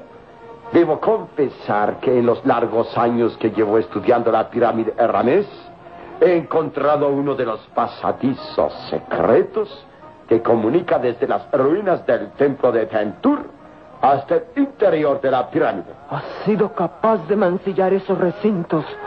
Sí, eran los pasadizos que utilizaban los sacerdotes del templo de Tentur para ir hasta la pirámide a rendir tributo a los muertos.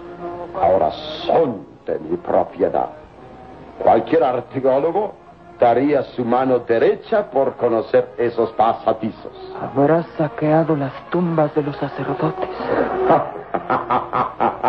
Así es.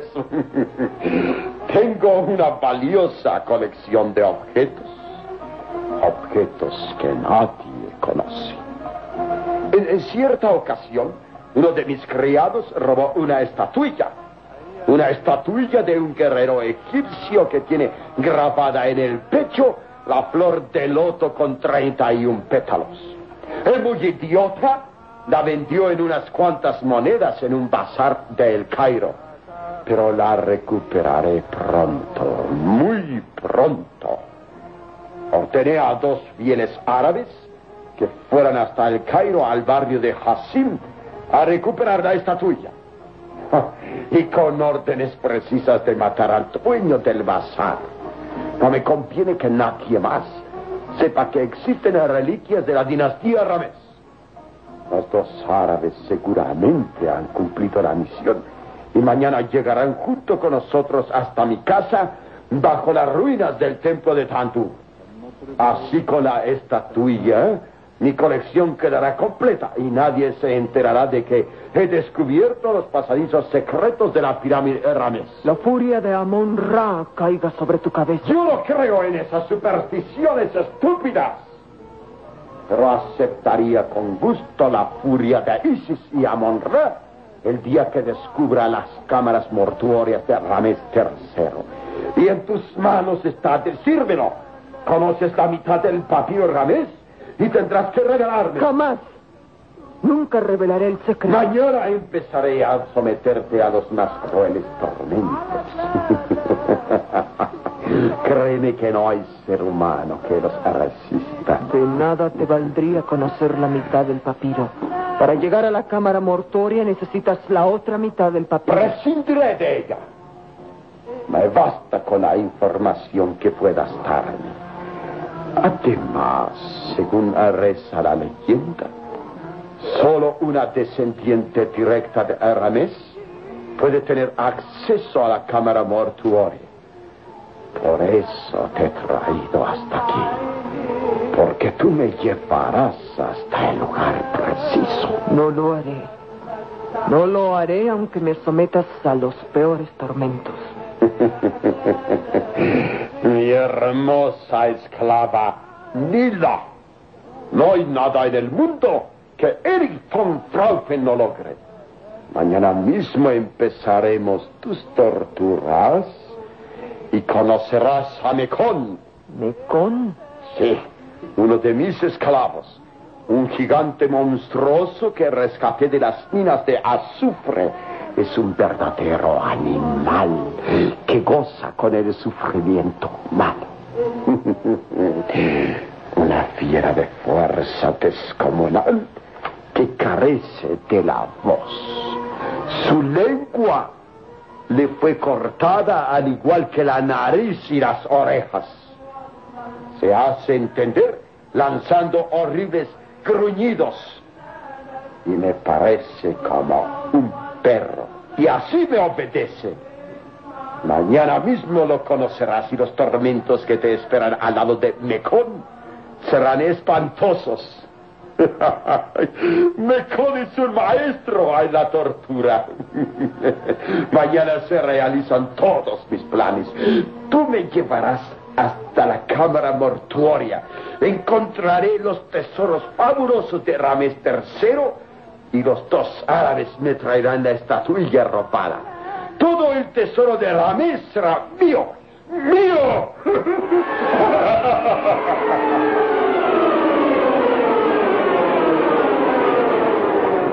Y en las cercanías del Valle de los Espectros, en medio del desierto de Libia, dos seres parecían volver a la vida después de soportar la furia de un simón.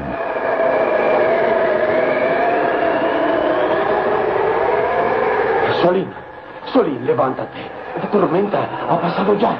Oh, señor, creí que nunca volvería a ponerme de pie. Hemos pasado un día completo tirados en la arena, guarnecidos tras estas rocas. Y fueron estas rocas las que nos salvaron de una muerte segura. Nuestros caballos soportaron el simón. Pero lo hemos perdido todo, señor. Jamás encontraremos la pista de los dos árabes ladrones y asesinos. Nunca recuperaremos la estatuilla sagrada que robaron en el bazar. Mi pequeño Solín, la caravana no debe ir lejos.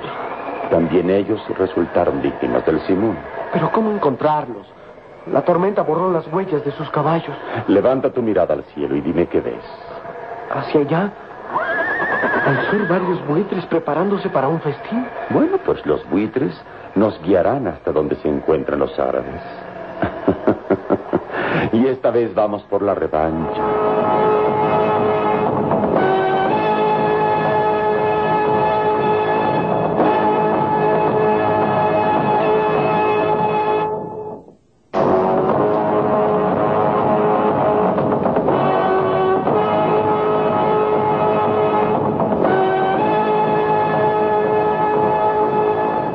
Las cercanías de Nefris, el profesor Douglas y su bella hija iniciaban las excavaciones. Deprisa, deprisa. Tenemos el tiempo medido. Solo nos queda el resto del día para concluir las excavaciones. Ahí. Ahí, papá. Parece un sarcófago.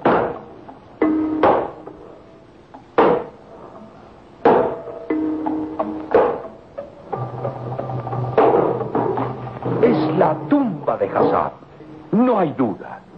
La encontramos al fin y estoy seguro que el papiro Ramés se esconde allí.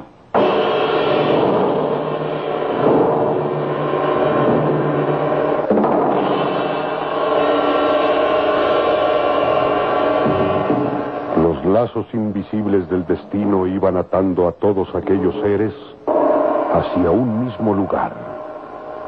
La tumba inviolable de Ramés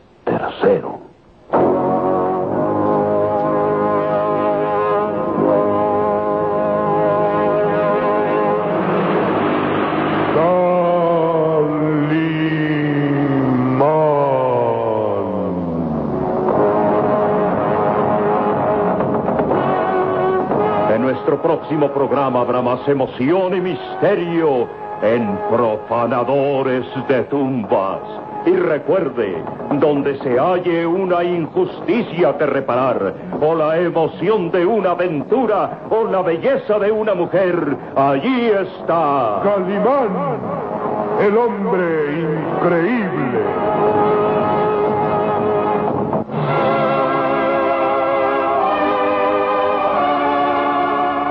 Escúchela de lunes a sábado a esta misma hora por RCN.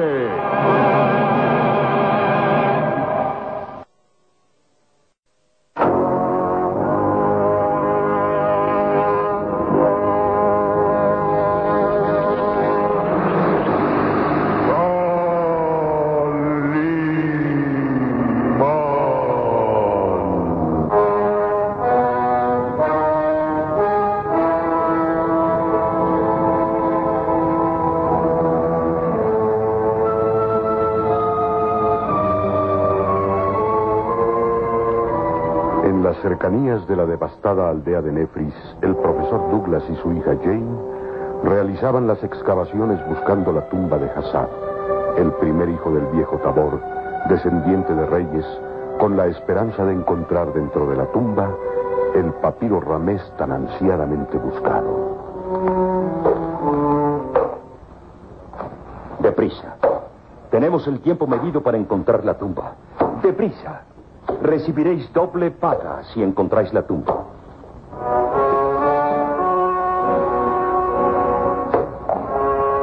Los porteadores etíopes que acompañaban al profesor Douglas en su expedición redoblaban con ímpetu su trabajo. Sus cuerpos de ébano fuertes y vigorosos se bañaban de gruesas gotas de sudor bajo el ardiente sol del desierto.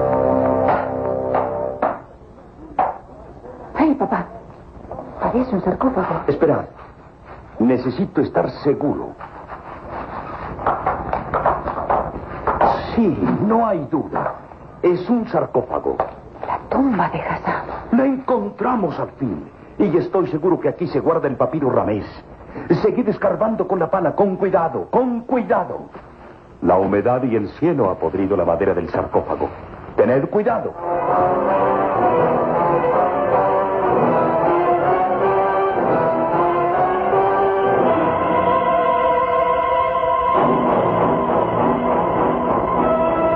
Lazos invisibles del destino iban reuniendo a todos aquellos seres hacia un mismo destino. La tumba del faraón Ramés III. Calimán perseguía a los árabes ladrones y asesinos que poseían una estatuilla robada de la pirámide de Ramés. El alemán Erich von Fraupen tenía en su poder a la bella egipcia Nila con la esperanza de que lo llevara hasta la cámara mortuoria de Ramés. Y ahora, el profesor Douglas encontraba la tumba de Hassaf, donde suponía encontraría el papiro Ramés, que descubriría cómo llegar hasta la cámara mortuoria, donde descansaban desde siglos atrás los restos del faraón, así como incalculables sus riquezas.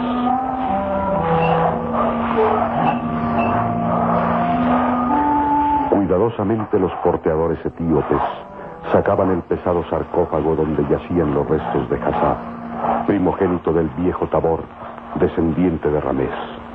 El profesor Douglas y su hija, llenos de ansiedad, examinaban el sarcófago, semicarcomido por la humedad. Aquí están los restos de Hassaf. No hay duda. Los goznes están podridos. Trataremos de levantar la tapa con sumo cuidado.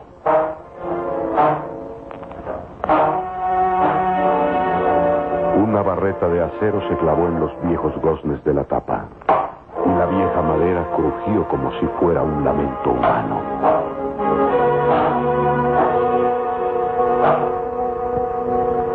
La pesada tapa cedió.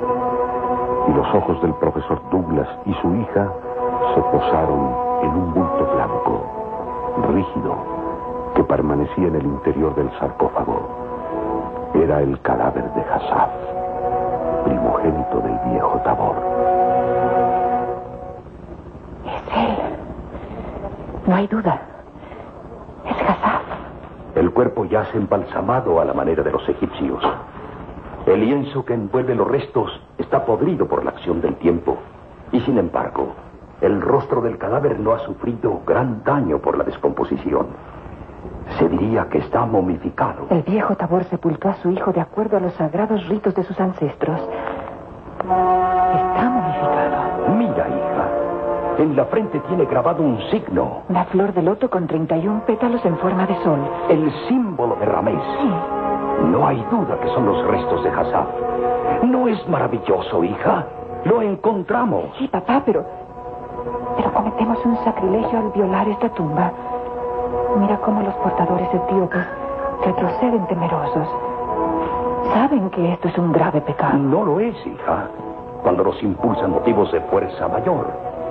Estoy seguro que dentro de este sarcófago se guarda el papiro Ramés que nos llevará al sitio exacto donde yace sepultado Ramés III. Es obligados por la ciencia que profanamos esta tumba. Tienes razón. Entonces debemos darnos prisa. Buscar el papiro para después volver a enterrar los restos de Hassaf. Debemos dejarlo en su morada eterna, ya que de otra manera su espíritu vagará por siempre en las tinieblas del más allá. Había un tono de respeto en Jane. Pese a que era una mujer de costumbres occidentales y libre de cualquier superstición, respetaba las leyes de los muertos en Egipto.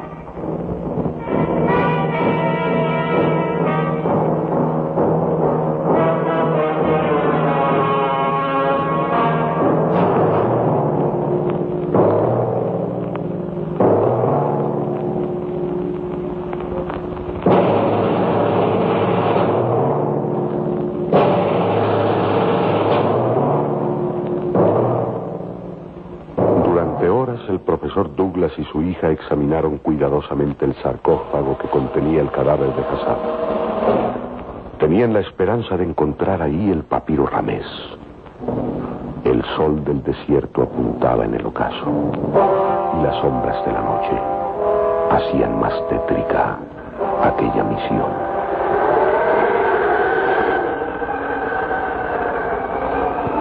Hemos revisado cada parte del sarcófago sin encontrar el menor rastro del papiro. Y sin embargo aquí debe estar la clave. Recuerda la leyenda, papá. La gloria de mis antepasados yace bajo mi tumba. El papiro Ramés debe estar oculto entre las paredes del sarcófago de Hassaf. Jane, espera. La leyenda dice, la gloria de mis antepasados yace bajo mi tumba. ¿No será... ¿No será que estamos buscando dentro del sarcófago inútilmente? Y el papiro Ramés se encuentra enterrado debajo del sarcófago. Sí, es posible. Busquemos, hija. Busquemos entre el lodo de la tumba cavada.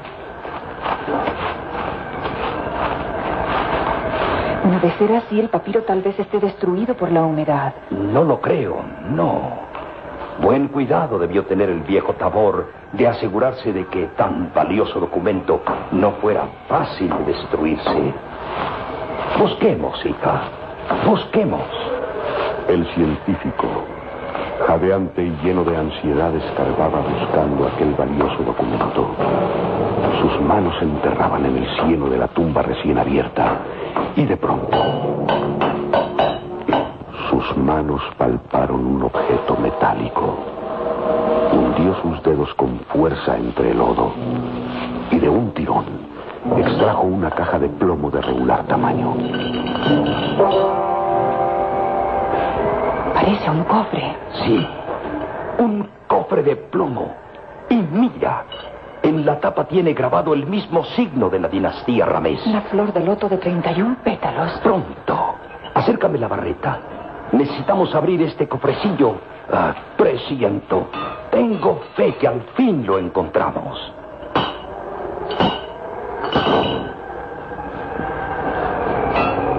Ya está. Ah, Dios santo. Mira, Che, mira. Un pergamino cuidadosamente enrollado. La acción del tiempo y la humedad no le afectó por estar dentro de este cofre de plomo. Papá, ¿acaso es lo que buscamos? Sí, hija. Sí. El papiro Ramés. Al fin, al fin está en nuestras manos.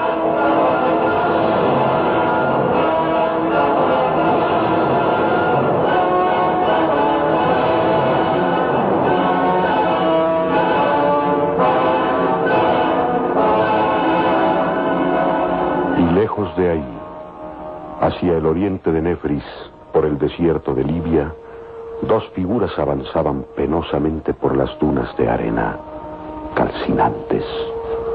Un hombre y un niño avanzaban lentamente al paso de los agotados caballos. Era el atardecer y se sentía un calor sofocante, angustioso. El hombre, envuelto en blanca túnica, Fijaba sus azules ojos hacia el horizonte en busca de un punto de salvación. Su rostro de asombrosa belleza varonil se descomponía en un rictus de inquietud.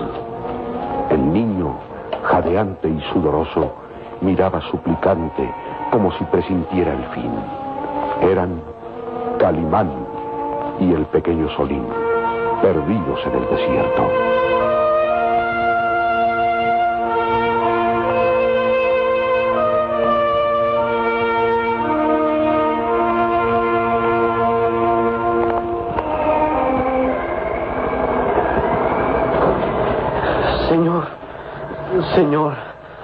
Es inútil que sigamos adelante. Los dioses de Egipto han señalado este día como el límite de nuestras vidas. Ánimo, mi pequeño Solín, ánimo. Ánimo, Señor. ¿Se puede tener ánimo perdidos en medio del desierto? Con día y medio sin probar alimento. Ánimo después de sufrir una tempestad de arena. Ánimo cuando las cantemploras no tienen ni gota de agua. No, mi amo. Nadie puede tener ánimo en circunstancias así, señor. Salim, muy pronto aprenderás que el hombre está dotado de una fuerza maravillosa que lo hace salir avante de lo que a veces se juzga imposible. Cuando la fuerza física empieza a ceder, la mente sostiene el cuerpo. ¿Y cómo, señor? Deberás sobreponerte a las necesidades de tu cuerpo. Recurre a la fuerza más poderosa de que está dotado el hombre. ¿Cuál, señor?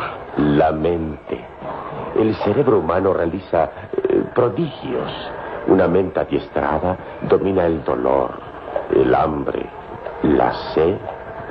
Concéntrate. Dite a ti mismo, no hay dolor, no hay hambre, no hay sed. El cuerpo es picoroso y no necesita de alimento. Repítelo. Repítelo hasta que tu mente solo tenga esa idea. Entonces te darás cuenta que tus fuerzas se renuevan y eres capaz de soportarlo todo. Señor, luego, ¿tú no tienes hambre? ¿Sed? ¿No sientes el cansancio de tu cuerpo? ¿No sientes que el sol te quema las entrañas? Si pensara en ese temor, el miedo, la angustia invadiría mi corazón y entorpecería mi cerebro. No, mi pequeño Solín, no. Mi mente domina cualquier apetito de mi cuerpo. Entonces, yo haré lo mismo. Me repetiré mil veces. No tengo hambre. No tengo sed. No tengo miedo de morir en medio del desierto. Oh, Señor. ¿Qué pasa? Es inútil. El hambre y la sed no me dejan concentrarme. Ánimo, mi pequeño Solín. ¿No quieras aprenderlo todo de una vez? Debes empezar por... Mira, señor. Las bestias no pueden dar un paso más. Están agotadas. Desmonta, Salim. Desmonta.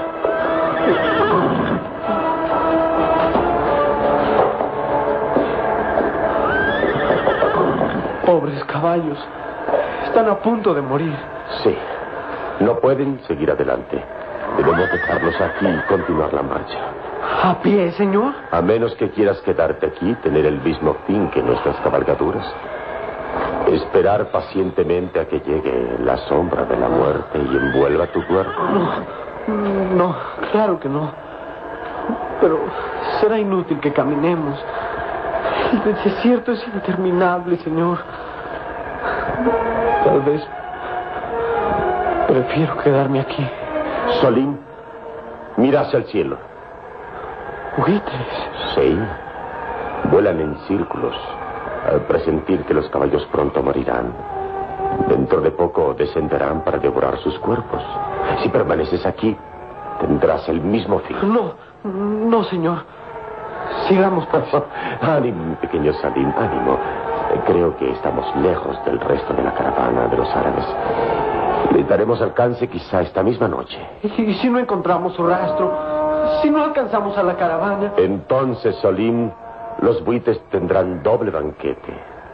Un verdadero festín de cadáveres de bestias y de seres humanos.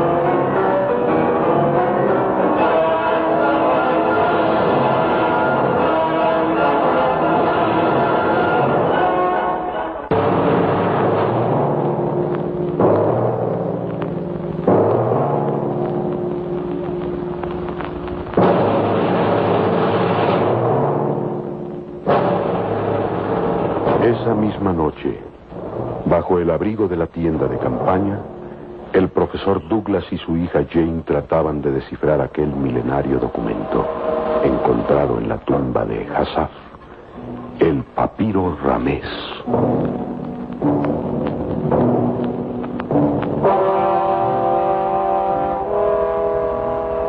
Solo es la mitad del papiro. Solo la mitad. El viejo Tabor antes de su muerte partió en dos el papiro y enterró una de las partes en la tumba de su hijo. Pienso dónde puede estar la otra parte. Tal vez el viejo Tabor la destruyó para que jamás humano alguno llegase a la tumba de su ancestro, el faraón Ramés III. Se llevó con su muerte la clave del secreto. O es probable que esté en manos del segundo de sus hijos. Jane, ¿crees que, que el viejo Tabor haya entregado la otra parte del papiro al segundo de sus hijos, es decir, a Nila? ¿Por qué no? Después de morir Hassaf y el viejo Tabor, Nila es la única descendiente. Tal vez ella tiene la otra parte de tan valioso documento. No podemos descartar la idea. Pero, ¿y qué ha sido de ella? Recuerda que el anciano que encontramos moribundo aquí en Nefris habló de que Nila fue raptada por el jefe de los beduinos, Ali Faraf. Sí. Y tal vez fue vendida en el mercado de esclavas de Wadi Alfa. O tal vez esté muerta. Sarur ha ido en busca de Ali Faraf. Tal vez lo encuentre y lo haga confesar el paradero de Nila. Han transcurrido tres días y dos noches desde que Sarur partió. Mañana al amanecer se cumplirá el plazo fijado por él mismo. Así es, hija. Si Sarur no regresa, tendremos que irnos de aquí. Pero no esperaremos más. Sarur no descansará hasta encontrar a Nila o a. Aunque le lleve toda la vida, cumplirá su venganza. Es la ley de la gente de estas tierras. Cobrar vida por vida o sucumbir en la empresa. Esperaremos hasta mañana al amanecer y que ojalá y Sarur regrese. Ojalá y encuentre a Nila y regrese con ella. Que vengan sanos y salvos. Sería maravilloso, porque sabríamos si Nila tiene la otra parte del papiro Ramés. Si mañana al amanecer no regresa, todo está perdido. Y jamás será encontrada la cámara mortuoria de Ramés III. El secreto quedará inviolado.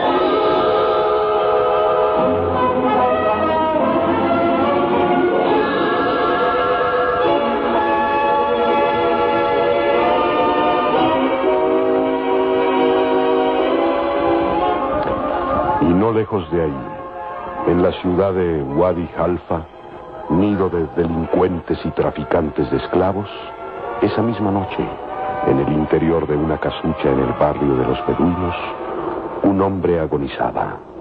Era Ali Farad, el sanguinario jefe de las hordas beduinas que semanas atrás asaltara la aldea de Nefris.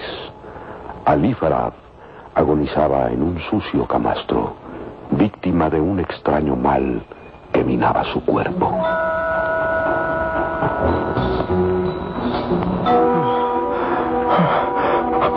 ¡Hala misericordioso! Quita esta visión de mi mente. Borra los ojos acusadores del viejo Tabor. Me siguen. Me acosan. Me acosan sin descanso. ¡No! Ali Faraf era víctima de alucinaciones. Desde que había dado muerte al viejo Tabor, patriarca de Nefris, sentía que los ojos del anciano lo miraban siempre, fijamente, recordándole su cobarde crimen.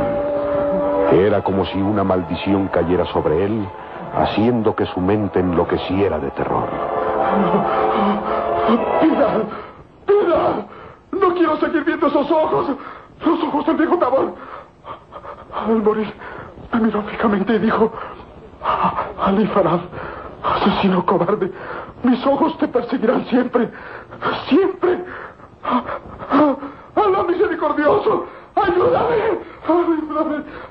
¡Ayúdame! Ali Farad, es la hora de tu muerte. ¿Quién es? ¿Quién es esta voz? ¿Acaso es el espíritu del viejo Tabor que viene a arrancarme la vida? ¿Quién es? ¿Quién es? Bajo la débil luz de la lámpara de aceite se recortaba la figura de un hombre envuelto en las sombras. Ali Farad tembló de angustia y terror al ver que aquella sombra se aproximaba cada vez más con gesto vengador.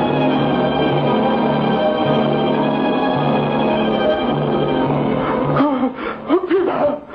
¡Piedad! ¡Espíritu Tabor! ¡Piedad! Es en su nombre, en memoria del viejo Tabor, por el que vengo a cobrar venganza. ¿Quién eres? Responde. Mi ¿Quién eres? es Arur, amigo fiel de Tabor, prometido de su hija Lila. ¿Recuerdas esos nombres, Ali Farad? Sí, sí, sí. Yo maté al viejo Tabor. Lo torturé hasta la muerte. Y recuerdo, recuerdo a su hija, Nila. Sí, Nila. ¿Dónde está? ¿Qué has hecho de ella? Responde o te juro por la memoria de Amon Ra que te ahogo con mis manos. ¡Habla! ¡Habla! Háblale. Lo diré todo para descargar mi conciencia. Sí, vendí a esa mujer. A Nila. La vendí en el mercado de esclavos. ¿Qué? ¿La vendiste como a una miserable esclava? Sí, sí. Lo juro por la memoria del profeta. Que mi alma no encuentra jamás el descanso si miento. Vendí, vendí a Nila, la vendí. ¿Quién la compró?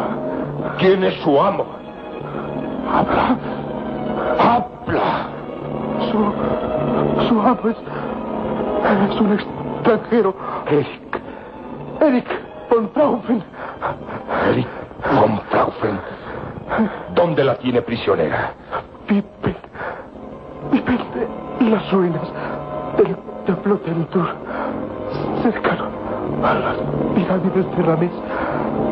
Allí, allí la tiene. ¿Cómo puedo reconocerlo? Habla. Habla o te ahogo.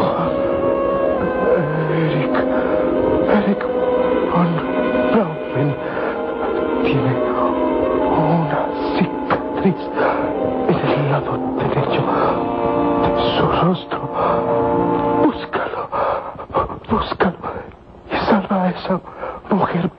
Para mi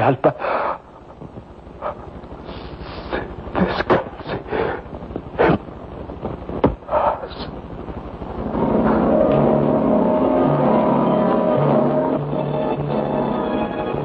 El beduino Ali Faraf exhaló un quejido sordo y la sombra de la muerte invadió sus ojos.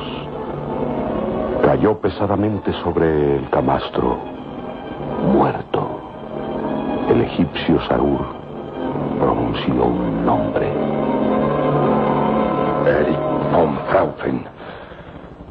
Eric von Fraufen. Maldito sea si le has hecho daño a la mujer que amo. Juro que he de encontrarte. Lo juro.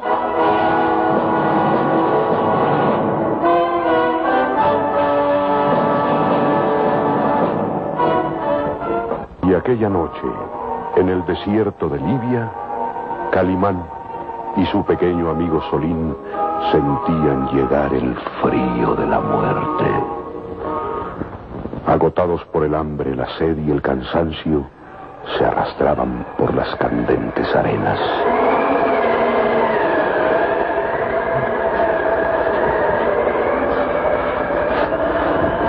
No puedo. No puedo seguir. No puedo. Vamos, muchacho. Haz un esfuerzo. Si caes ahora, no podrás levantarte jamás. Las arenas del desierto serán tu tumba. Avanza. Avanza, muchacho. Ahí. ¿Lo ve, señor?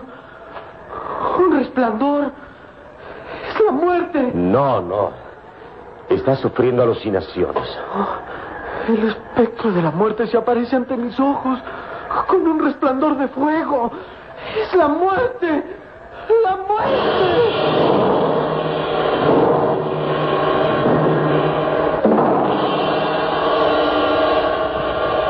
Perecerán Calimán y Solín en medio del desierto. El resplandor extraño es el espectro de la muerte.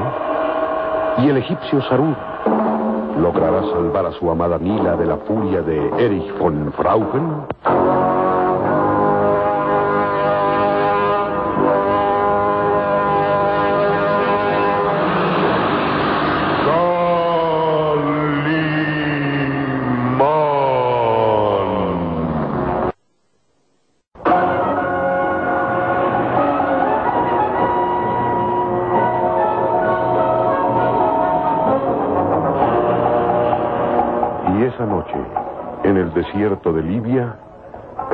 Su pequeño amigo Solín sentían llegar el frío de la muerte. Agotados por el hambre, la sed y el cansancio, se arrastraban por las candentes arenas.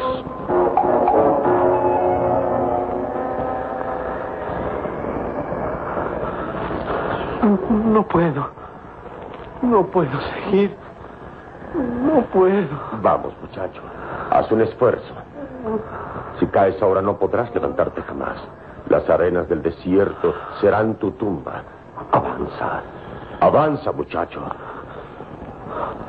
Ay, ay, ¿lo ve, señor? Un resplandor. Un resplandor. Tus ojos no te engañan, Salim. De entre las sombras de la noche surge un resplandor. He oído hablar de estas visiones. Se dice que el espectro de la muerte se aparece en el desierto como un resplandor. Es la muerte. La muerte que viene a nosotros. Estás sufriendo alucinaciones. Con un resplandor de fuego que rompe las tinieblas de la noche.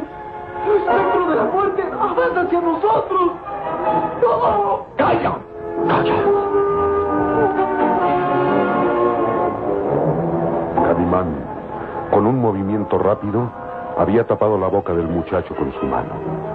Solín, presa del terror y angustia, miraba con ojos desorbitados ese resplandor extraño que a ratos rompía la oscuridad de la noche del desierto. Calla, calla, controla tus nervios. El resplandor, lejos de significar la muerte, es nuestra salvación. Escucha, voy a quitar mi mano de tu boca, pero debes prometerme no gritar. ¿De acuerdo? Solín, mi pequeño amigo. Escucha y no te dejes llevar por el terror. El resplandor que ilumina a intervalos la oscuridad de la noche no es el espectro de la muerte. Señor, que mi lengua sea devorada por los buitres miento. Escucha, durante el tiempo que estuve sirviendo como esclavo en las caravanas, oí a los árabes contar de estas apariciones. Decían que cuando la muerte llega a uno de los fieles, se presenta con un resplandor de fuego en medio de la noche. Juro que me dijeron eso. Tal vez esté en lo justo y la muerte se presente así en el desierto, pero ahora es diferente, Solín. Créemelo. Señor. La sed y el cansancio te hacen creer en visiones. Pero escucha, ese resplandor que vemos significa que no lejos de aquí está el campamento de los árabes. Sí, es el resplandor de las hogueras. Lo que indica que están muy cerca de aquí. Señor, no me mientes. ¿Por qué había de serlo, muchacho? Ahora que estamos salvados, anda, Controla los nervios y avancemos sigilosos, guiados por el resplandor. Muy pronto descubriremos a los árabes. Una sonrisa de alivio y esperanza apareció en el rostro del muchacho. Calimán avanzó sigiloso arrastrándose por las arenas, seguido del pequeño Solín.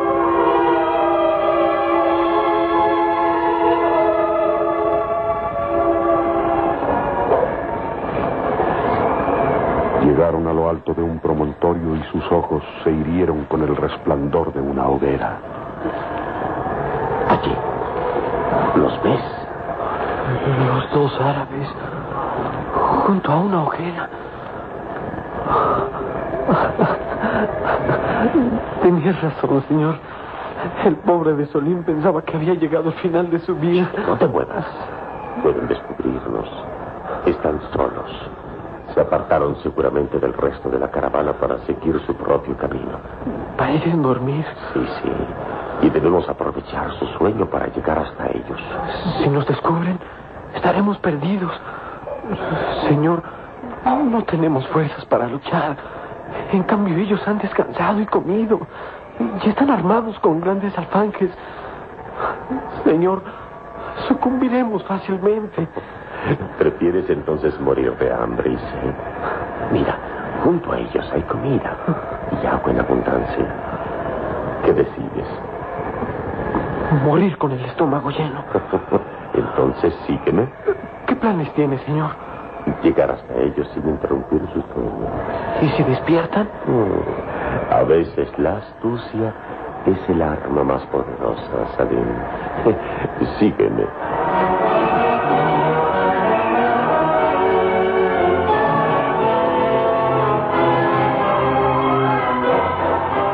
Calimán, como una pantera al acecho, avanzaba lentamente hacia los dos árabes que dormían junto a la hoguera. Los azules ojos de Calimán brillaban a la luz de las llamas con un tono de decisión. Poco a poco iba acercándose hasta uno de los árabes que dormía tranquilamente, pero Solín dio un paso en falso y Silencio. Demasiado tarde. El ruido hizo despertar a los dos árabes que ágiles saltaron empuñando los alfanjes. ¡Alto! ¡Y un paso más! ¡Deténganse! Señor. Quieto, Solim. Nos han descubierto.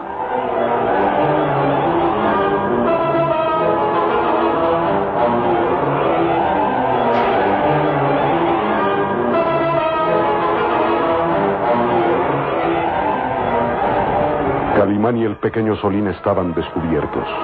Los dos árabes empuñando sendos alfanjes avanzaban hacia ellos, dispuestos a descargar un golpe mortal. ¿Quiénes son ustedes? Por la furia del profeta. Mira quiénes son. El muchacho al que asaltamos en el Cairo. Y el hombre que casi nos mata con sus puños. Eh, celebro que su memoria les sea fiel. ¿Qué hacen aquí? Eh, hemos seguido su rastro a través del desierto. ¿Qué? Ustedes mataron al viejo del bazar para robar una estatuilla sagrada. Venimos siguiéndolos a través del desierto. Mienten. Tuvimos buen cuidado de no dejar rastro. ¿Lo creen de veras? Hemos estado muy cerca de ustedes, en la misma caravana, solo que no pudieron reconocernos. ¿No recuerdan al viejo ermitaño? Aquel que los asombró realizando el beso de la serpiente. La furia de Alá son ellos. El viejo hechicero y su hijo que parecía lepra. Son ellos. Debimos darles muerte entonces. Ahora nada nos salvará. Ya puedes echar mano de toda tu hechicería que no lograrás evitar que mi alfanque te parta en dos. ¡Sobre ellos! ¡Quietos! Piensen bien antes de atacarnos.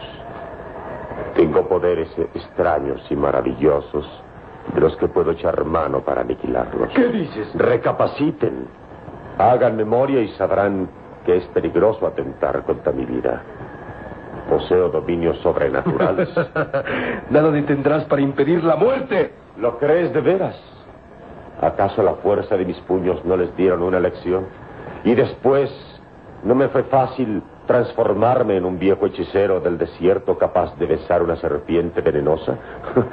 Ustedes temblaron de terror al verme besar a la cobra y huyeron presas del miedo y asombrados de mi poder. Y después, pese a estar sin agua ni alimentos, he podido avanzar dos días y dos noches a través del desierto, sobreviviendo a la tempestad de arena y sin más orientación que mi conocimiento de los astros. He podido llegar hasta ustedes.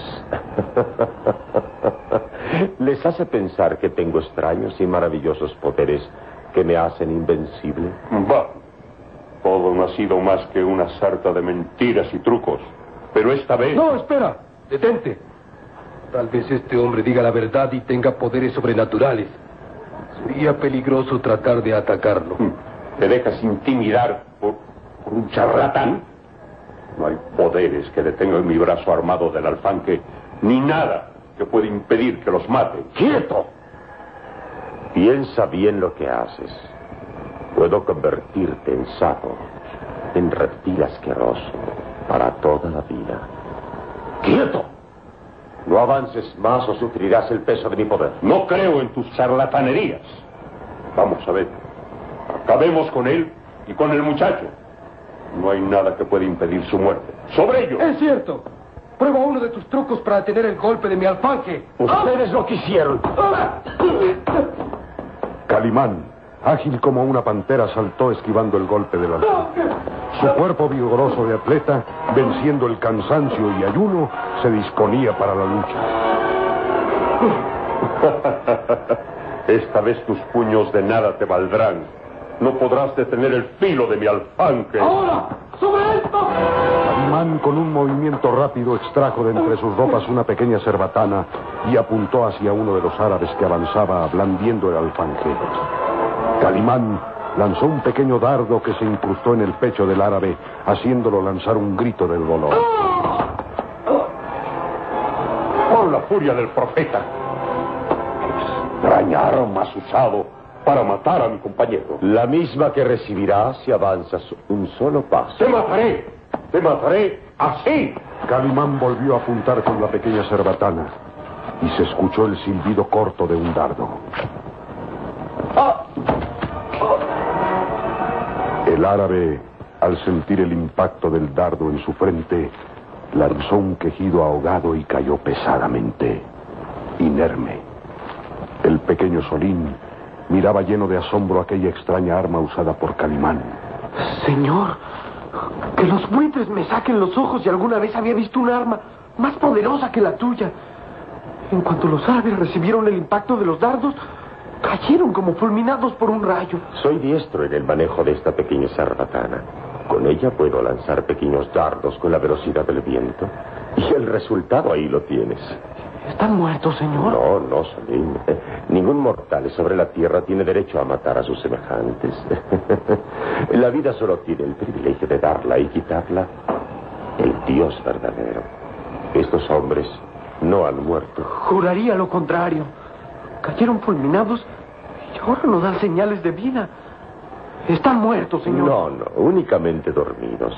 Aletargados durante ocho horas por efectos de un veneno impregnado en los dardos.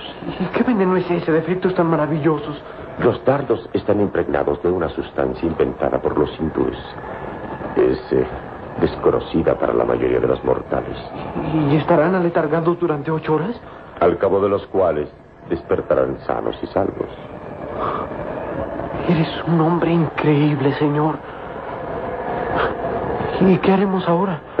ahora, disfrutar de las viandas que llevan estos hombres y descansar para recuperar fuerzas perdidas. Nos hemos ganado un pequeño descanso, Solim.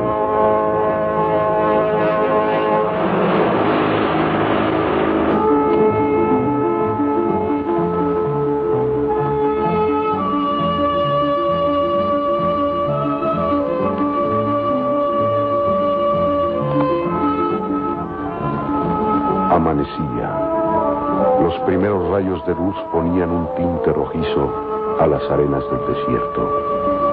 Calimán, reconfortado por la comida y el buen descanso, se sentía más vigoroso que nunca. Solín, Solín, despierta.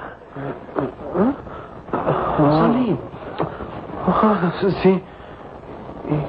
¿Y los árabes? Descuida que aún siguen aletargados. Pero muy pronto, pasados los efectos del brebaje hindú, despertarán. Tenemos que marcharnos antes. ¿Los dejarás en libertad, señor? Sí, sí. Recuerda que tienen que guiarnos hasta el hombre que les ordenó robar la estatuilla sagrada de Ramés. Ah, la estatuilla, es cierto. Lo había olvidado ya. Mira, aquí está. La llevan oculta entre sus ropas. La guardan celosamente y muy pronto la depositarán en manos de quien le ordenó robarla. Señor, ¿y no sería más fácil llevarnos la estatuilla? Regresar al Cairo, ya olvidarnos toda esta aventura. Si se trata de castigar el robo de estos hombres, ya lo han pagado demasiado. No, no se trata de un simple robo, Salim. Tras de todo esto, se esconde un misterio que debemos aclarar. Dejaremos que estos hombres lleven la estatuilla a su jefe y nosotros iremos siguiéndolos. Nos llevarán hasta la guarida de su jefe. Creo que tras de esta estatuilla se esconde un gran misterio. Las manos de Calimán acariciaban la estatuilla sagrada de Ramés. No quería revelarle al pequeño Solín todas sus sospechas en torno a una historia envuelta en el misterio de los siglos. Oh, oh. Mira, señor, los árabes empiezan a despertar. Uh, el efecto del brebaje empieza a pasar. Dentro de unos instantes despertarán y debemos estar lejos para entonces. Deberíamos dejarlos sin agua y sin alimentos. Igual que ellos lo hicieron con nosotros.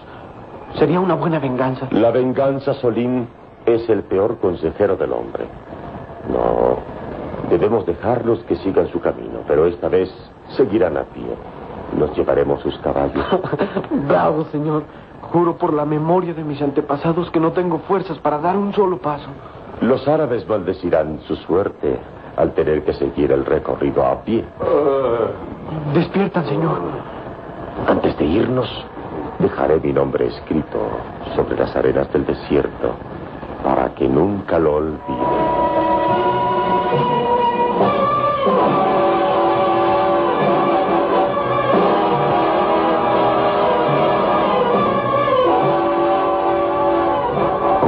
Filo de su daga, escribió el nombre en las arenas del desierto.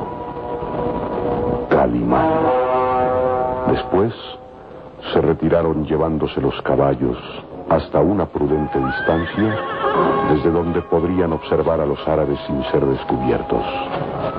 Los dos hombres volvieron en sí lentamente.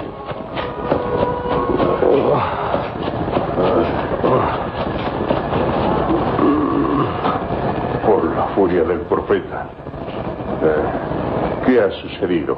Ah, solo recuerdo que ese maldito extranjero nos lanzó unos dardos. Al instante, no supe más de mí. Ah, creí que la muerte había llegado a mí.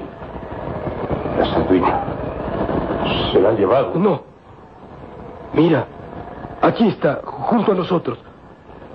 ¿No te parece extraño ese hombre nos persigue por robar la estatuilla y ahora ha desaparecido dejándola en nuestro poder. Tal vez todo ha sido una horrible pesadilla o una visión. Ese hombre probablemente no existe o es un fantasma. Los fantasmas no atacan como él lo hizo. Y, y mira, dejó escrito algo en la arena. Calimán.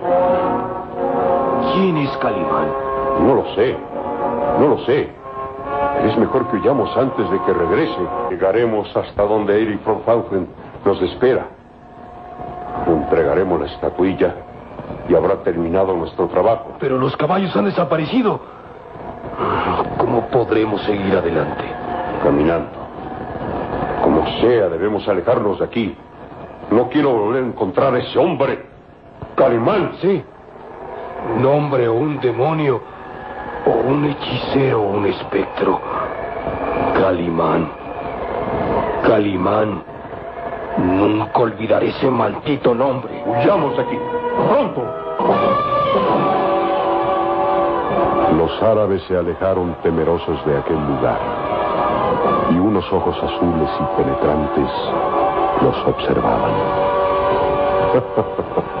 Los has visto salir. Huyen llenos de pavor. Y nos llevarán hasta su jefe. El hombre que les ordenó robar la estatuilla sagrada de Ramés. Tras ellos, Solim.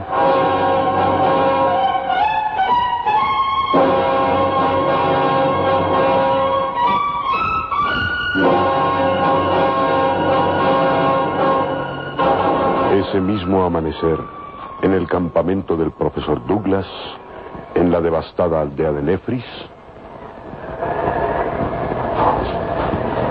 Amanece. Y Sarur no regresa. Es doloroso hacerse a la idea de que no volveremos a verlo. Su afán de encontrar a su amada Nila se convertirá en una obsesión. No descansará hasta encontrar a Ali Farab para saciar su venganza. ¿Debemos regresar al Cairo? No tenemos otro camino. De nada nos sirve la mitad del papiro Ramés para proseguir la búsqueda en la tumba del faraón. Ah, todo está perdido. Todo está perdido, hija. Mira, papá. Hacia allá. Un jinete avanza. Sí. Me parece. Me parece que. ¡Oh, bendito sea Dios! Es Sarur que regresa. ¡Sarur!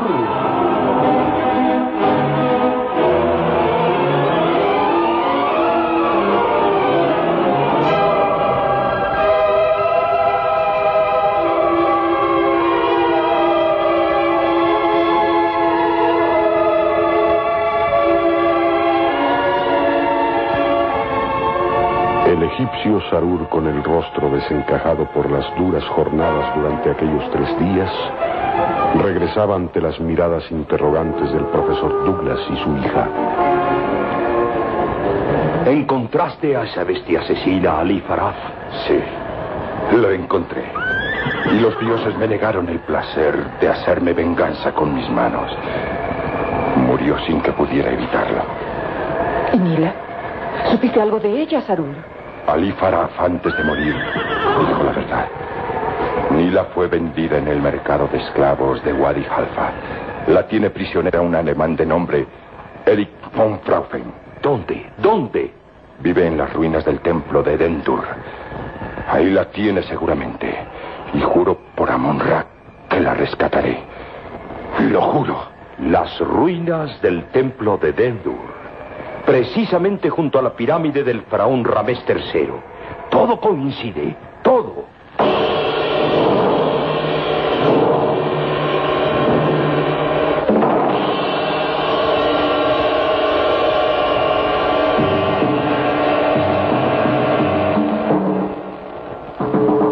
Los lazos del destino cada vez unían más a todos hacia el mismo punto. La tumba del faraón Ramés III y su gran tesoro.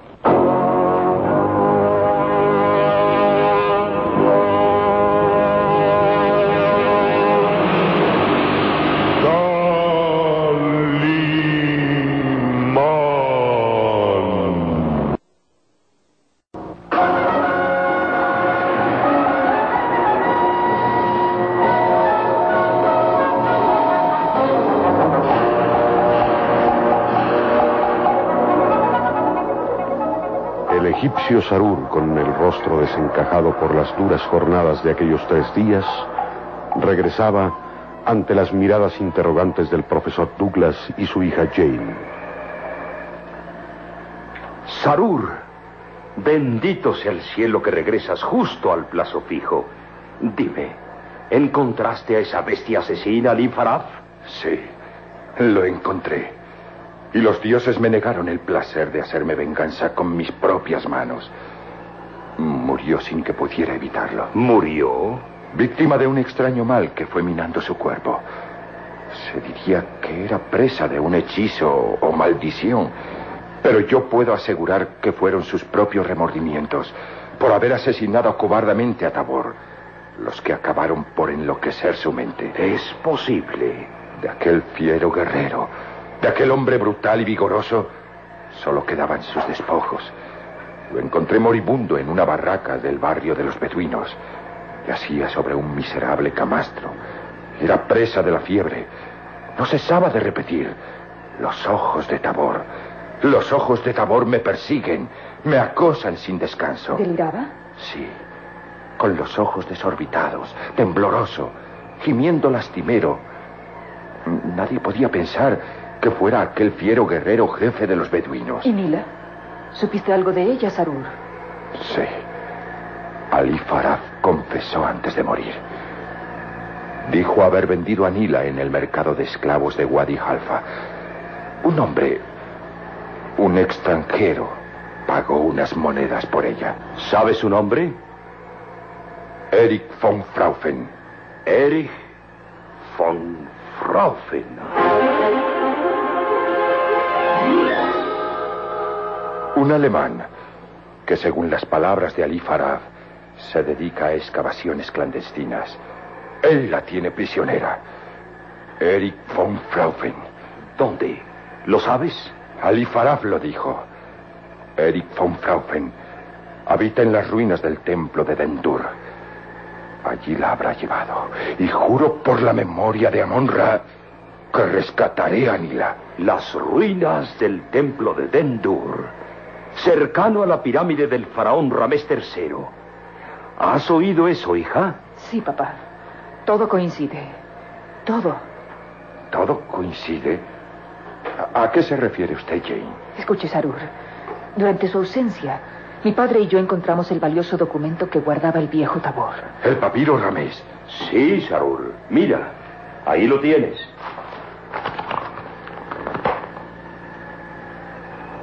El antiquísimo documento del que tú mismo nos hablaste. Solo es una parte. La mitad del papiro.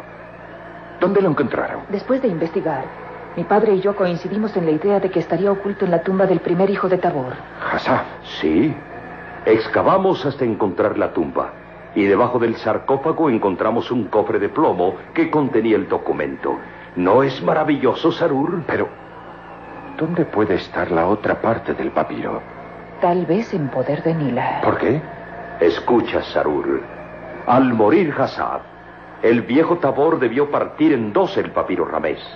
Una parte la enterró junto al cadáver de su hijo mayor. Y la otra seguramente la puso en manos de Nila. Por ser la única y última descendiente de Ramés. Es probable. El papiro Ramés ha ido de generación en generación, siempre en manos del primogénito de cada familia. Ha- ¿Han podido descifrar el papiro? Sí. Observa estos signos. A ver. Aquí se señala el sitio exacto donde está erigida la pirámide de Ramés. Sí. Cercano a la tumba, a las ruinas del templo de Dandur. Sí. Estos otros signos marcan el camino a seguir para encontrar la entrada principal de la pirámide que conduce a una serie de pasadizos secretos. El signo de una flor de loto con 31 pétalos es la clave para llegar hasta la cámara mortuoria. Una vez traspuesta la entrada principal, deberá avanzarse por el pasadizo que señala hacia el oriente, ya que el signo de Amon-Ra, el dios sol, indica este punto. Sí. Se cruzan 31 arcos monumentales hasta llegar al gran salón de sacerdotes y guerreros. La antesala de la cámara mortuoria. El resto del plano no podemos saberlo. Corresponde a la otra parte del papiro Ramés que suponemos tiene Nila. Ahora comprende usted por qué decíamos que todo coincidía hacia el mismo punto, Sarur. Si ese hombre, Eric von Fraufen, tiene prisionera a Anila, es porque sabe que ella posee una parte del papiro Ramés que señala la manera de llegar hasta la cámara mortuoria o tumba de reyes. Es cierto.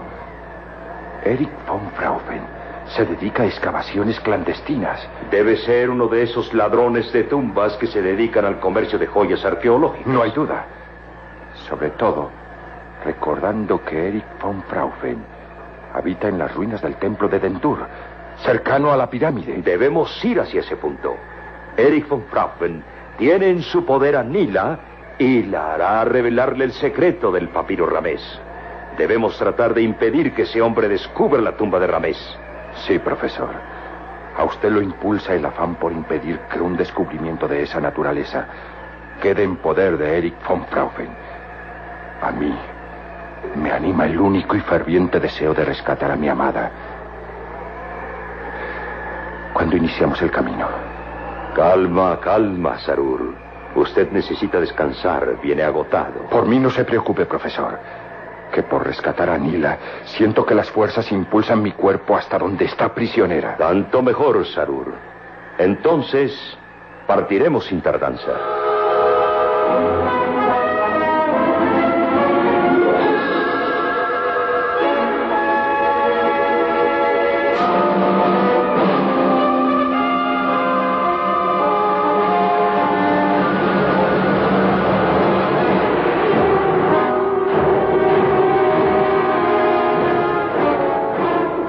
Más tarde, el profesor Douglas trataba de convencer a los nativos de continuar la marcha hacia la pirámide de Ramés. Pero aquellos hombres, supersticiosos por naturaleza, se negaban a adentrarse hacia la región de los espectros, como se le llamaba al lugar donde se hallaba la pirámide de Ramés y las ruinas del templo de Dendur. Es inútil. Ninguno de los nativos quiere acompañarnos en la expedición. Sienten verdadero terror al llegar hacia la región de los espectros. Ofrézcales doble paga.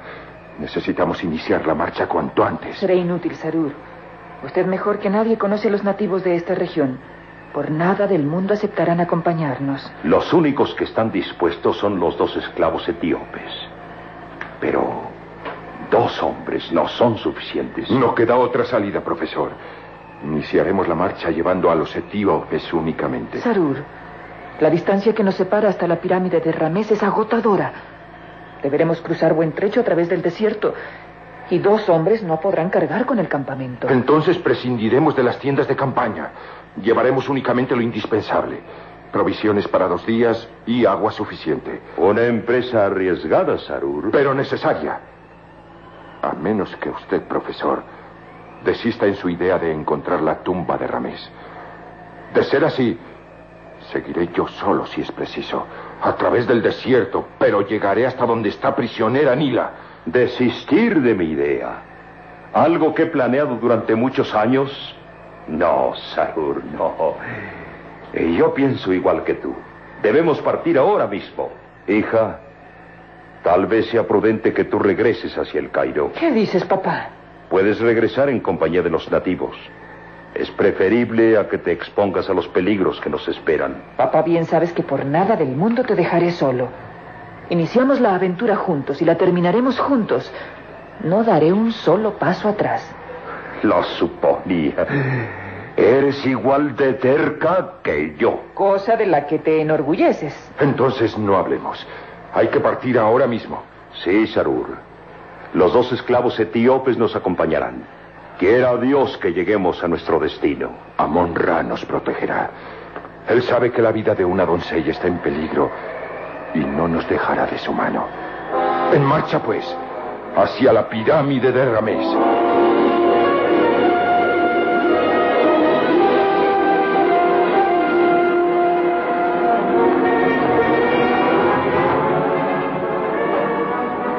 Distantes varios kilómetros, pero coincidiendo la ruta, Calimán y el pequeño Solín avanzaban siguiendo a los árabes ladrones y asesinos a prudente distancia. Solín, no pierdas de vista a esos bandidos. No, señor. Caramba, deben estar muertos de cansancio. Llevan medio día avanzando a pie por las arenas del desierto, mientras nosotros vamos a caballo. Sí. Los papeles han cambiado. Ya ves, primero fueron ellos quienes nos dejaron abandonados en medio del desierto, sin agua y sin alimentos. Ojo por ojo y diente por diente. Eh, Fuimos benignos con ellos al dejarles agua y alimentos suficientes para la dura jornada. Aún así será difícil que soporten la fatiga. Caminar por el desierto significa la muerte. No lo creas. Los árabes son hombres fuertes, acostumbrados a soportar los rigores del camino. Espera. Se han detenido. Y nosotros hacemos lo mismo para que no nos descubran. Eh, se toman un pequeño descanso y beben agua a placer. Muchos se arrepentirán de haberse metido en esta empresa. Y todo por robar una estatuilla. Quien se los ordenó debió haberles ofrecido buena paga a cambio de esa estatuilla. mira, mira, Solim. Los dos árabes continúan la marcha. Tras ellos, Solim, No debemos perder su rastro.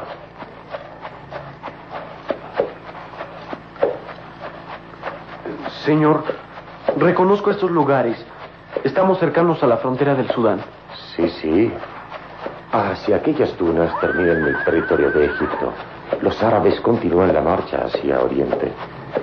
Pienso que su destino es hacia la región de los espectros. ¿La región de los espectros? Sí. No hay duda. Los árabes se dirigen hacia el lugar donde está la tumba del faraón Ramés III, cercana a las ruinas del templo de Dendur. Un día más de camino y llegaremos allá.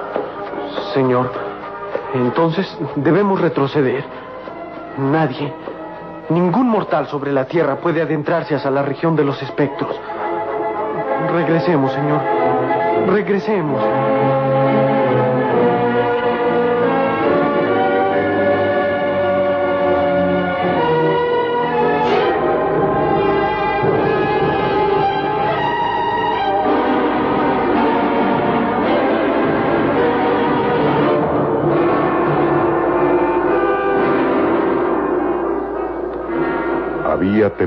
Superstición en las palabras del muchacho.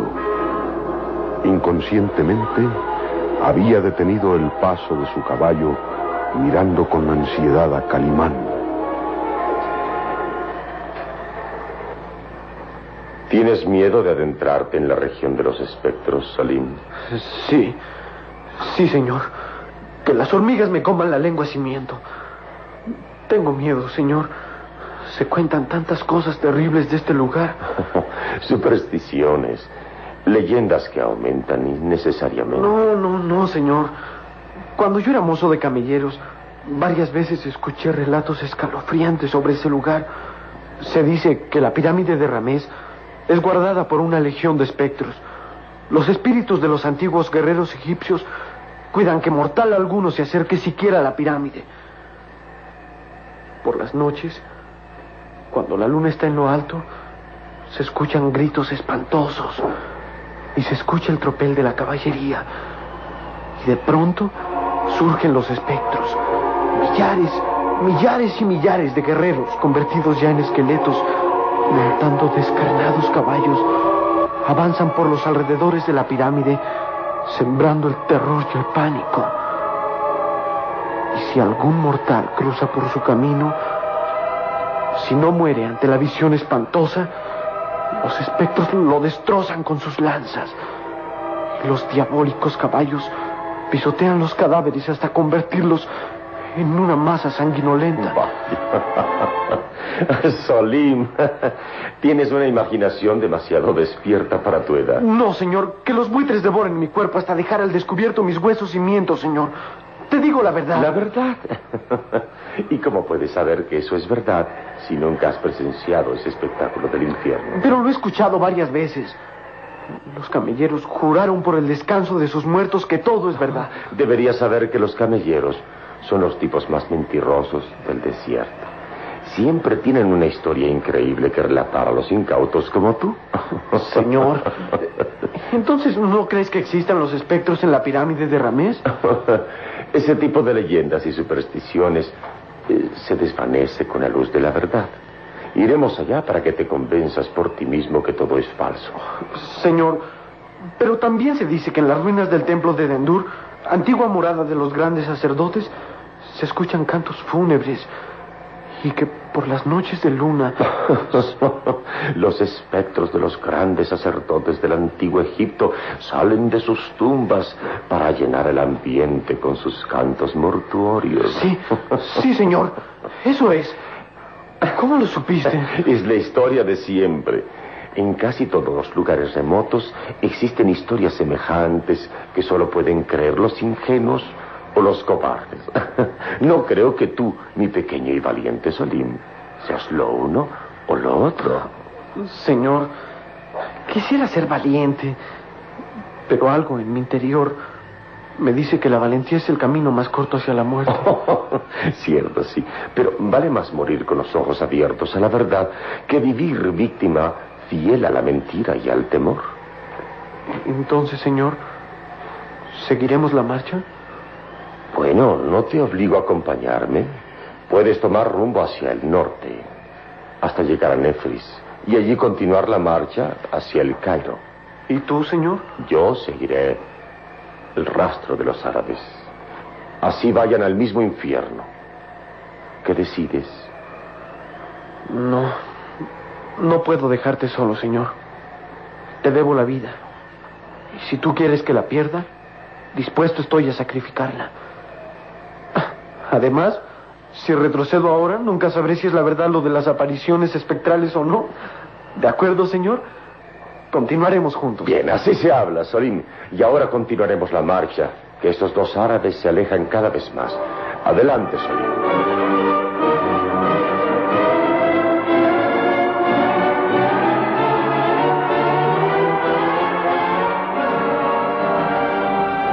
El resto del día continúa la marcha.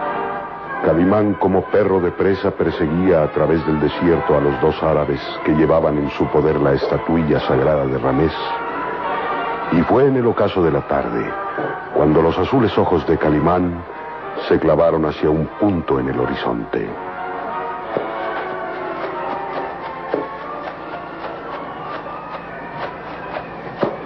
Solim, mira hacia allá, al oriente. Isis y Amon-Ra nos protejan. En el horizonte de la tarde se ve claramente el contorno de una gran pirámide. La pirámide de Ramés III. Y cercanas las ruinas del templo de Dentur. Estamos, pues, en los umbrales de la región de los espectros. La región de los espectros. Realmente aquella zona en medio del desierto hacía honor a su nombre. El contorno de la monumental pirámide de Ramés III y las ruinas del templo de Dendur se dibujaban en el claroscuro del atardecer. Semejan dos grandes tumbas milenarias rodeadas de un ambiente de misterio. Las mismas arenas del desierto se veían oscuras, casi negras en aquella zona, y un viento frío, extraño y macabro se estrellaba en el rostro de Calimán como extraño presagio o como advertencia de peligro. No puedo negar que el sitio es siniestro. Realmente la región de los espectros es como un interminable cementerio de arenas negras como la noche. Te lo advertí, señor.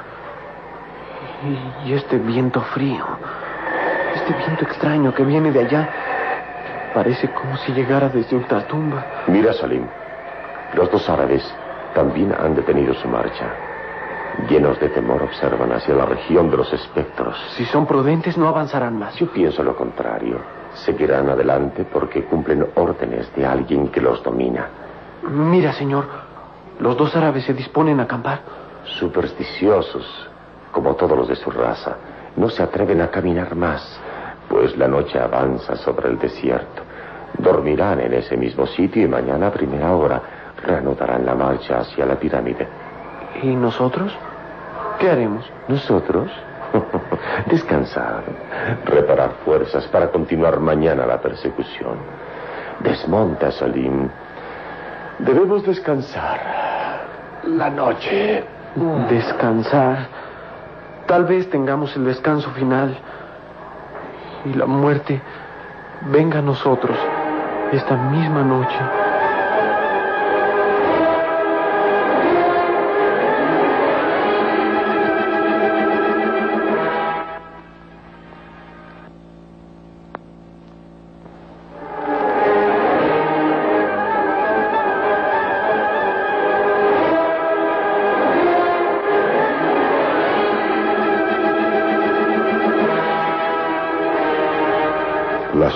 De la noche bañaban el desierto.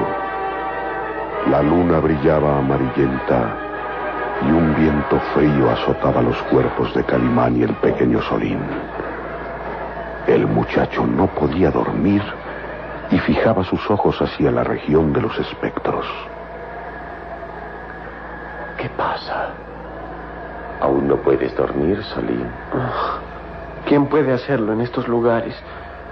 Cierro los ojos y sigo viendo las tétricas sombras de la pirámide de Ramés y las ruinas del templo de Zendur. Te has dejado dominar por el miedo. Vamos, descansa, que mañana nos esperan duras jornadas. Mira, mira hacia los árabes y descubrirás que duermen tranquilamente. No sé. Tengo como un presentimiento. Algo extraño me dice. ¿Escucha, señor? Tropel de caballería. ¡Gritos! ¡Ay, señor! De las sombras surgen los espectros. ¡Los espectros!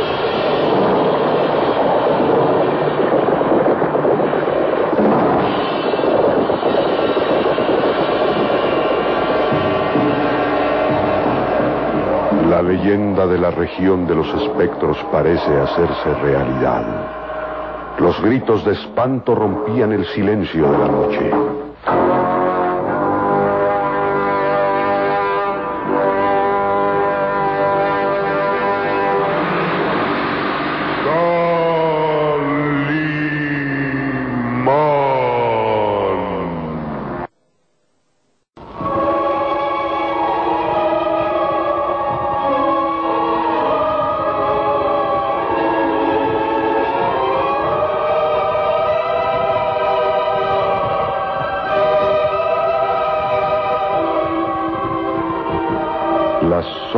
La noche bañaban el desierto.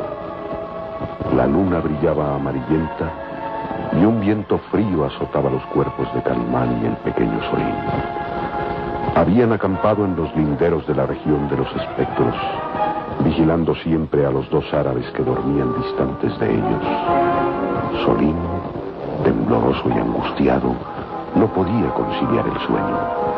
Con la vista clavada hacia aquel extraño lugar, temblaba como una hoja. ¿Qué pasa? ¿Aún no puedes dormir, Salim? Oh, ¿Quién puede hacerlo en estos lugares, señor? Cierro los ojos y sigo viendo las tétricas figuras de la pirámide de Ramés y las ruinas del templo de Dendur. Te estás dejando dominar por el miedo. Descansa que mañana nos espera una dura jornada. Mira, mira a los árabes descubrirás que duermen tranquilos. Quisiera hacer lo mismo, pero algo me impide. Es como un presentimiento. Algo extraño dentro de mí que me dice... Escucha, señor. Tropel de caballería. Gritos. Calma, calma. Me parece que es el rumor del viento. No, no, señor. Los gritos se escuchan claramente. ¡Ay! ¡Ay, señor! ¡Mira! De las sombras surgen los espectros. ¡Los espectros! ¡Santo Dios! ¿Qué es eso? Entre las sombras de la noche surgía una veintena de jinetes lanzando gritos de guerra. A la débil luz de la luna se veían relucir los alfanjes y el tropel ensordecedor de los caballos retumbaba en el valle. ¿Acaso se hacía realidad la leyenda de los espectros que salían de sus tumbas milenarias en noches de luna? Son los espíritus de los antiguos guerreros egipcios. Avancen hacia nosotros, señor. Estamos perdidos. Quieto, Solim, quieto, no te muevas. Será inútil ocultarnos, señor. Nos descubrirán. Identifico esos gritos de guerra.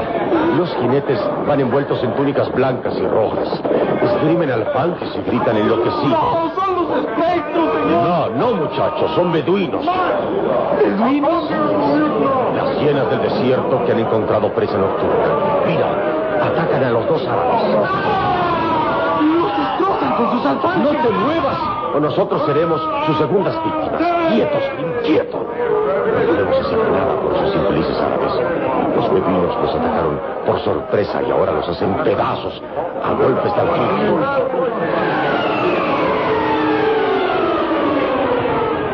Calimán fijaba sus azules ojos hacia la horda de beduinos que atacaba sin piedad a los dos árabes. En un momento, acabaron su misión. La arena del desierto se teñía con la sangre de aquellos dos desdichados árabes.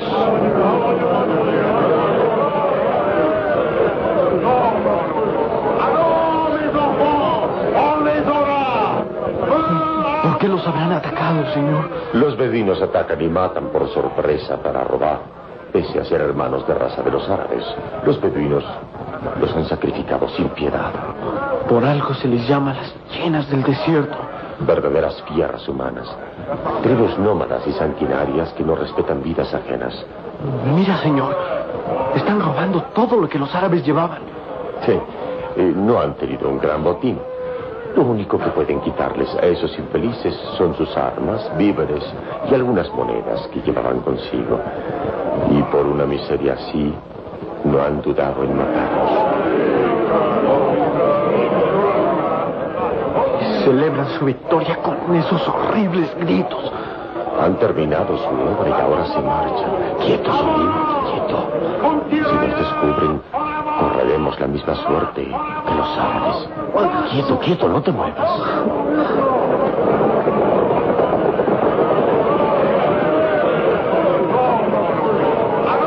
Mira, señor, ya se alejan.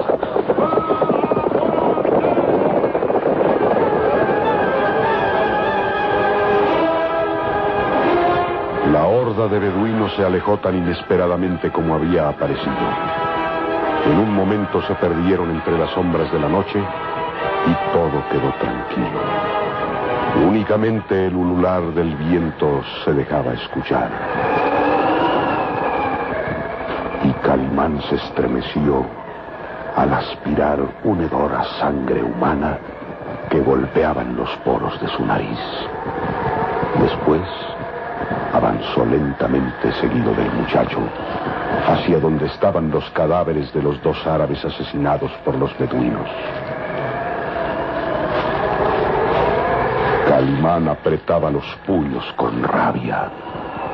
Pese a que los dos árabes habían sido ladrones y asesinos, sentía lástima por ellos y un rencor hacia los beduinos que tan cruelmente los habían asesinado. Al llegar junto a los cadáveres, Solín hizo un gesto de horror y asco. Mira, señor, los destrozaron a golpes de alfanjes. ¿Con qué inaudita hazaña consumaron su obra? Y solo por robarles algunas monedas y los víveres. Espera. Tal vez los beduinos encontraron la estatuilla. Calimán hurgó entre las ropas desgarradas y ensangrentadas de los cadáveres. Sus dedos firmes como el de acero palparon un objeto frío y terso. La estatuilla. ¿No la robaron? ¿Por qué? Ten por seguro que no la descubrieron entre las ropas de este infeliz. Es nuestra. La hemos recuperado. ¡Qué suerte! ¿Lo crees de veras? Yo pienso lo contrario. Todo fue inútil. Nunca sabremos quién les ordenó a estos hombres robarla.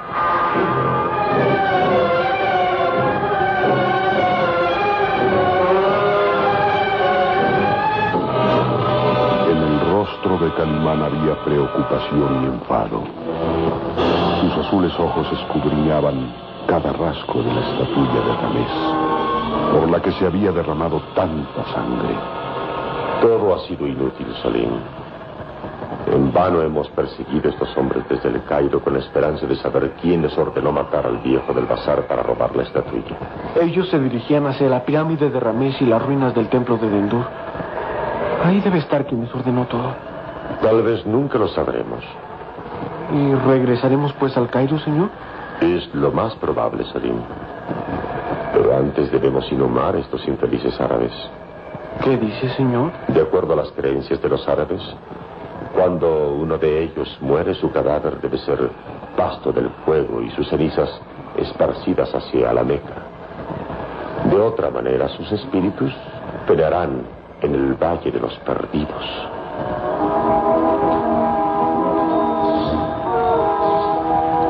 Calimán, respetuoso de todas las creencias y credos, procedió a encender el fuego mortuorio. Las lenguas amarillentas de la pira iluminaban a intervalos el desierto. Calimán hizo que los cadáveres de aquellos infelices árabes fueran consumidos por el fuego. Mientras, el pequeño Solín lo miraba con asombro y respeto.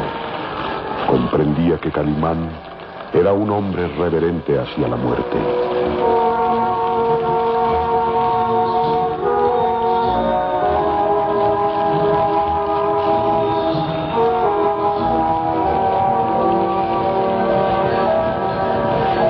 Llamas de la pira fueron apagándose lentamente. De los cadáveres de los dos árabes solo quedaban cenizas.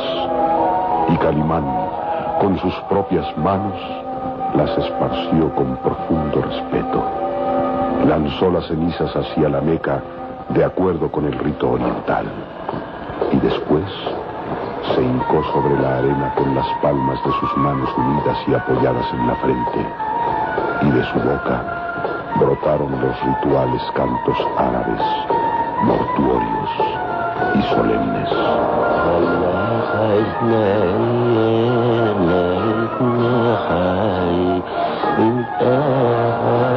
Calimán realizaba el rito fúnebre oriental en memoria de aquellos dos desdichados árabes sacrificados por los beduinos, sin importarle que en vida hubieran sido sus enemigos. Solín, el pequeño Solín, lo miraba lleno de asombro y emoción, y de sus ojos brotaban dos lágrimas que expresaban su admiración hacia Calimán. Sin importarle que estos dos hombres trataron de matarlo y fueron sus enemigos, ahora les rinde el rito mortuorio. Qué grande debe ser su corazón, qué nobles sus sentimientos. Que las bendiciones de Amon Ra y de Isis estén siempre en el alma de Calimán.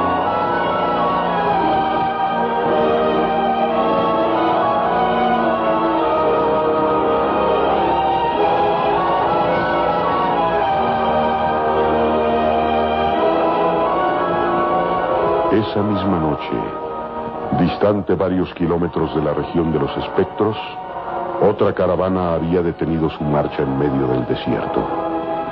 El profesor Douglas, su hija Jane y el egipcio Sarur, agotados por la dura jornada a través de las arenas del desierto de Libia, examinaban una vez más la parte que poseían del papiro ramés. Las llamas de la hoguera encendida por los esclavos etíopes iluminaban las figuras con rasgos extraños. No hay duda. Este es el camino. Mañana proseguiremos la marcha hacia Oriente. ¿Cuándo llegaremos a la pirámide de Ramés? A marcha forzada llegaremos al caer la noche.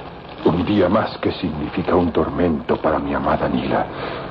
Oh, dioses misericordiosos. No dejen de su mano esa mujer que parece que nació bajo el signo del sufrimiento. Calma, Sarur. Debemos tener fe en que la encontraremos sana y salva. No lo estará si el hombre que la compró como esclava sabe que ella tiene la otra mitad del papiro ramés. No dudo un solo instante en que recurrirá a los peores tormentos para arrancarle el secreto. Sí, Sarur. Esos son mis temores. Si ese hombre, Eric von Froffen, logra apoderarse del papiro, podrá llegar hasta la cámara mortuoria de Ramés y apoderarse de los ricos tesoros allí guardados. sí. Pero si no tiene los datos escritos en esta parte del papiro, no podrá encontrar la entrada a la pirámide. Esa puede ser una esperanza, aunque no podamos estar seguros de nada. De una forma o de otra debemos guardar perfectamente esta parte del papiro. Esperen. ¿Qué sucede, Sarur? He notado algo extraño en uno de los esclavos etíopes. ¿Algo extraño? ¿Qué quiere decir? Desde hace rato lo veo que nos observa con curiosidad, como si no quisiera perder detalle de nuestra conversación. Profesor Douglas, discretamente voltee y mírelo.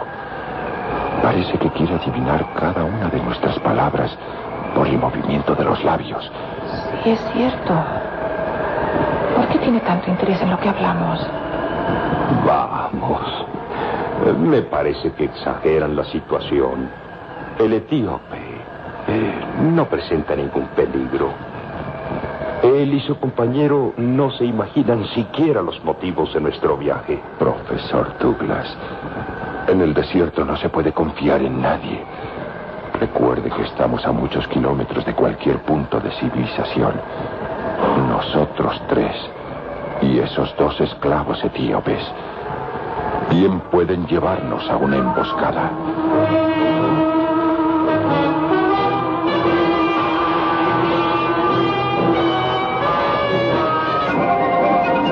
Los temores del egipcio Sarur eran justificados. Uno de los esclavos etíopes que los acompañaban en la expedición los vigilaba constantemente. Parecía no perder detalle de la conversación y planes que realizaban. ¿Llevarnos a una emboscada, dice usted, Sarur? ¿Por qué no? Esta parte del desierto es dominada por los beduinos. ¿Las llenas del desierto? Sí. Y bien puede ser este esclavo etíope un espía de ellos. Debemos tener cuidado con él. Vigilarlo a cada instante. Vamos, Sarur, Jane. Me parece que exageran la situación. Los acontecimientos han sido extraños y dramáticos desde que se inició la expedición. Pero de ahí a pensar que este miserable esclavo represente algún peligro, hay mucha distancia. Usted, profesor, como buen occidental, es demasiado confiado. Las precauciones nunca están sobrando, papá. Es cierto. Pero para desvanecer sus temores, vamos a interrogar al esclavo. Abunga. Abunga. Ordena, Saib. Es tarde ya. La noche avanza y debemos descansar. Te quedarás cuidando del fuego de la hoguera toda la noche. ¿Entendiste? Abunga entender. Saib, entender. Mañana nos espera dura jornada. ¿Sabes hacia dónde vamos, verdad? Saib, y amigo de Saib, y mujer blanca, querer llegar a región prohibida de espectros. Tierra tabú, tierra tabú. Sí, Abunga, tierra tabú para los supersticiosos, pero nosotros no lo somos. Tierra tabú. ¿Tienes miedo de seguir adelante? Abunga, no conocer miedos ahí. Abunga, llevarlos allá, mañana. Recuerda que recibirás doble paga. Puedes decirle a tu compañero que pagaremos muy bien sus servicios. Saib, hombre bueno. Hombre bueno. Abunga, ¿sabes qué es este papel? ¿Lo sabes? Ese es el papiro Ramés. La clave para encontrar un gran tesoro. Espera, hija. Vas a ver cómo Abunga eh, no sabe siquiera lo que esto significa. Míralo, Abunga. Este viejo papel es la clave para llegar hasta donde hay grandes tesoros. Tómalo y velo con cuidado. Los ojillos del etíope escudriñaban aquella parte del papiro ramés. Después miraban de soslayo al profesor Douglas. ¿Qué pasa, Abunga? ¿Entiendes algunos de estos signos? Abunga, no entender nada, Saib. ¿Los aceptarías si te los regalara? ¿Qué dices, papá? Espera, hija. Ya verás cómo lo rechaza. Abunga, no querer papel. Abunga, llevar hombre blanco a región de espectros y recibir dinero prometido. ¿Lo ven ustedes? No da mayor importancia al papiro Ramés. Solo piensa en cobrar el dinero prometido. Profesor Douglas, usted nunca descifrará al hombre oriental. Piensa muy diferente. Y tú, Sarur, muy desconfiado. Vete, Abunga, y recuerda, mantén vivo el fuego toda la noche. Abunga, obedece, Saib. Abunga, obedece. Estás jugando con fuego, papá. Ah, va, va. Ah, no hablemos más del asunto. Y vayamos a dormir. Necesitamos recuperar fuerzas para proseguir la marcha mañana. Eh, ¿Se llevará usted el papiro? Por supuesto. En mis manos está más seguro que en ninguna parte. Buenas noches y procuren descansar. Buenas noches, profesor. Sarur, comprendo su estado de ánimo. Después de saber que Nila está en peligro, tiene suficientes razones para estar siempre a la defensiva. Pero cálmese. Mañana por la noche llegaremos sanos y salvos a donde está Nila. Quisiera tener su misma fe, Jane. Pero no es tan fácil como cree. Mucho tenemos que luchar para llegar allá y rescatar a Nila del poder de Eric von Fraufen. Eric von Fraufen. Ese nombre lo tengo grabado aquí, en mi mente. Y me guía a sentir el odio más grande hacia un semejante. Comprendo su dolor y su angustia. Pero todo se solucionará. Ya lo verá. Que sus palabras sean proféticas, Jane. Ánimo. Bueno, ahora es tiempo de descansar. Mañana reanudaremos la marcha a primera hora. Buenas noches, Arur. Buenas noches, Jane.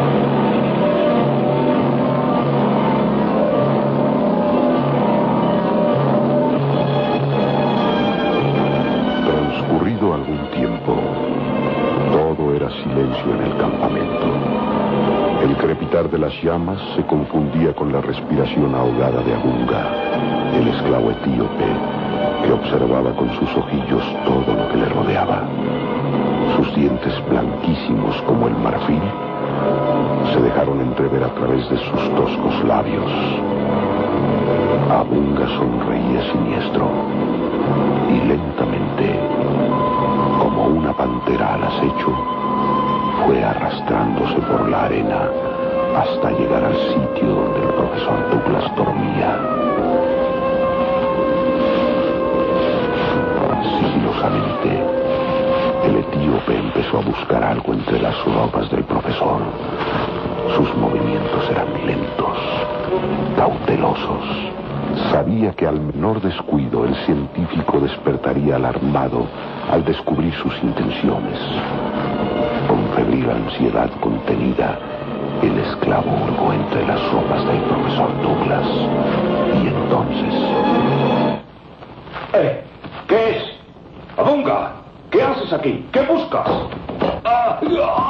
Los brazos musculosos del etíope asieron la garganta del profesor Douglas. Abunga trataba de asfixiar al anciano científico.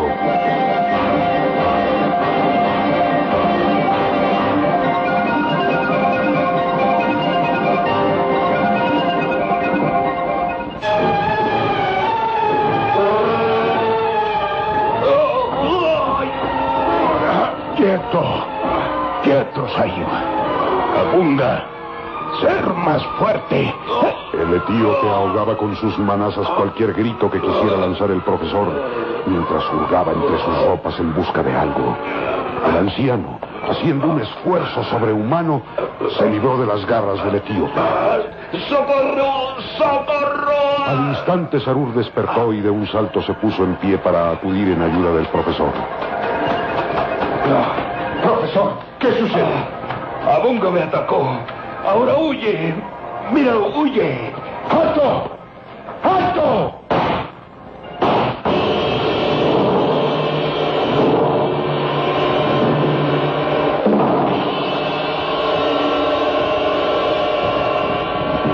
¿Abunga va a entregarlos a los beduinos?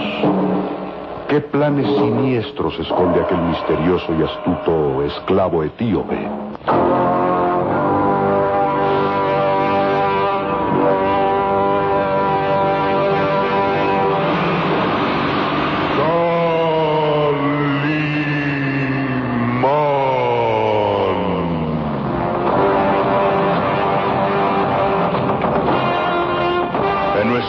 Próximo programa habrá más emoción y misterio en Profanadores de Tumbas. Y recuerde, donde se halle una injusticia que reparar, o la emoción de una aventura, o la belleza de una mujer, allí está. Calimán, el hombre increíble.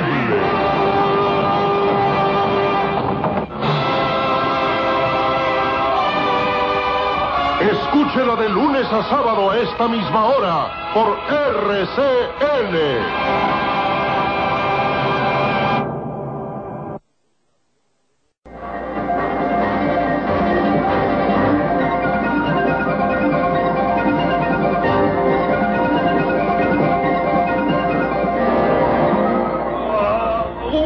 Quietos. Quietos ahí. Abunga. Abunga ser más fuerte. El etíope ahogaba con una de sus manazas cualquier grito que quisiera lanzar el profesor Douglas, mientras con la otra mano hurgaba entre las ropas del científico en busca de algo. Este, haciendo un esfuerzo sobrehumano, se libró de las garras del etíope y... ¡Socorro! ¡Callar! ¡Callar, Saib! ¡Socorro! A sus gritos, Sarur despertó y de un salto se puso de pie para acudir en ayuda del profesor. Profesor Douglas, ¿qué sucede? ¡Maldito seas! ¡Maldito! ¡Socorro! ¡No lo dejen escapar! Profesor Douglas, ¿qué pasa? Abunga quería matarme. Pronto, Sarur. No lo dejes escapar. Sí. ¡Alto! ¡Detente, Abunga! ¡Detente! Huye en uno de los caballos. Deténlo, Sarur, deténlo. ¡Alto, Abunga! ¡Alto!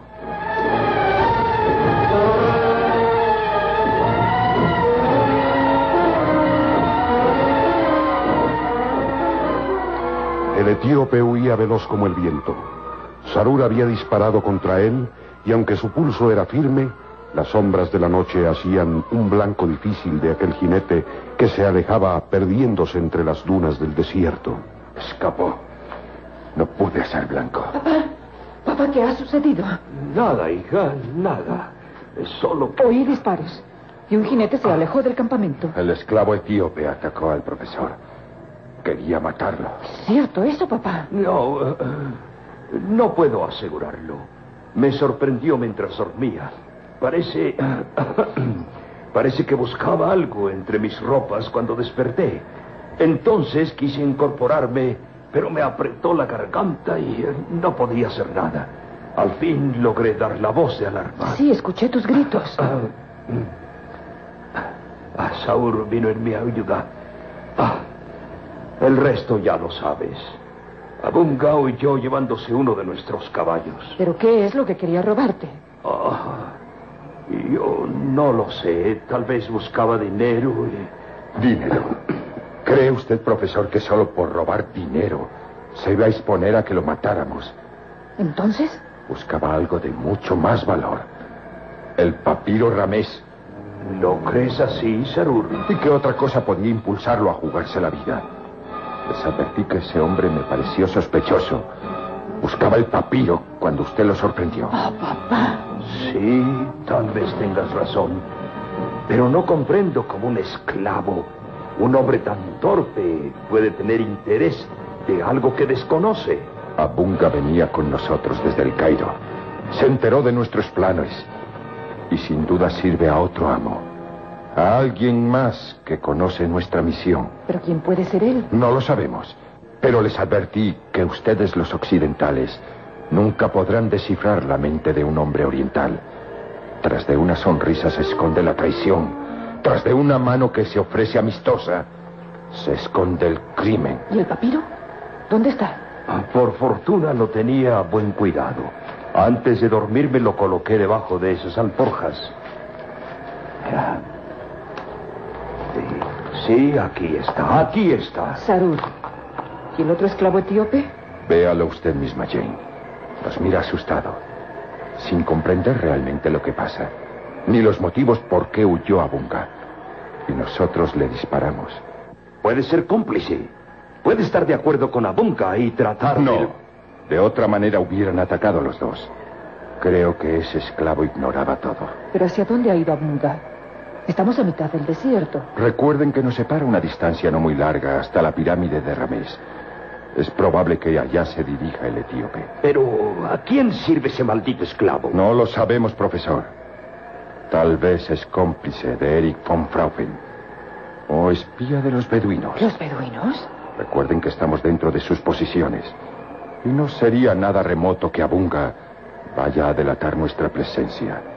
Y muy pronto las hordas beduinas caigan sobre nosotros. Tenemos que continuar la marcha ahora mismo, papá. Imposible avanzar de noche, hija. Tenemos que esperar el amanecer y rogar a Dios por nuestra salvación. Solo eso nos queda, rogar a Dios.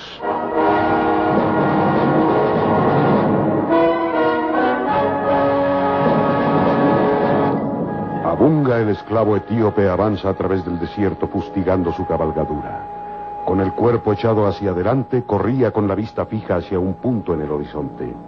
Estaba dispuesto a llegar a su destino, así tuviera que reventar al caballo. Saí Blanco pagará mi ayuda. Saí Blanco alegrarse cuando verá a Bunga. ¡Ajá! ¡Ajá!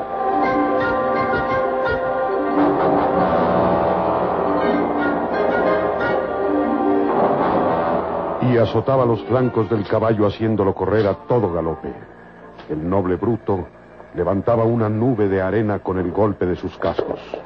Avanzaban jinete y caballo hacia una ruta conocida, hacia la región de los espectros, hacia la pirámide de Ramés.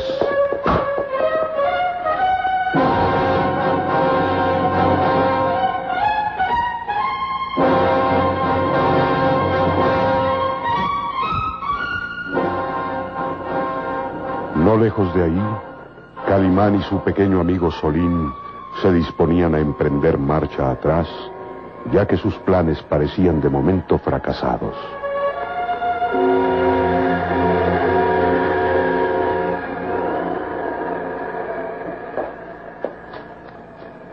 ¿Regresamos, señor? Sí. Hemos invertido ocho largos días de nuestra vida en un trabajo que ha resultado infructuoso. Seguimos la pista de los dos árabes ladrones y asesinos desde el Cairo hasta estos lugares con la esperanza de saber quién les había ordenado robar la estatuilla sagrada de Ramés. Todo inútil. Los beduinos se encargaron de frustrar los planes. No hay duda que los árabes se dirigían hacia la pirámide de Ramés. Pero nada ganaríamos con llegar hasta allá, puesto que nunca sabremos quién era su jefe. Debo dar gracias a los dioses que no hayamos penetrado más hacia la región de los espectros. Dice un viejo proverbio árabe, si un obstáculo te cierra el camino, lucha por vencerlo. Mas si persiste, rehuye el camino. El destino ha querido salvarnos de seguir más tiempo en esta región. Me pesa retroceder. Nunca he sido afecto a dejar una misión inconclusa, pero no tenemos esperanza de saber el misterio que envuelve esta pequeña estatuilla. ¿Regresamos por fin al Cairo, señor? Sí, sí, muchacho. Buscaremos primero la ruta hacia la aldea de Nefris. ¿Para qué, señor? La ruta es más larga que si continuamos rumbo hacia el Cairo. Oh, sí. Nuestros caballos no soportarían las duras jornadas. Y nosotros tampoco. Debemos ir hacia Nefris en busca de alimentos y nuevas cabalgaduras. Avanzaremos primero hacia el sur buscando el oasis de El Betum. Ajá, conozco el sitio. Cuando fui esclavo de los camelleros, en varias ocasiones llegué al oasis del Bedum. Puedo asegurarte, señor, que hay un manantial maravilloso donde saciaremos nuestra sed y dormiremos a la sombra de las palmeras. En marcha, pues, Salim. Que en dos jornadas más llegaremos a Nefris. Hay algo que me impulsa a ir hacia allá. ¿Algo? ah, tan fuerte y extraño como un imán que atrae una hoja de metal. Tal vez, señor, una mujer. Acertaste, sí. Una mujer a la que conocí en el Cairo. Su nombre es Jen Farrell. Y puedo asegurarte que es tan hermosa como la aurora que tiñe de oro el azul del cielo. Su nombre indica que se trata de una extranjera y... ¿Y qué tiene que hacer ella por esos lugares? Impulsada por su afán de encontrar ciertas ruinas, no dudó en someterse a las duras jornadas a través del desierto. Y realmente estoy inquieto por su suerte. Inquieto tal vez por echarte en sus brazos, señor. No, no, no adelantes juicios, Salim. Pero son tus deseos, ¿verdad? en el mundo no hay sitio mejor para la felicidad de un hombre que reposar en el regazo de una mujer. en marcha, Salim, hacia el oasis del Betum.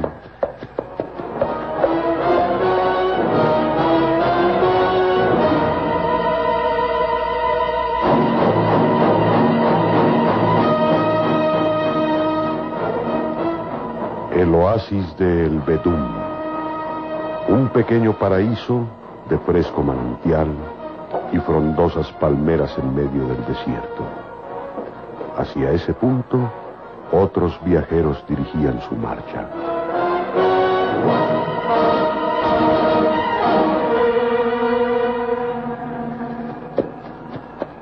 Hacia el oasis de El Bedum.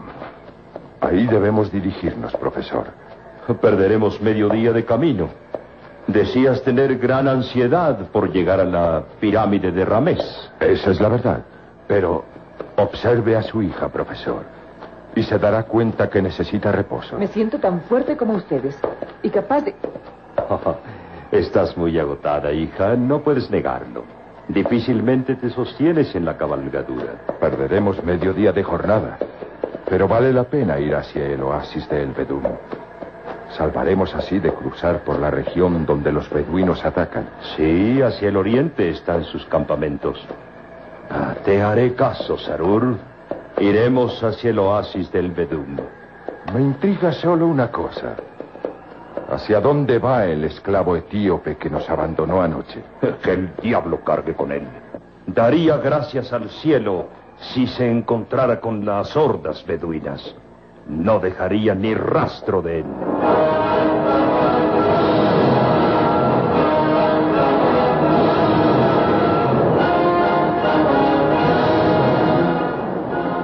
Esclavo etíope, después de cabalgar toda la noche, se acercaba hacia su destino, la región de los espectros, lugar donde se levantaba la pirámide de Ramés. Su negra piel relucía bajo los rayos del sol del desierto.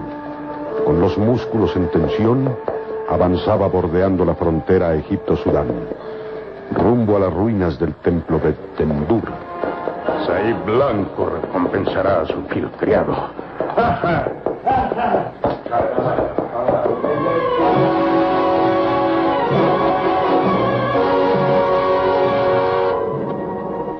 Y en la región de los espectros, precisamente entre las ruinas del templo de Dendur, un hombre de gran estatura, de aspecto repulsivo y brutal, escudriña hacia el horizonte. El plazo se cumple ahora. Deben llegar los dos árabes a quienes di la misión de rescatar la pequeña estatuilla de Arames. Era Erich von Frauchen, que habitaba en los sótanos del abandonado templo de Dendur. Regresarán trayendo la estatuilla sagrada. Erich von Fraufen, eres un hombre de suerte. Erich von Fraufen sonreía mientras bebía a pequeños sorbos una taza de aromático té. Había acondicionado aquellas antiquísimas ruinas como si se tratara de un suntuoso castillo digno de reyes. Los pisos y paredes de roca maciza y mármol se veían cubiertos de hermosos tapices persas que mostraban su exquisito colorido. Los muebles suntuosos y magníficos tallados en maderas preciosas de Oriente y adornaban cada rincón de aquella estancia valiosos objetos y reliquias extraídas de tumbas egipcias. Un pebetero bruñido en bronce dejaba escapar una débil columna de aromáticas esencias turcas. De pronto, Erich von Fraufen reacciona tenso al escuchar los cascos de un caballo azotando la arena del desierto. De un salto, se colocó sobre una columna derrumbada y vio un jinete que llegaba hasta la entrada del templo.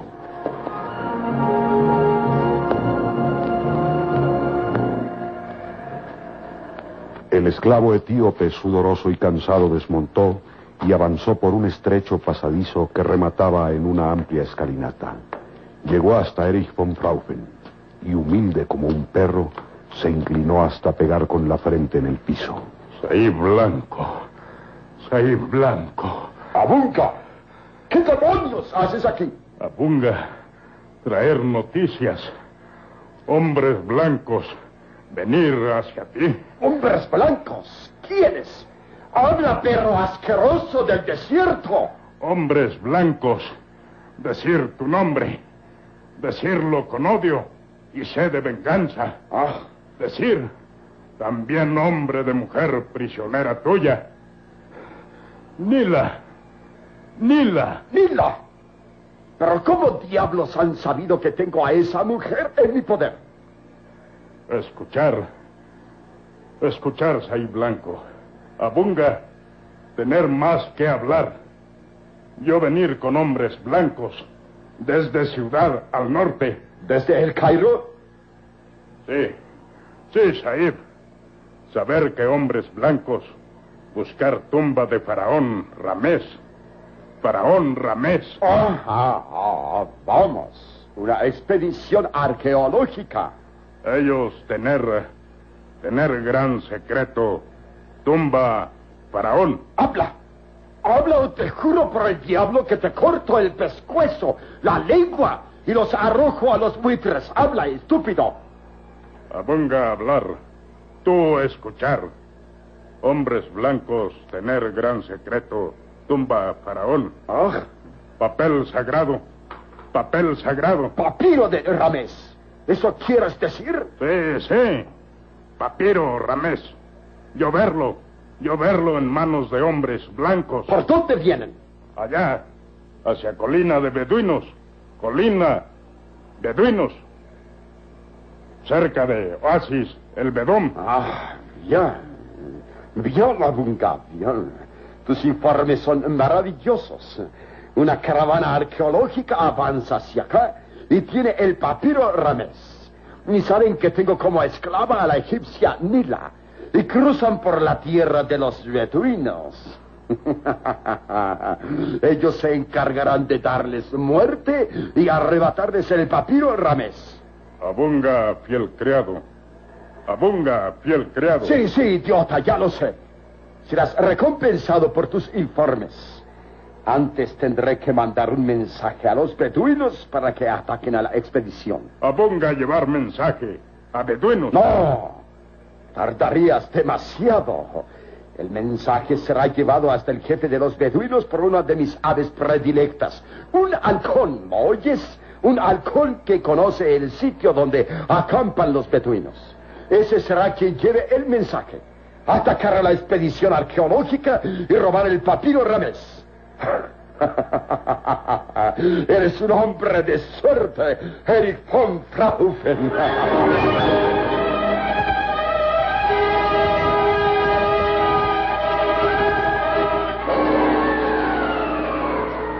Cercano al oasis El Bedum, Calimán detenía su marcha, ordenándole a su pequeño amigo Solín que no hiciera el menor movimiento. Estaban en lo alto de una colina, desde donde dominaban un extenso valle de arena. Y ahí...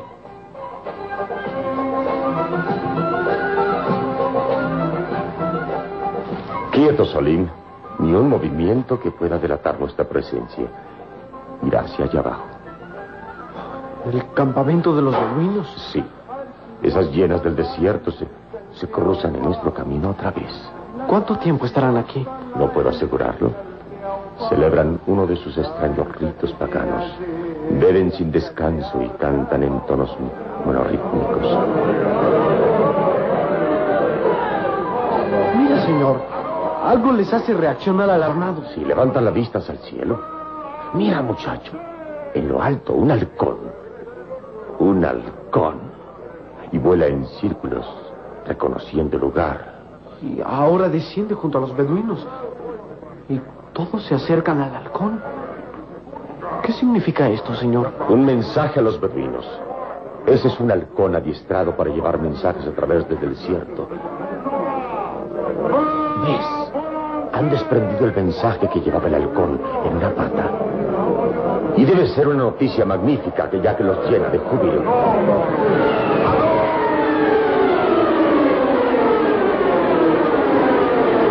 Calimán, desde lo alto de una colina, había observado cómo un halcón adiestrado para llevar mensajes a través del desierto había descendido sobre el campamento de los beduinos.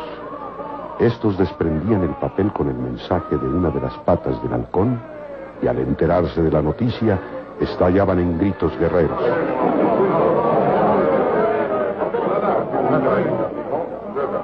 La noticia que les trajo el halcón debe ser maravillosa para los beduinos. Mira, señor. Parece que ahora el jefe de los beduinos escribe otro mensaje. Así es, sí. Inserta un pedazo de papel en la pata del halcón y lo echa a volar. El halcón lleva la respuesta del mensaje.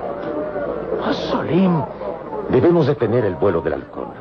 Debemos saber el contenido del mensaje. Hay que derribar el halcón.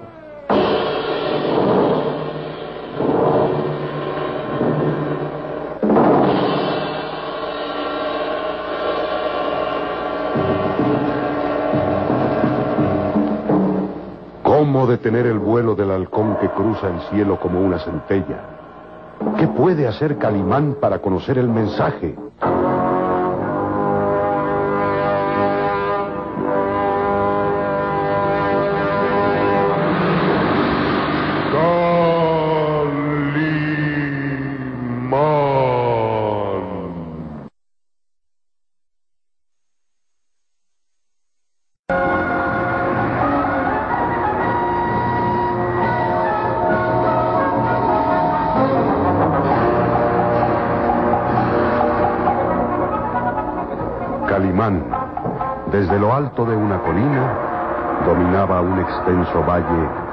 Se encontraba el campamento de los beduinos, los temibles hienas del desierto.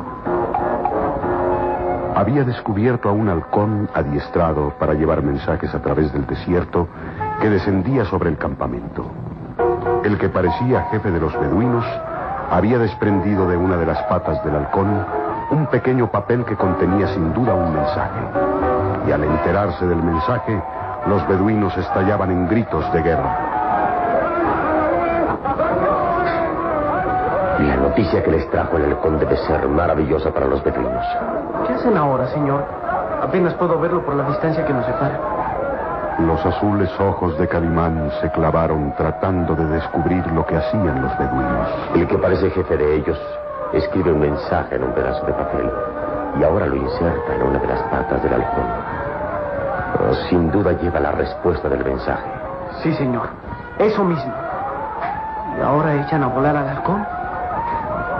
Tenemos que saber el contenido del mensaje. ¿Y cómo, señor? ¿El halcón levanta el vuelo? Hay que derribarlo. Los azules ojos de Calimán seguían el vuelo del halcón.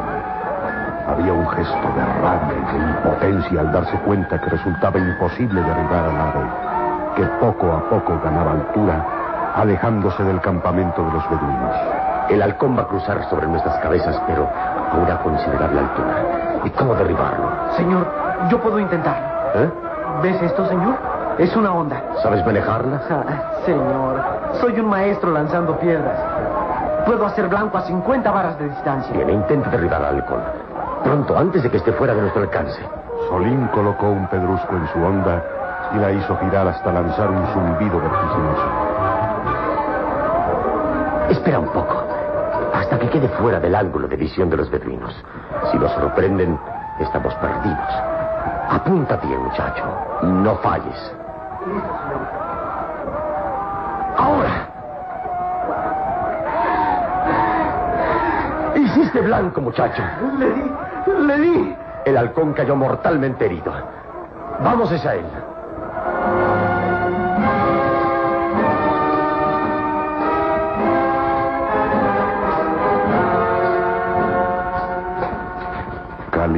Solín avanzaron arrastrándose al ras de la arena.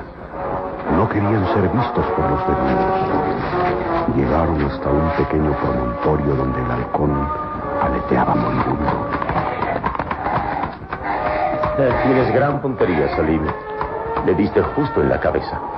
El halcón, mortalmente herido, lanzaba furiosos picotazos mientras sus ojos brillaban con odio hacia sus verdugos. No podían acercarse al ave mientras tuviera vida, o sus brutales garras se hubieran clavado con furia inaudita. El halcón lanzaba chillidos de muerte, y sus ojillos amarillentos poco a poco fueron quedando inmóviles. Sus garras se crisparon y las alas se contrajeron dolorosas. Oh, el halcón está muerto. Sí. Pobrecillo. Hubiera preferido morir en lucha contra un águila o un áspid.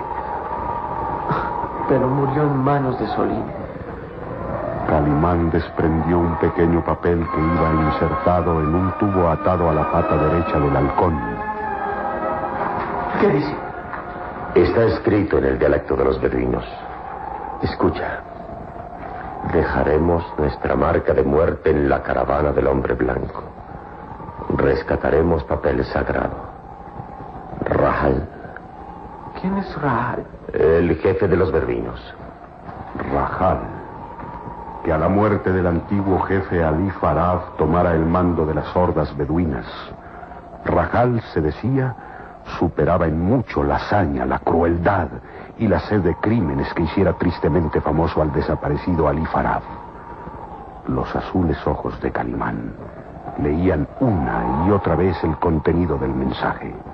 Dejaremos nuestra marca de sangre en la caravana del hombre blanco. ¿A qué caravana se refieren? No lo sabemos, como tampoco podemos descifrar el final del mensaje. Rescataremos papel sagrado. ¿Rescataremos papel sagrado? ¿Qué puede ser?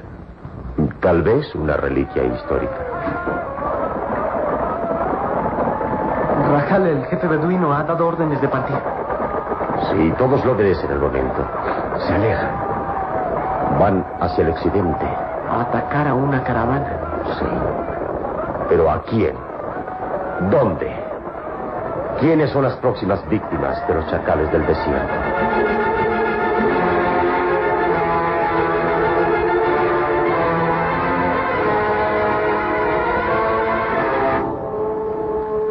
Erich von Fraufen, derrumbado sobre un amplio sillón góndola de exquisitas líneas de diseño egipcio, tallado en madera de ébano con incrustaciones de marfil y jade, disfrutaba de los planes trazados. Resultaba grotesca aquella figura voluminosa sobre lo que fuera antiguo trono de un supremo sacerdote del Egipto milenario. El trono egipcio, al igual que otras joyas que adornaban el recinto, Erich las había sustraído de la pirámide Ramés, ya que él había descubierto tiempo atrás los pasadizos secretos que comunicaban hasta el gran salón de sacerdotes y guerreros del antiguo Egipto. Abunga el esclavo etíope, hincado sobre el frío mármol, miraba con respeto y temor a aquel hombre que sonreía burlón. Mi halcón favorito debe haber llevado ya el mensaje a Rahal, el jefe de los beduinos. Gran Saí Blanco, no tener miedo que halcón, perder rumbo. ¡Idiota! ¡Bestia del desierto! Erich von Fraufen sabe adiestrar halcones para llevar mensajes hasta el último rincón del desierto. Ten por seguro que a estas horas Rahal ya está enterado que debe atacar a la caravana arqueológica que avanza por el desierto hacia acá. De seguro buscarán el refugio del oasis de El Bedún. Y ahí es precisamente donde las hieras del desierto los atacarán hasta aniquilarlos.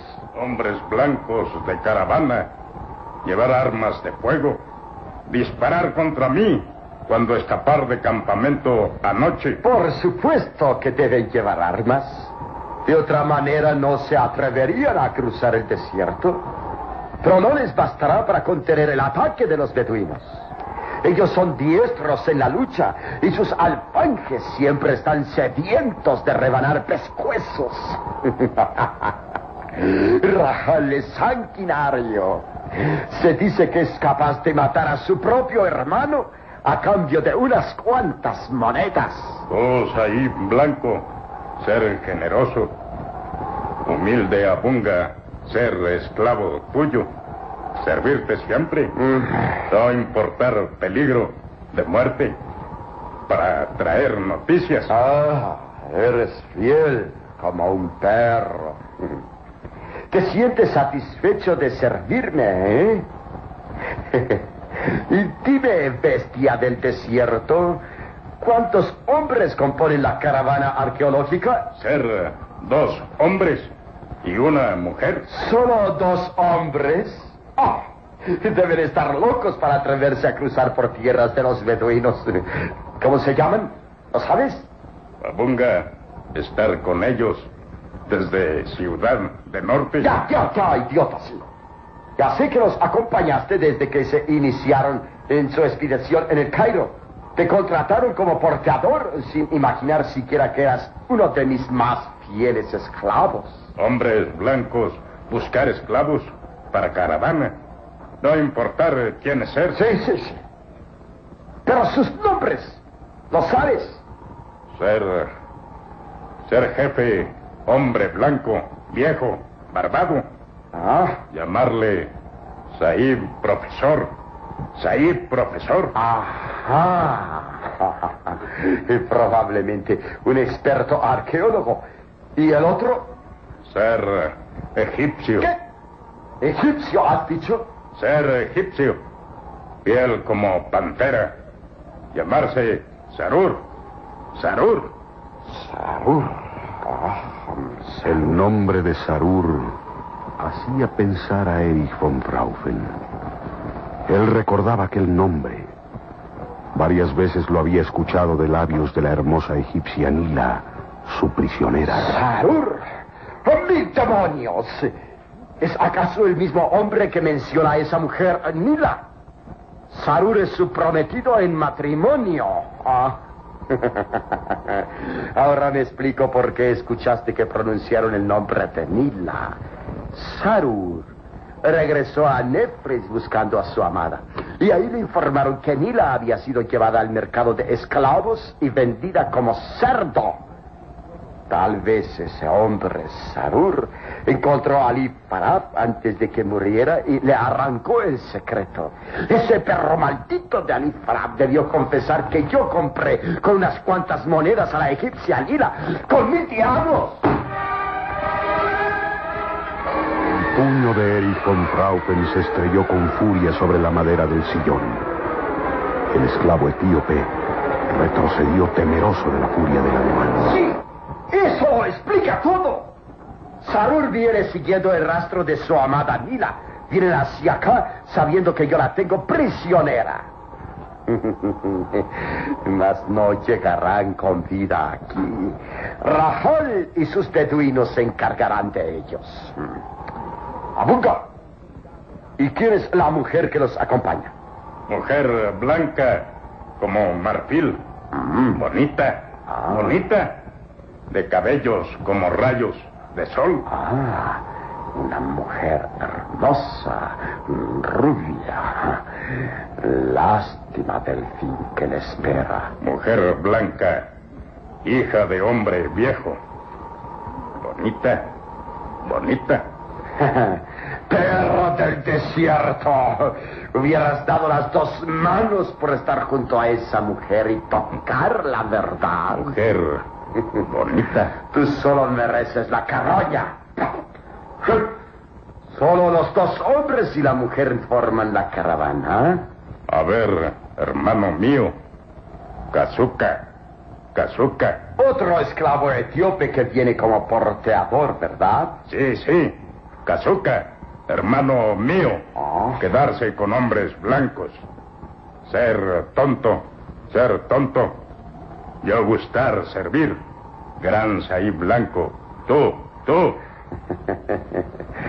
tu hermano también perecerá bajo la furia de los beduinos. ¿Estás seguro de no haber mentido? Abunga no mentir, Saí Blanco. ¿Tú viste el pergamino, el papiro ramés? Tú lo viste, ¿eh? Yo ver papel viejo. Querer robarlo pero hombre egipcio disparar contra mí. ¿Sabes lo que significa ese papel viejo? ¿Sabes el secreto que guarda el papiro Ramés? Abunga, saber que papel viejo servirte a ti para robar tesoro. Gran pirámide, gran pirámide.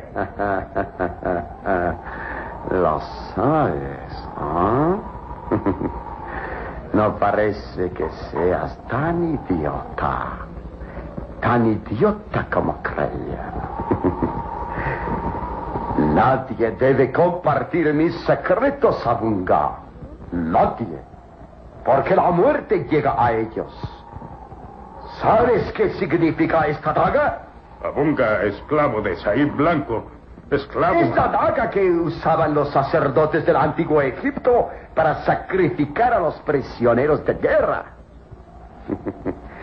Tendrás el gran honor de sentir el fino acero en tu asquerosa piel. No, no, Said. Yo ser esclavo tuyo. Esclavo. Pero sabes demasiado de mis planes y mereces la muerte.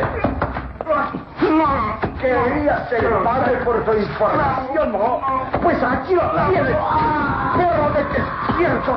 Toma, toma. Asqueroso.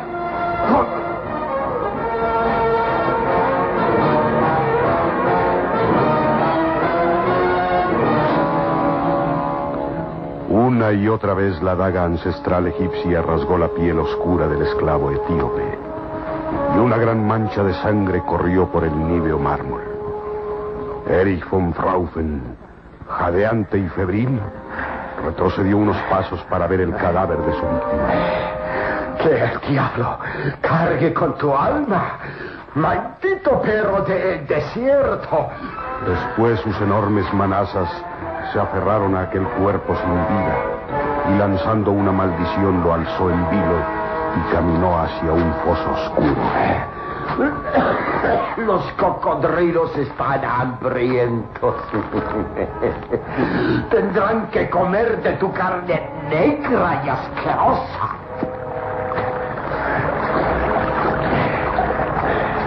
Algo se movía en las cenegosas aguas del foso. Decenas de cocodrilos hambrientos abrían las fauces presintiendo el olor de la sangre. Erich von Fraufen levantó el cadáver del etíope y bruscamente lo arrojó al foso.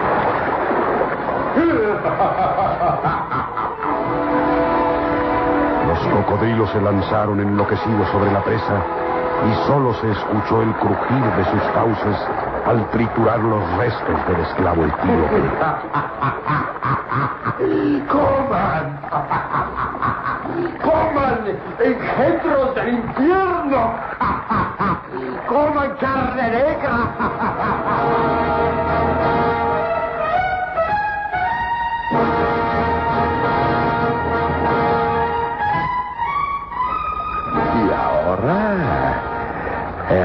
Esperar que Rahal y sus beduinos maten al arqueólogo, al egipcio Sarur y la bella mujer de rubios cabellos y tez blanca. Soy un hombre de suerte. de mucha suerte. Rahal me traerá la sangre de sus víctimas y el anciano papiro Radés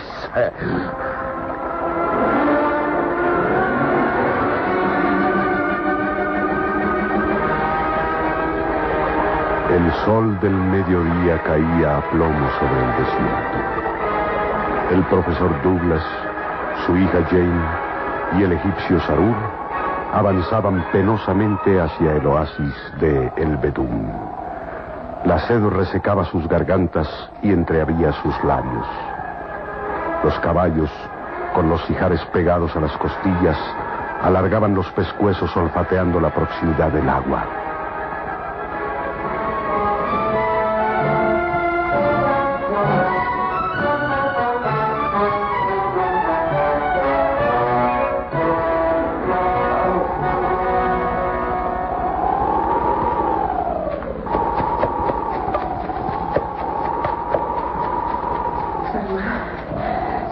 Puedo más. La garganta me arde. y No puedo más. Ánimo, Jane.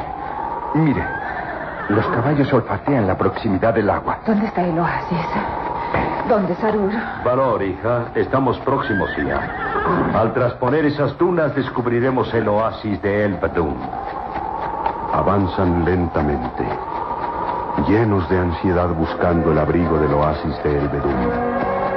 Qué lejos estaban de imaginarse que paso a paso se acercaban hacia una muerte segura.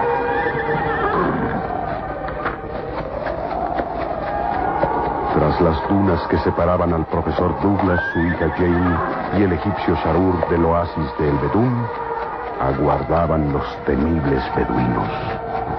envueltos en sus albas túnicas, permanecían al acecho, sosteniendo en las diestras los filosos alfanjes. Rajal, el sanguinario nuevo jefe de los beduinos, movía sus ojillos de víbora vigilándolo todo. A una señal, las hienas del desierto se ocultaron tras de unas solitarias rocas porque la caravana diezmada del profesor Douglas se acercaba. Ahí. ¿Lo ves, hija? Ahí está el oasis. Bendito sea Dios. Mira, mira. Las grandes palmeras se agitan levemente con el rumor del viento. Y llega hasta nosotros un refrescante aroma de agua. Apresuremos el paso, papá, pronto. Pronto. Esperen, esperen. No avancen más. ¿Qué sucede, Sarul? Las bestias presienten el peligro. Algo extraño nos rodea. Extraño. Los pobres caballos relinchan al ver que está muy próximo el oasis. Adelante, hija. Adelante. No, esperen. Algo extraño y terrible nos aguarda. ¿Pero se ha vuelto loco, Sarur? ¿Quiere detenerlo sin llegar al oasis? No hagas caso, hija. Sigamos, sigamos. Y apenas caballos y jinetes traspusieron las dunas que los separaban, un grito ensordecedor los paralizó. ¡Los beduinos! Las hienas del desierto parecían brotar de las mismas arenas. Se lanzaban contra el profesor Douglas, su hija y el egipcio Sarur, blandiendo sus alfanjes que brillaban con tintes de sangre. Dios nos valga. Están sobre nosotros.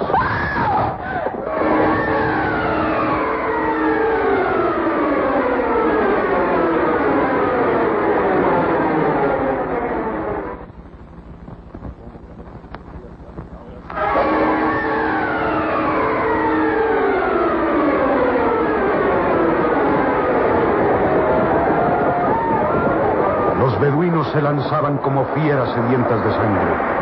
El egipcio Sarur y el profesor Douglas hicieron funcionar sus armas. Es inútil. No podremos contenerlos. Están ya sobre nosotros. Rajal, el jefe de los beduinos, se lanzó contra Jane dispuesto a descargar un golpe mortal de alfanje. Pero de pronto recibió el impacto de un pequeño dardo sobre la frente y cayó desplomado. Dios mío. Este hombre cayó fulminado antes de tocarme como, como si la mano de Dios lo aniquilara. Miren ahí, en lo alto de aquella colina. Un hombre dispara dardos contra los beduinos.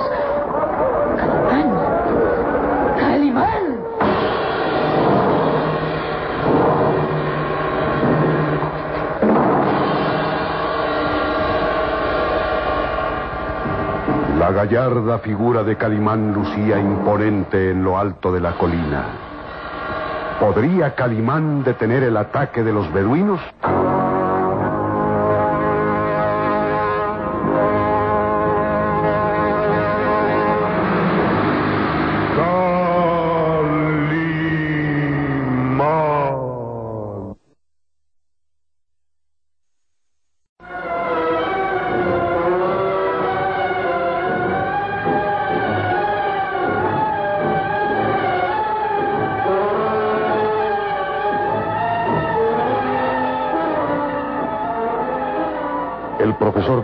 Su hija Jane y el egipto Sarur habían caído en la emboscada. Al acercarse al oasis El Bedún, un grito ensordecedor los llenaba de terror. Los terribles beduinos, las hienas del desierto se lanzaban contra ellos, blandiendo sus terroríficos alfanjes que brillaban con tintes de sangre.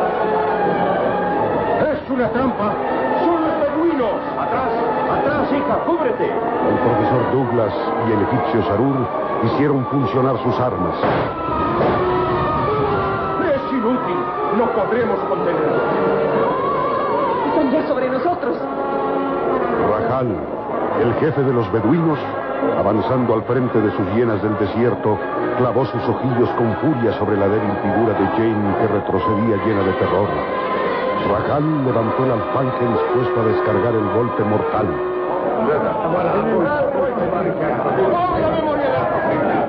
Y al pan que pide la sangre de esta mujer extranjera. Dios santo, no tenemos balas. ¡Atrás! ¡Atrás! No, déjeme. ¡Eh! ¡Muere! ¡Extranjera maldita!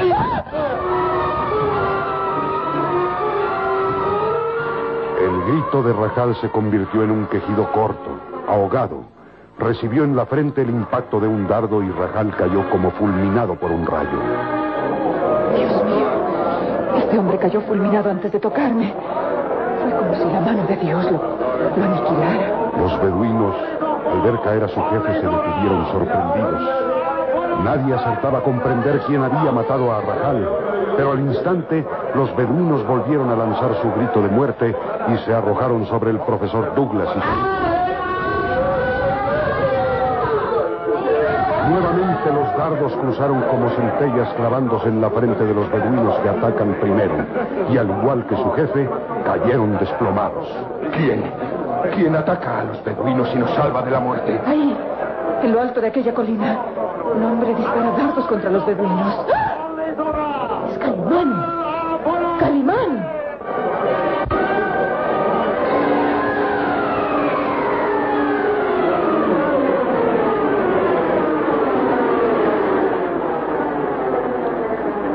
Gallarda figura de Calimán lucía imponente en lo alto de la colina. Sus azules ojos se clavaban con furia sobre los atacantes y estos callaron sus gritos llenos de sorpresa. La recia personalidad de Calimán y su mortal arma usada en tres ocasiones hizo que los beduinos retrocedieran temerosos. La figura atlética de Calimán, envuelto en su túnica blanca, coronada de fino turbante en el que brillaba una enorme esmeralda, lo hacía aparecer como un invencible gladiador de poderes extraños y terribles. Su voz potente, sonora y varonil retumbó en los oídos de los beduinos. ¡Deteneos! ¡Deteneos, llenas del desierto! No deis un paso más hacia esos inocentes o caeréis bajo el poder de mi arma. Los beduinos retrocedían temerosos, impresionados por la intempestiva llegada de Calimán. Pero uno de ellos, venciendo su temor, levantó el alfanje y corrió hacia el encuentro de Calimán. ¡Nos ataca, señor! ¡Dispara otro de los dardos! Y al igual que los otros, el guerrero beduino cayó desplomado al sentir el impacto del pequeño dardo en su frente. Los demás, aterrados por el poder asombroso de aquel hombre, huyeron presas de la angustia y la sorpresa.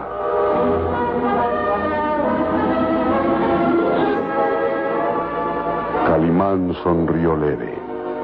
El pequeño Solín lo miraba entusiasmado. ¡Bravo, señor! ¡Bravo! Eres un maestro en lanzar dardos. La fuerza del poder siempre está del lado de la inocencia. Vednos. Los cobardes llenas del desierto huyen como si hubieran visto una aparición diabólica. No es para menos, señor.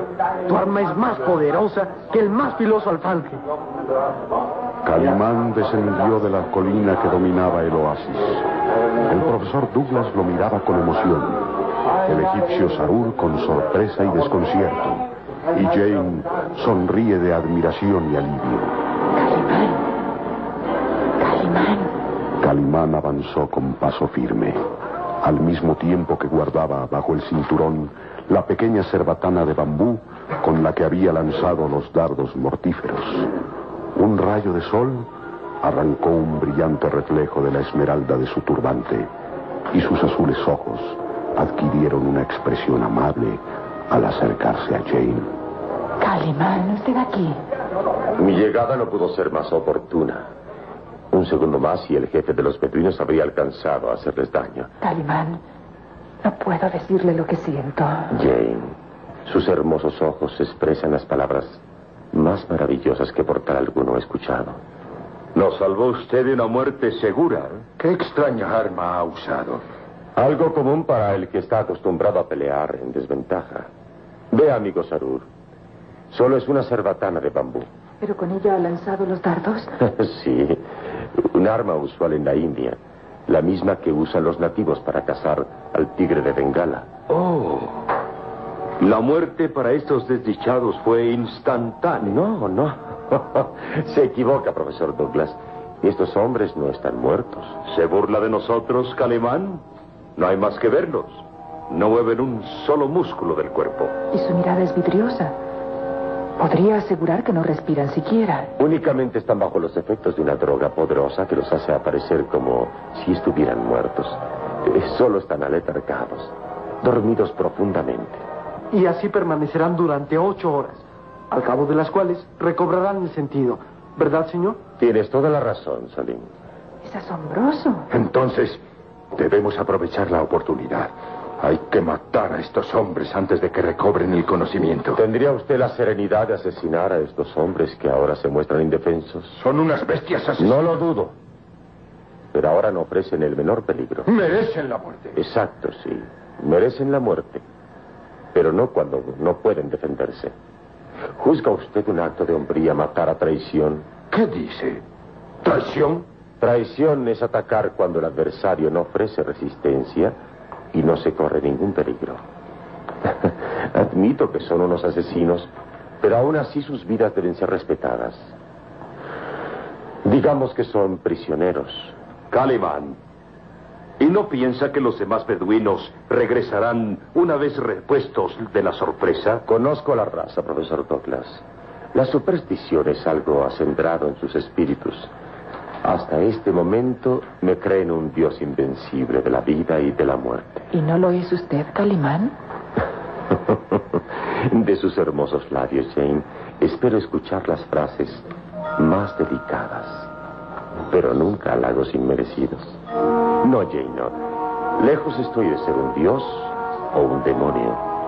Soy un hombre poseedor de secretos legendarios, los cuales me son permitidos usar siempre que una causa noble lo amerite. Pues eh, benditos sean sus secretos legendarios que nos han salvado la vida en esta ocasión. Demos gracias a Monra que señaló el punto exacto donde nuestros eh, caminos se juntarían. Calimán, yo... Jane, Jane, Jane, ¿qué te pasa? Hija, responde. Serenidad, profesor. Solo ha sufrido un desmayo. Es natural. Después de la agotante jornada a través del desierto, sufre ahora el ataque de esos salvajes. Bien, no demoremos más su alivio. La llevaré hasta el manantial para reconfortar su cuerpo. Los hercúleos brazos de Calimán levantaron el frágil y delicado cuerpo de Jane. Su cabellera rubia caía en gracioso desorden sobre los brazos morenos de Calimán. Y en su amplio tórax, Calimán sentía la respiración ardiente de Jane, como si fuera la más tenue de todas las caricias.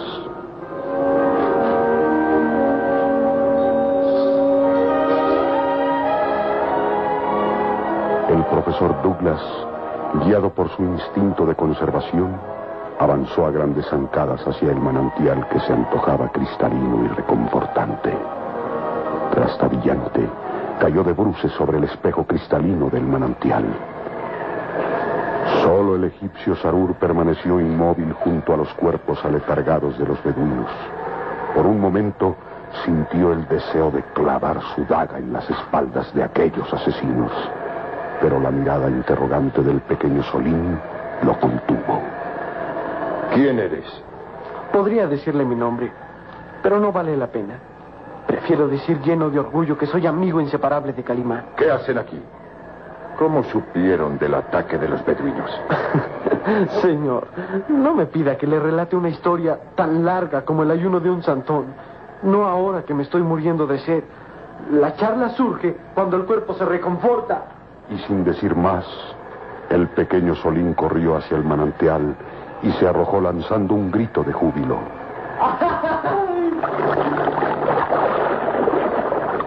Sarur marcó un gesto de duda en el rostro. Miró una vez más los cuerpos aletargados de los beduinos y musitó. Calimán posee secretos extraños y legendarios. Juraría que es un charlatán, o en el peor de los casos, un traidor que quiere ganarse nuestra confianza. Las recias y a la vez elegantes manos de Calimán se deslizaban acariciando el bello rostro de Jane. El agua fresca y transparente escapaba por entre sus dedos mitigando el ardor de la tez de la hermosa rubia. Calimán, recostado junto a la orilla del manantial, sostenía entre sus brazos el cuerpo de Jane. Los azules ojos de Calimán adquirían un tono de admiración y halago al descubrir la perfección de aquel rostro femenino acariciado por sus manos. Un viento suave, fresco, agitaba las palmeras e impregnaba el ambiente con un perfume de dátiles y esencias. Calimán respiró profundo y entrecerró los ojos. Por un momento le pareció estar en los prometidos jardines del Edén de Arabia, morada eterna de los amantes. Se sentía transportado a uno de esos exquisitos jardines donde el perfume de las flores embriagan los sentidos y enervan la razón. Y se imaginaba que aquella mujer hermosa y rubia, que descansaba como niña entre sus brazos, era una de esas esclavas traídas de Babilonia para endulzar los momentos íntimos de un gran visir.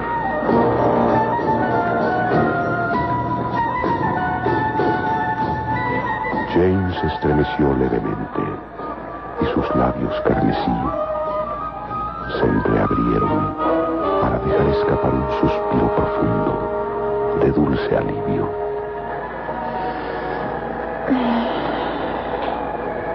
Calimán fijó sus azules ojos en aquel rostro angelical que volvía de su desmayo. ¿Usted? No, no se mueva, Jane. Rompería el hechizo. ¿Hechizo? Hechizo es velar el sueño de las mujeres hermosas. Hechizo divino que dura un instante, pero que se recuerda siempre. No, no, no haga el menor esfuerzo que necesita el reposo. Quédese así entre mis brazos, Jane. Es que... No sé. De pronto me he sentido tan débil que... El rubor asoma sus mejillas. Es posible que usted, una mujer occidental de costumbres modernas y un tanto prácticas, puede ruborizarse así. Las mujeres occidentales, europeas para ser más exactos, podemos tener todas las cualidades de la mujer de Oriente, incluyendo el rubor de las mejillas. Y el encanto es por partida doble, porque su presencia es la de una mujer moderna, europea y, y un tanto frívola. Mas en su corazón se esconden los sentimientos más puros y reveladores. Dichoso aquel que conquiste su corazón y su mente. ¿Cuánto tiempo he estado así, inconsciente? Casi una hora.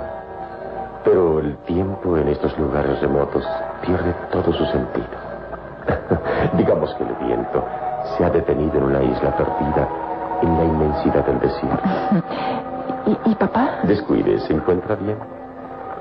Ha comido con tal apetito que ahora duerme plácidamente y será capaz de matar a aquel que se atreva a despertarlo. Pobre papá. A sus años realizar esta clase de aventuras. El hombre es incansable aventurero hasta el último instante de su vida. Eh, si busca a su joven amigo Sarur, debo informarle que está tratando de conseguir caballos para proseguir la marcha. Recién llegó a este lugar una caravana de comerciantes y nuestro amigo Sarur a- a- hace lo imposible por convencerlos. No creo que lo logre. En el desierto vale más un buen corcel que la mano derecha de un guerrero. Ah, ¿y- ¿Y esos hombres que nos atacaron? No descuide. Están atados de pies y manos y tardarán aún varias horas en recobrar el conocimiento. Ah, Calimán. Pensar que de no haber sido por usted ahora estaríamos muertos. La salvación es gracias al poder omnipotente del Dios verdadero. Pero a veces la hace llegar por medio de hombres como usted. Calimán, ¿qué hace usted por estos remotos lugares? Lo hacía en el Cairo. Bien, eh, lo dije hace poco. Amonra ha querido juntar en el preciso lugar nuestros caminos. Demos gracias a él de su atinado fallo. Permítame levantarme. Apóyese en mi brazo. Eso sí. Aún está usted débil. Bravo. Logró ponerse en pie. Jane se estremeció al sentir la presión de las recias manos de Calimán sobre su talle.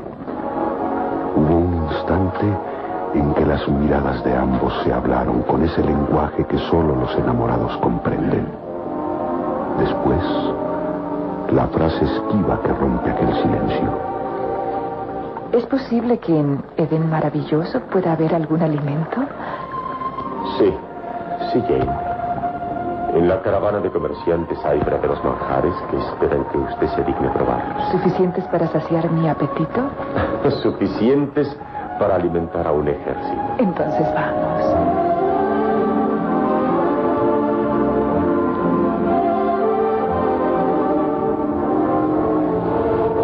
Egipcio Sarur vigilaba. Sus sospechas aumentaban al ver que Calimán se ganaba poco a poco la confianza de Jane. Es peligroso dejar que ese hombre se acerque a Jane. Ah, ¿Lo crees de veras, Sarur? ¿Acaso olvidas que gracias a Calimán estamos con vida? Eso es precisamente lo que me hace dudar. ¿No le parece extraño encontrarlo precisamente aquí, en el oasis de El Bedún, distante cientos de kilómetros del Cairo, donde lo dejamos hace más de una semana? Extraño, ¿por qué? Él es un enamorado de la arqueología. Exactamente, profesor. ¿Quién asegura que no ha venido siguiendo nuestro rastro desde que abandonamos el Cairo? ¿Por qué motivo? Él se enteró de que veníamos en busca de la tumba de Ramés III. Y es probable que se haya despertado su codicia. Sabe que uniéndose a nosotros llegaremos al gran descubrimiento. Solo así se explica su milagroso encuentro en estos lugares. Vamos, muchacho. El dolor de no encontrar a tu amada Nila y todas las angustias que hemos vivido te ha hecho desconfiado. Y yo metería la mano en la lumbre por ese hombre, Calimán. Lamento no compartir su opinión, profesor. No soy tan ingenuo. Buscaré algo que delate las intenciones de Calimán. Estoy seguro que entre sus pertenencias habrá algo que lo delate.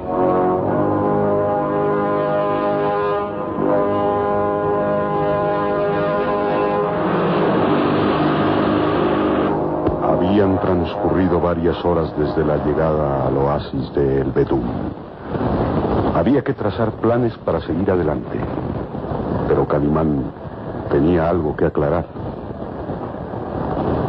El efecto de la droga empieza a desvanecerse en nuestros prisioneros. Es precisamente ahora cuando debo interrogar a su jefe.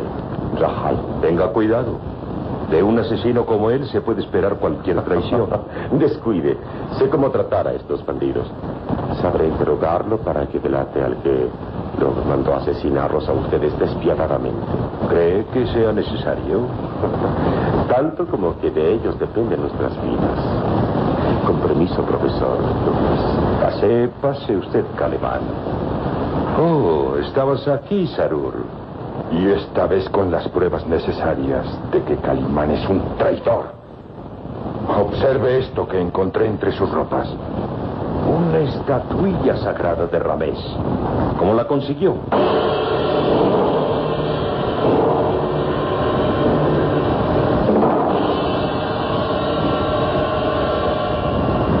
¿Aquella reliquia puede ser la pena de muerte para Calimán? ¿Y Calimán podrá hacer confesar al jefe de los beduinos, Rajal?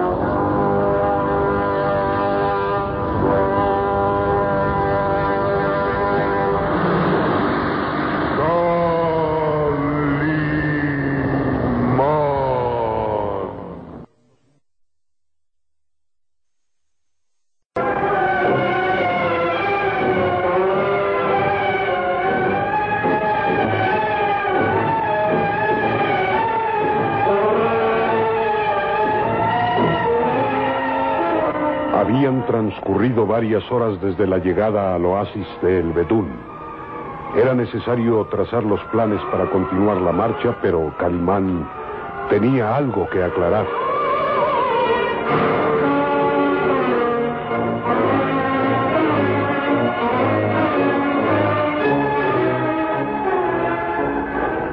El efecto de las drogas empieza a desaparecer en nuestros prisioneros. Es precisamente ahora cuando debo interrogar a su jefe Rajal. Tenga cuidado, Calimán. De un asesino, de un bárbaro como lo es el jefe de los beduinos, se puede esperar cualquier traición. Descuide, profesor Douglas. Sé cómo tratar a esos bandidos. Interrogaré a Rajal hasta que confiese quién o quiénes le ordenaron atacar la caravana. Y también sabremos los motivos que lo impulsaron a tratar de matarlo a usted y a su hija, así como al egipcio Sarur. ¿Cree usted que sea necesario? Los motivos todos los adivinamos. Los beduinos se dedican a asaltar las caravanas que se atreven a cruzar por estas tierras. No creo que hayan tenido un especial interés sobre nosotros. Mi opinión es diferente, profesor Douglas. Puedo asegurarle que los beduinos se encontraban distantes de este lugar cuando el alba apuntaba en el horizonte y recibieron un mensaje en el que se les ordenaba atacarlos a ustedes precisamente. Rajal y sus hombres obedecían al pie de la letra las órdenes de alguien que sabe de su presencia en estos lugares. ¿Y usted, Calimán? ¿Cómo se enteró? en otra ocasión charlaremos con mayor calma. Eh, solo puedo decirle que el Dios verdadero iluminó mi camino para que descubriera los planes de ataque de los beduinos. Seguí su huella y solo así pude llegar a tiempo de ayudarlos. Y que lo diga. De no ser por usted, ahora estaríamos muertos. Bien, profesor Douglas. Iré a interrogar a, a nuestros prisioneros. Eh, tal vez allí esté la clave de todo. Con su permiso. Sí, pase, pase usted, Calimán.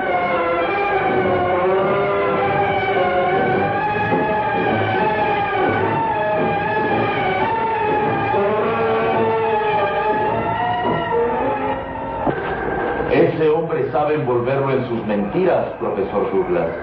Sarur, ¿estabas ahí? Sí, escuchándolo todo. Dándome cuenta de la habilidad de ese hombre para rehuir preguntas comprometedoras. ¿Sigue sospechando de nuestro amigo? Ahora más que nunca. Vamos, no debes hablar así del hombre que nos salvó la vida. Esta vez no son sospechas.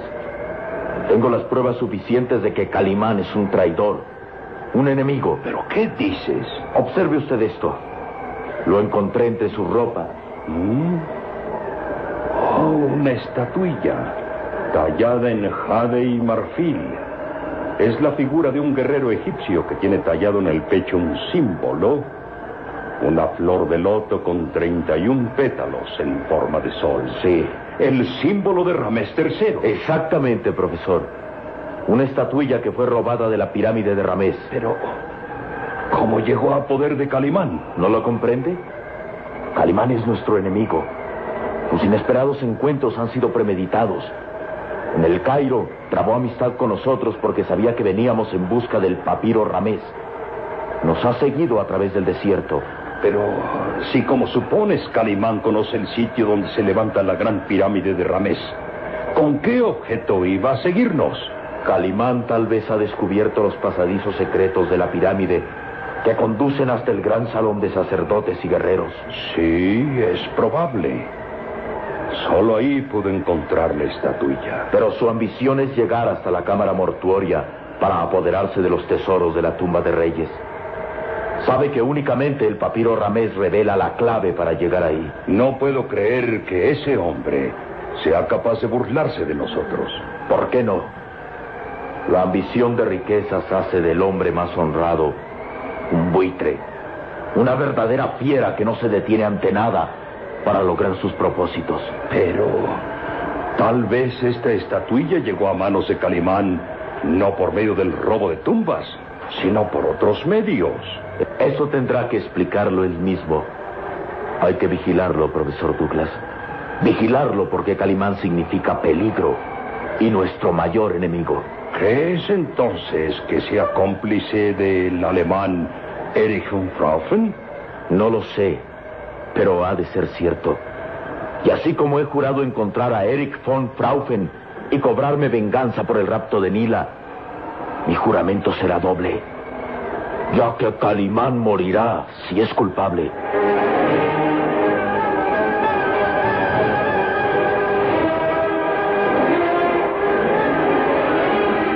El egipcio Sarur mostraba un gesto de odio en su rostro ceteño. El profesor Douglas, intrigado y nervioso, no dejaba de acariciar la estatuilla sagrada de Ramés, como queriendo descifrar el misterio de Calimán.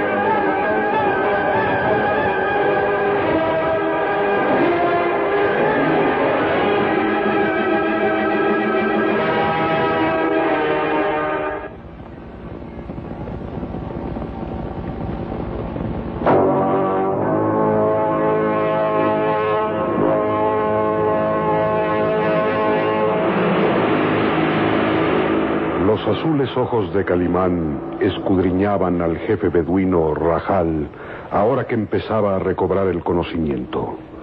Durante ocho horas había estado inconsciente, víctima de los dardos impregnados de un extraño veneno que Calimán había usado para detener su ataque. El jefe beduino abrió lentamente los ojos y los clavó con furia en el rostro impasible de Calimán. Ira del profeta. ¿Quién eres? Responde. ¿Qué extrañas armas usaste para adormecerme? Rajal, el fiero y brutal jefe de los beduinos, ahora sometido a la impotencia. ¿Quién hubiera pensado que el gran jefe beduino cayera tan fácilmente? Mm. Líbrame de estas ligaduras y pon una daga en mi mano para luchar por mi libertad. No, no, Rajal. Confiesa tu derrota. Estás en mi poder.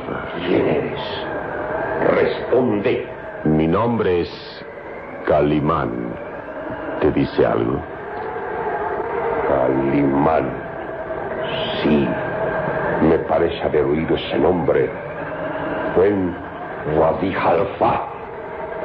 Una extraña leyenda corría de boca en boca, hablando de un hombre de poderes extraños. Se decía que un hombre llamado Calimán había realizado un acto asombroso en medio del desierto. Al conjuro de su voz, el día se había vuelto noche. Las luces del dios sol se habían ocultado por las tinieblas de la noche. En verdad, realizaste ese acto asombroso. Debes hacer caso de las leyendas porque siempre guardan algo de cierto. Mucho de fantasía. No creo que haya sido capaz de convertir el día en noche.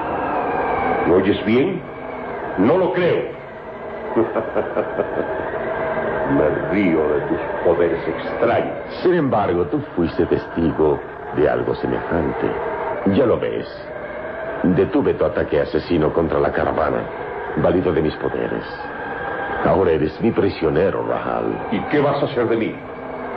¿Matarme? Oh, no. No. Prefiero escuchar de tus labios una verdad que necesito. Dime, Rahal, ¿quién te ordenó atacar la caravana? No hablaré.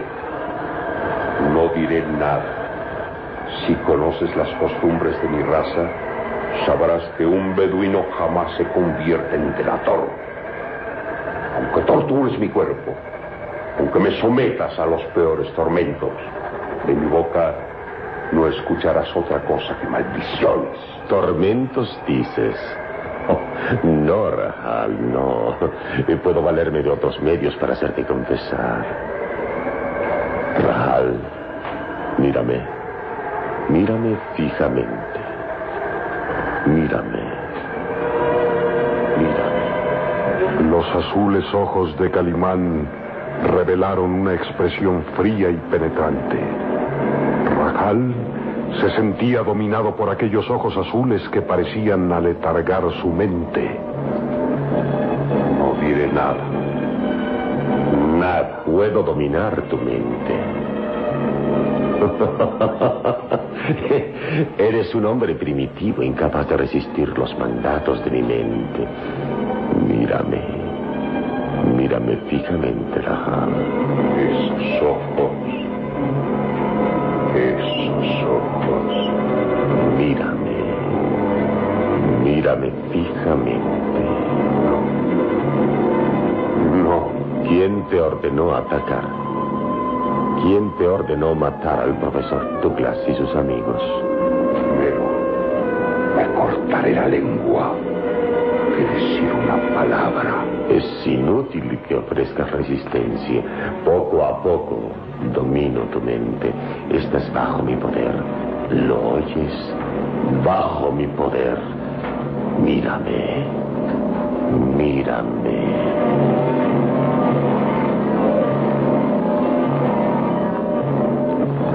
El jefe beduino, no pudo seguir en aquella lucha desigual. La mirada penetrante de Calimán lo había hipnotizado. Estaba bajo el dominio de la mente de Calimán. Rajal. Rajal. ¿Me escuchas? Escucho. Escucho. Te ordeno que pronuncies el nombre de quien te ordenó atacar la caravana. Responde. Responde.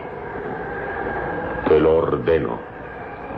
Eric von Fraufen. Eric von Fraufen.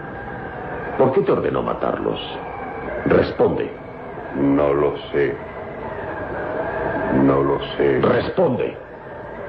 ¿Por qué te ordenó matarlos? Me ordenó matarlos para robarles el papiro Ramés. El papiro Ramés. La clave para llegar hasta la cámara mortuoria del faraón Ramés. Me ordenó matarlos y robar el papiro. ¿Dónde está Eric von Fraufen? Responde. ¿Dónde está? Eric von Fraufen vive en las ruinas del templo de Debdur, cercano a la gran pirámide de Ramés. Las ruinas del templo de Endur. ¿Y quién es ese hombre? Responde. ¿Quién es? Te ordeno. No sé. Es extraño y brutal. Mata sin piedad y tiene sed de oro. No sé más. No sé más. Con lo que has dicho es suficiente. Ahora te dejaré descansar. Mañana proseguiremos la marcha hacia donde te espera Eric von Fraufen. Descansa, Rajal. Descansa. Sí. Descansar. Descansar. Y graba bien mi nombre en tu mente. Calimán. Calimán. Calimán. Calimán. El hombre de poderes extraños. Duerme, Rajal. Duerme. Sí.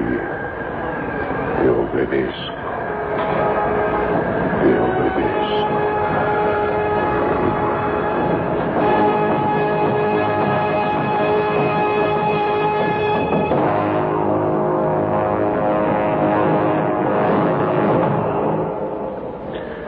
Las primeras sombras de la noche cubrían el oasis.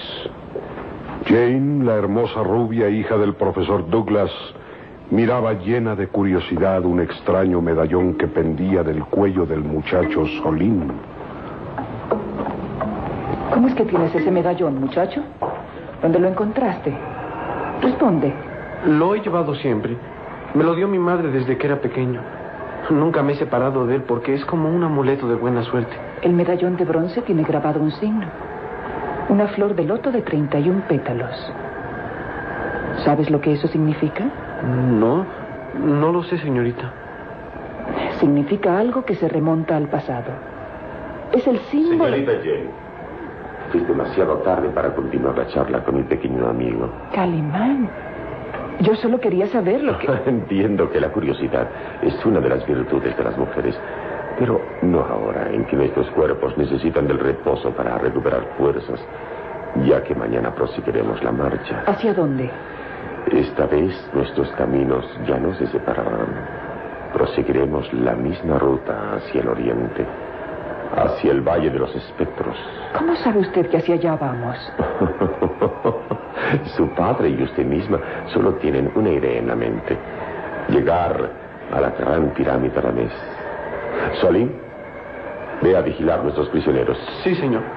Y mantente a prudente distancia de ellos. Vigila sin descanso. Yo te relevaré al cabo de tres horas. Recuerda, no te acerques a ellos. Muy bien, señor. Estaré con los ojos bien abiertos.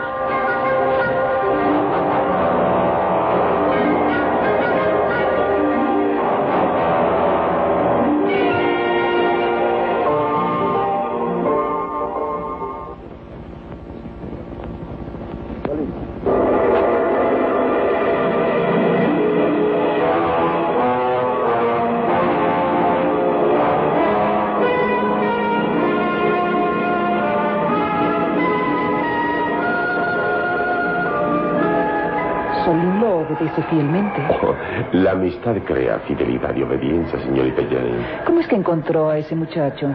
Por azares del destino. Lo atacaban dos árabes en una solitaria calle de El Cairo.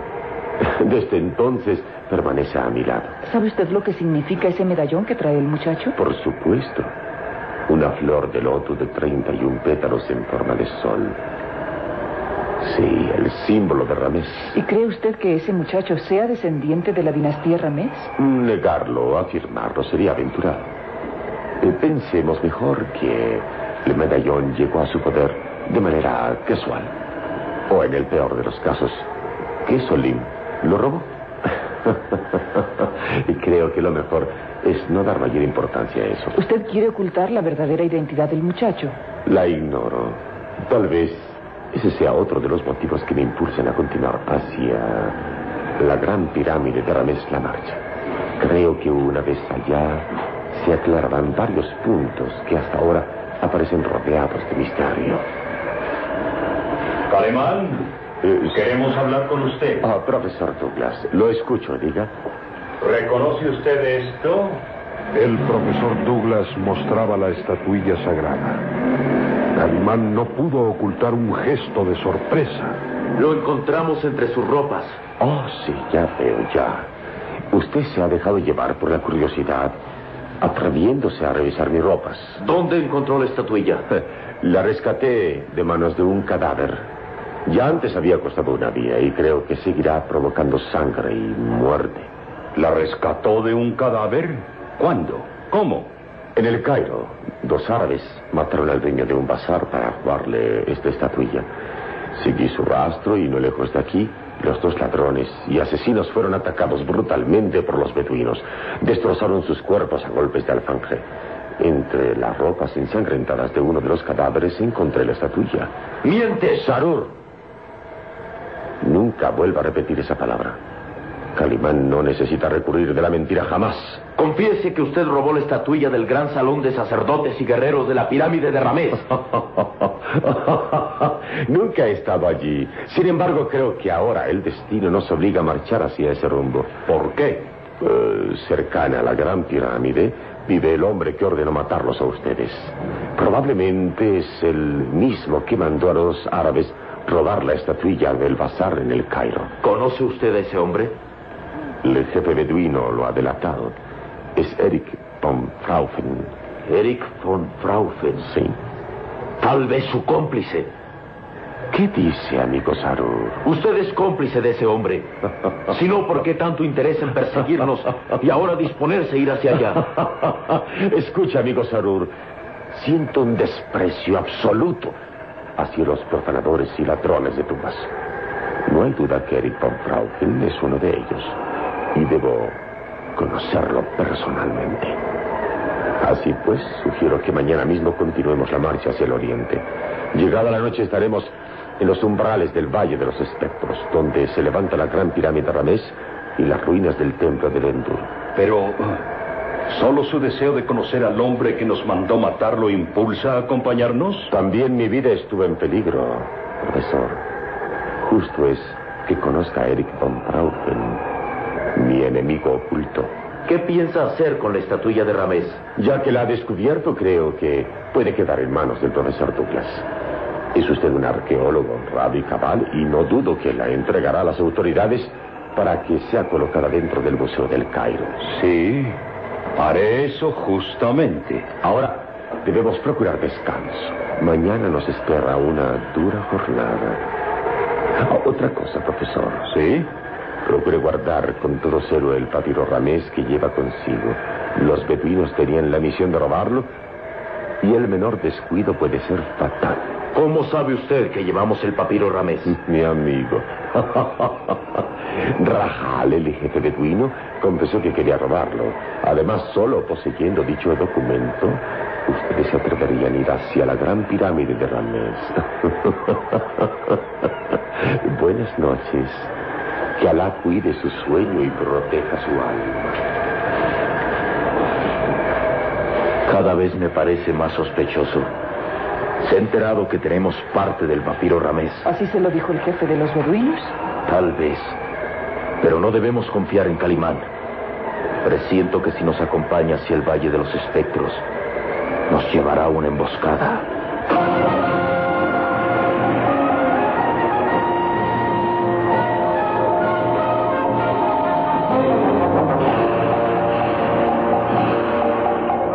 El pequeño Solín vigilaba atento al jefe de los beduinos Rajal, que permanecía atado con fuertes ligaduras. Pero el astuto beduino tenía un plan trazado. Agua. Agua. Dame agua, muchacho. Mi garganta arde. Me ha dicho que no me acerque a ti. ¿Y vas a dejar que muera de sed? ¿Quieres que la furia de Alá caiga sobre tu cabeza por dejar perecer a un hombre? Dame agua. Agua. Bien, lo haré. Espera un momento. No quiero que sobre mi conciencia caiga la muerte de un hombre, aunque se trate de un asesino como tú. Anda, bebe. ¡Suéltame! ¡Suéltame! ¡Quieto! ¡Quieto! ¡Suéltame! ¡Vamos! ¡Corta las ligaduras que atan mi cuerpo! ¡Hazlo! ¡O te mato!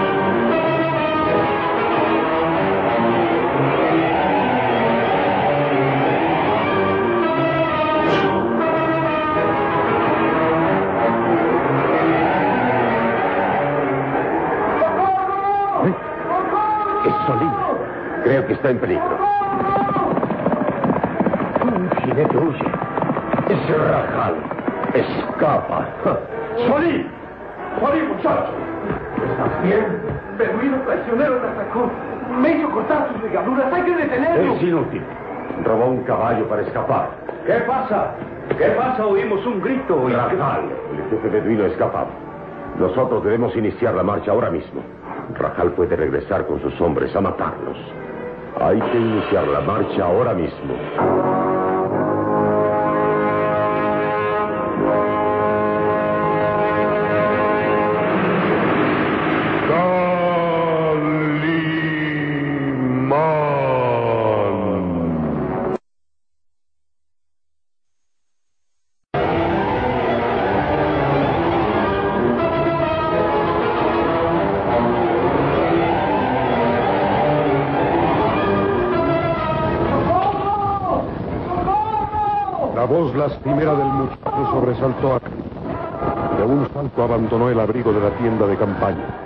Está en peligro.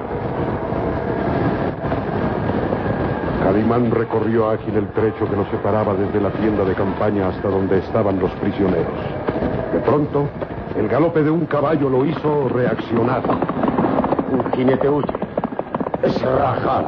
¡Socorro! ¡Socorro! ¡Solín! Solín, muchacho. ¿Estás bien? El beduino traicionero me atacó. Antes de que pudiera darme cuenta, me aprisionó entre sus piernas y me obligó a que cortara las ligaduras. Y antes de escapar, dio muerte a sus dos compañeros. Sí, yo vi cómo hundió las dagas en sus pechos. No quiso exponerse a que lo delataba. ¿Qué sucede? Oímos unos gritos. ¿Dónde está Rajal? Huyó. Robó uno de los caballos y se internó por el desierto. Fue un error dejar a este muchacho vigilándolo. Sí, yo tuve la culpa. Calimán me advirtió que no me acercara a ellos, pero Rajal parecía enfermo, sediento. No te lo reproches, Solín. Ahora no es tiempo de lamentaciones. Profesor Douglas, tenemos que iniciar la marcha ahora mismo. ¿Cuál es el objeto? Eh, no se da cuenta, amigo Sarur. Rajal ha escapado. Y tal vez esta misma noche se reúna con sus amigos y regresen aquí para matarnos. Hay que iniciar la marcha ahora mismo. Pues, ¿qué esperamos? Preparémonos. ¿Y cuándo calcula usted que llegaremos al Valle de los Espejos? Mañana por la noche, si es que no ocurre algo inesperado. ¿Inesperado? Tendremos que cruzar por los dominios de los beduinos. Cuando el sol salga en el desierto, es probable que Rajal y sus hombres nos ataquen. Solín, llena las cantimploras y revisa los comestibles que llevamos. En marcha, hacia el Valle de los Espectros, a conocer al hombre que ha ordenado nuestra muerte. Eric von. Eric von Fraufen, que tiene prisionera a Nila. Hacia el Valle de los Espectros, para llegar hasta la gran pirámide de Ramés. Y validos del papiro encontraremos la cámara mortuoria de Ramés III. En marcha.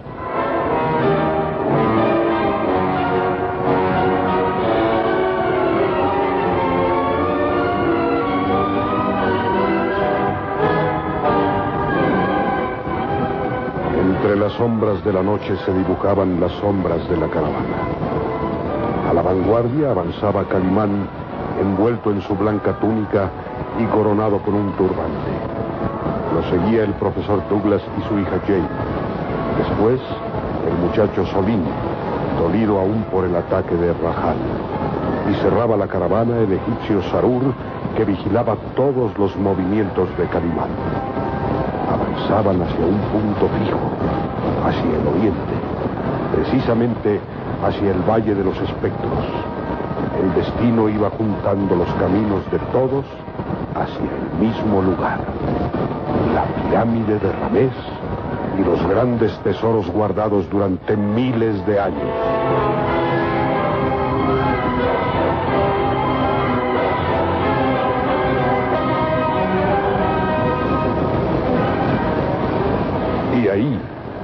Precisamente en el Valle de los Espectros, entre las ruinas del templo de Dendur, Erich von Fraufen celebraba lo que él pensaba su plan perfecto. No puedo negar que soy un hombre de suerte.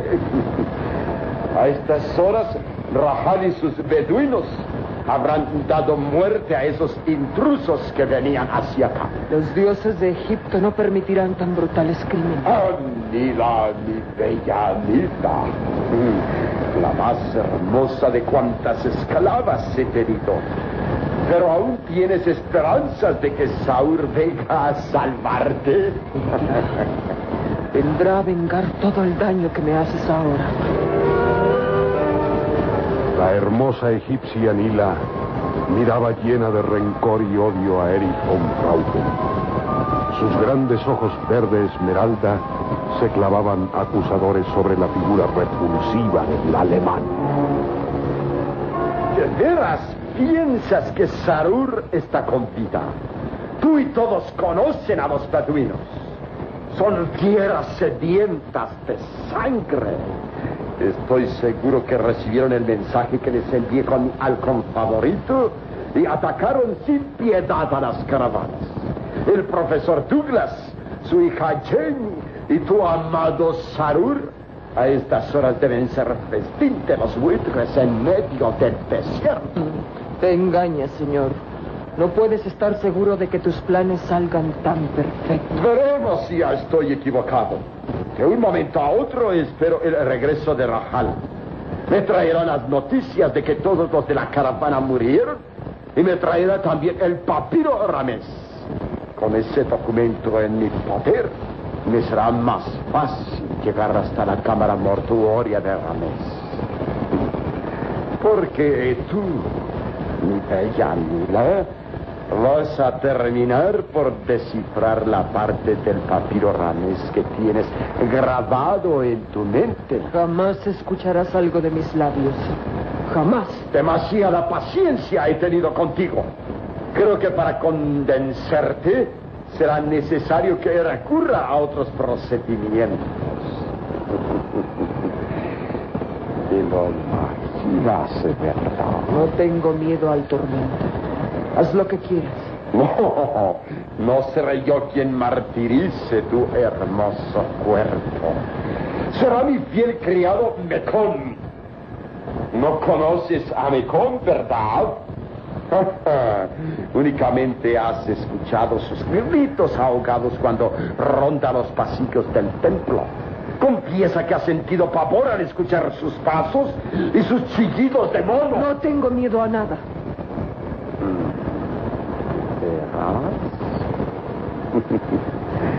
Bien, pongamos a prueba tu valor. Llamaré a mi fiel Mecón y él se encargará de hacerte hablar. ¡Mecón! ¡Estúpida bestia humana! ¡Ven aquí! ¡Mecón! ¿Lo escuchas? Ya viene ya se acerca. Vas a conocer a un demonio convertido en hombre, a una fiera humana. ¡Mecón!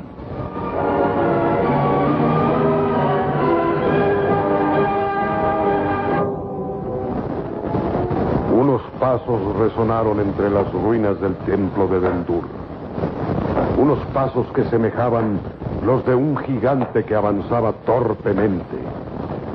Mila sintió un estremecimiento de horror. Y Erich reía divertido. ¡Mecón! ¡Animal del desierto! ¡Ven aquí!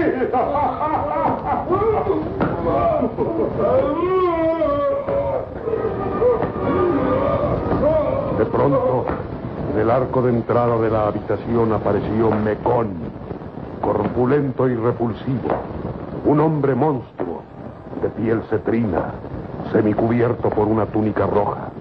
Avanzaba, obediente a la voz de Erich. ¡Entra!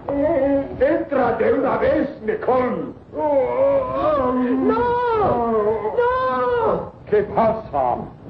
¿Te aterra conocer a mi fiel criado Mecón? Obsérvalo con detenimiento. Mira, es como un gigante con una gran cabeza, una bestia humana con el cuerpo cubierto de pelambre. Acércate, Mecón. La bella Lila quiere conocerte. ¿Sabes dónde encontré a esta bestia? Era esclavo de unas minas de azufre. Como podrás verlo, tiene las orejas y la nariz mutiladas. tu lengua. ¿Qué le pasó a tu lengua, Mecón? Claro, claro, te la cercenaron. Es por eso que te haces entender lanzando esos horribles chillidos. Sí, tú sabes que eres un monstruo. Tu cara solo es una masa sin forma con nariz y orejas mutiladas. Más te semejas a un engendro del demonio que a un hombre. Pero eres fiel criado, ¿verdad, Benetón? Obedeces mis órdenes sin protestar. Ah, y te gusta esta mujer, ¿verdad?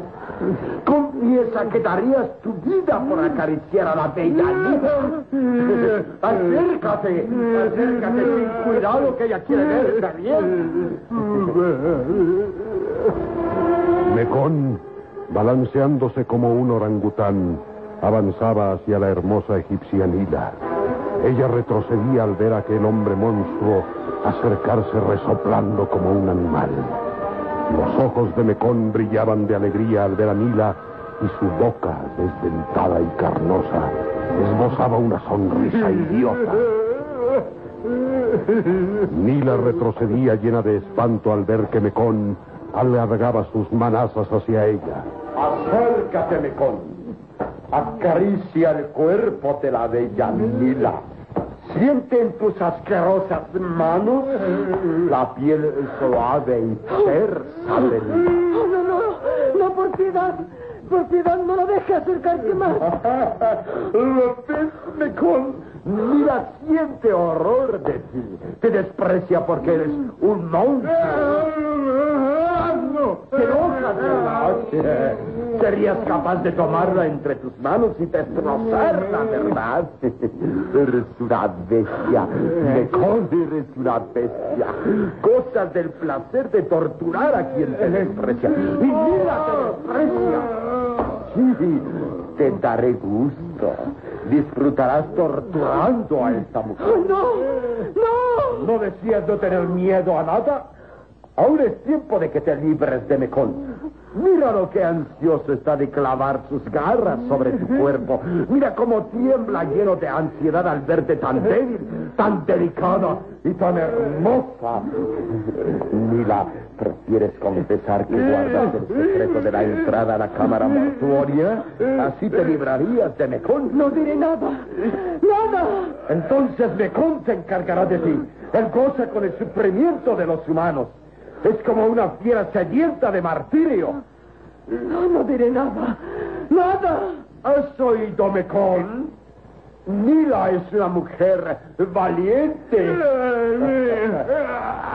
¿Quieres tenerla entre tus manos? Pues adelante, Mecón. Es tuya. Te pertenece. ¡Que no se acerque! ¡Que no se acerque! Después que sientas las torturas de Mecón, acabarás confesándolo todo. Es tuya, Mecón. Es tuya. ¡No! ¡No! ¿Por no? Tuya. Es tuya. Mecón avanzaba hacia Nila. Estirando sus brazos cubiertos de pelambre, parecía temblar de febril emoción al imaginarse la piel tersa y suave de la egipcia. Su cara repulsiva y asquerosa se iluminaba con una sonrisa idiota. ¡Por favor! ¡Que no se acerque! ¡Que no se acerque Es tu última oportunidad. ¿Confiesas el secreto del papiro o te entrego a Mecón? No diré nada. Nada. Es tuya, Mecón. Es tuya.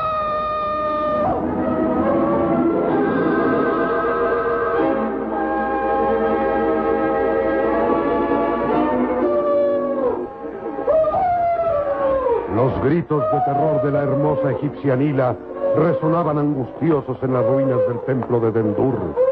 El silencio de la noche se veía rasgado por los gritos de la mujer que sufría el tormento de Mecón, el hombre bestia que lanzaba espantosos chillidos de alegría y febril locura. Erich von Frauchen disfrutaba lascivamente al ver a la egipcia gritar llena de angustia y terror.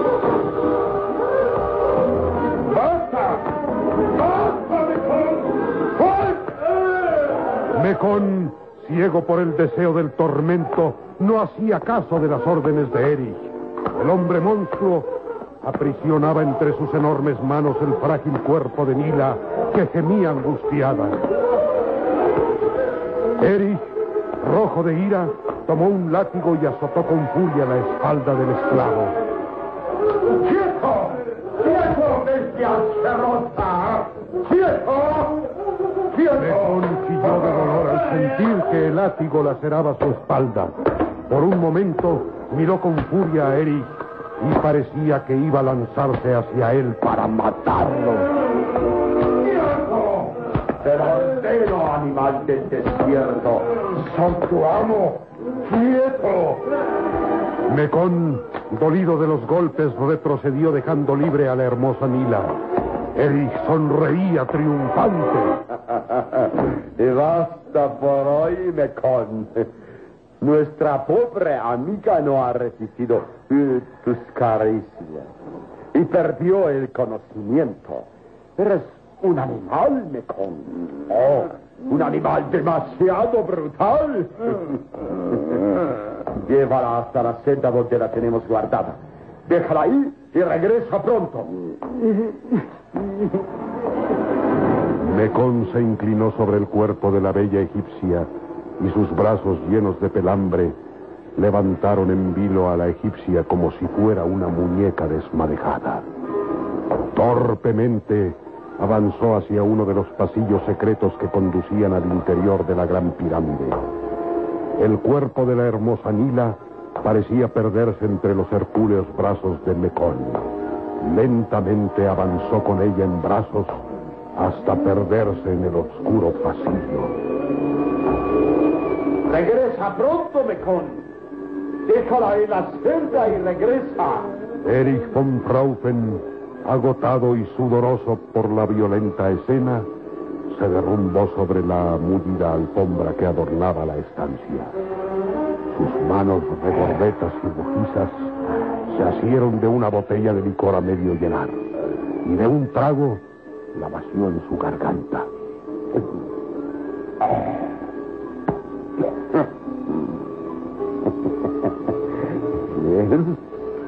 La noche no ha podido ser más divertida.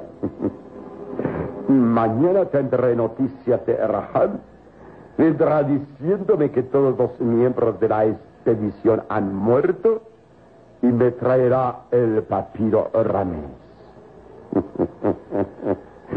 Soy un hombre de suerte.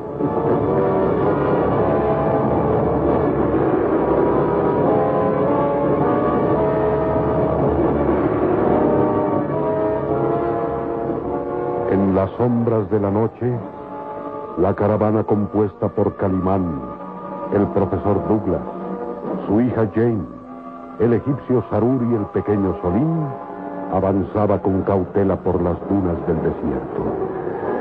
Los azules ojos de Calimán escudriñaban el horizonte, temiendo que de un momento a otro surgiera el peligro de los beduinos. Jane apuró el paso de su cabalgadura hasta quedar junto a Calimán. Durante un largo trayecto no se animó a iniciar la conversación con Calimán. Después ¿Cree usted que los beduinos puedan atacarnos? No, no lo sé. La mente de un hijo del desierto a veces resulta indisciplinable. Los beduinos, conforme atacan de sorpresa, se esconden en sus madrigueras. Bien se les ha dado en llamar las hienas del desierto. Son astutos y terribles en su venganza. Y debo felicitarla, Jane. ¿Por qué? Ha demostrado una gran entereza en todas las ocasiones de peligro. No imaginaba siquiera que fuera usted una mujer tan valiente. A su lado me siento segura. Es como si experimentara una sensación de alivio. Sé que mientras vaya con nosotros estaremos seguros. Esa confianza no la comparte nuestro amigo Sarur. Está nervioso, angustiado por la suerte de Mila. Mila. ¿Quién es Mila? Su prometida, hija del viejo Tabor que fuera asesinado por los beduinos. Oh, Última descendiente de la dinastía Ramés. Supimos que fue raptada de Nefris y luego vendida como esclava en Wadi Halfa, según se enteró Sarur. Eric von Fraufen la compró y la tiene prisionera en las ruinas del templo de Dendur. Es por eso que Sarur quiere llegar hasta allá cuanto antes. Imagina el dolor que sufre. Solo las penas de amor pueden causar profundas heridas en el corazón del hombre. Esperemos llegar a tiempo para salvar a Mila del poder de Eric. Eric von Fraufen. He oído ese nombre ligado estrechamente a los acontecimientos. Creo que cada uno tiene motivos suficientes para odiarlo. Sí, sí. Mucho tendrá que responder cuando lo tengamos frente a frente. ¿Cuándo llegaremos al Valle de los Espectros? Mañana al atardecer. Ganaremos bastante tiempo caminando sin descanso esta noche. Calimán. Sí. ¿Por qué este sector se le ha llamado así? El Valle de los Espectros. Se dice que todas las noches de luna se escuchan gritos lastimeros que parecen brotar de la gran pirámide. Hay quien asegura que por las noches ronda la muerte en esas tierras. Lo cierto es que hasta ahora nadie ha podido descifrar ese misterio. Nadie.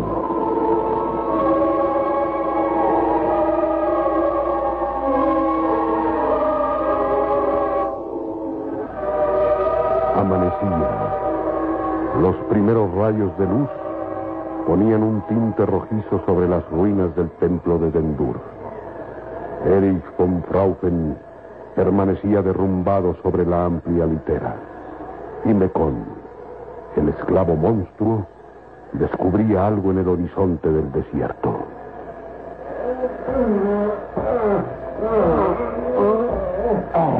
Ay, ¿qué diablos quieres, Mecón? Ah, alguien se acerca. ¿Quién? De un salto, Erich se colocó en lo alto de la terraza desde donde dominaba el horizonte. Y ahí un jinete avanzaba hacia las ruinas. Viene hacia acá. Es Rafael, el jefe de los beduinos. Seguramente me trae noticias de la muerte de los de la caravana y es portador del papiro Ramés. Hay que recibirlo como se merece, Mecón. Rafael es nuestro fiel servidor.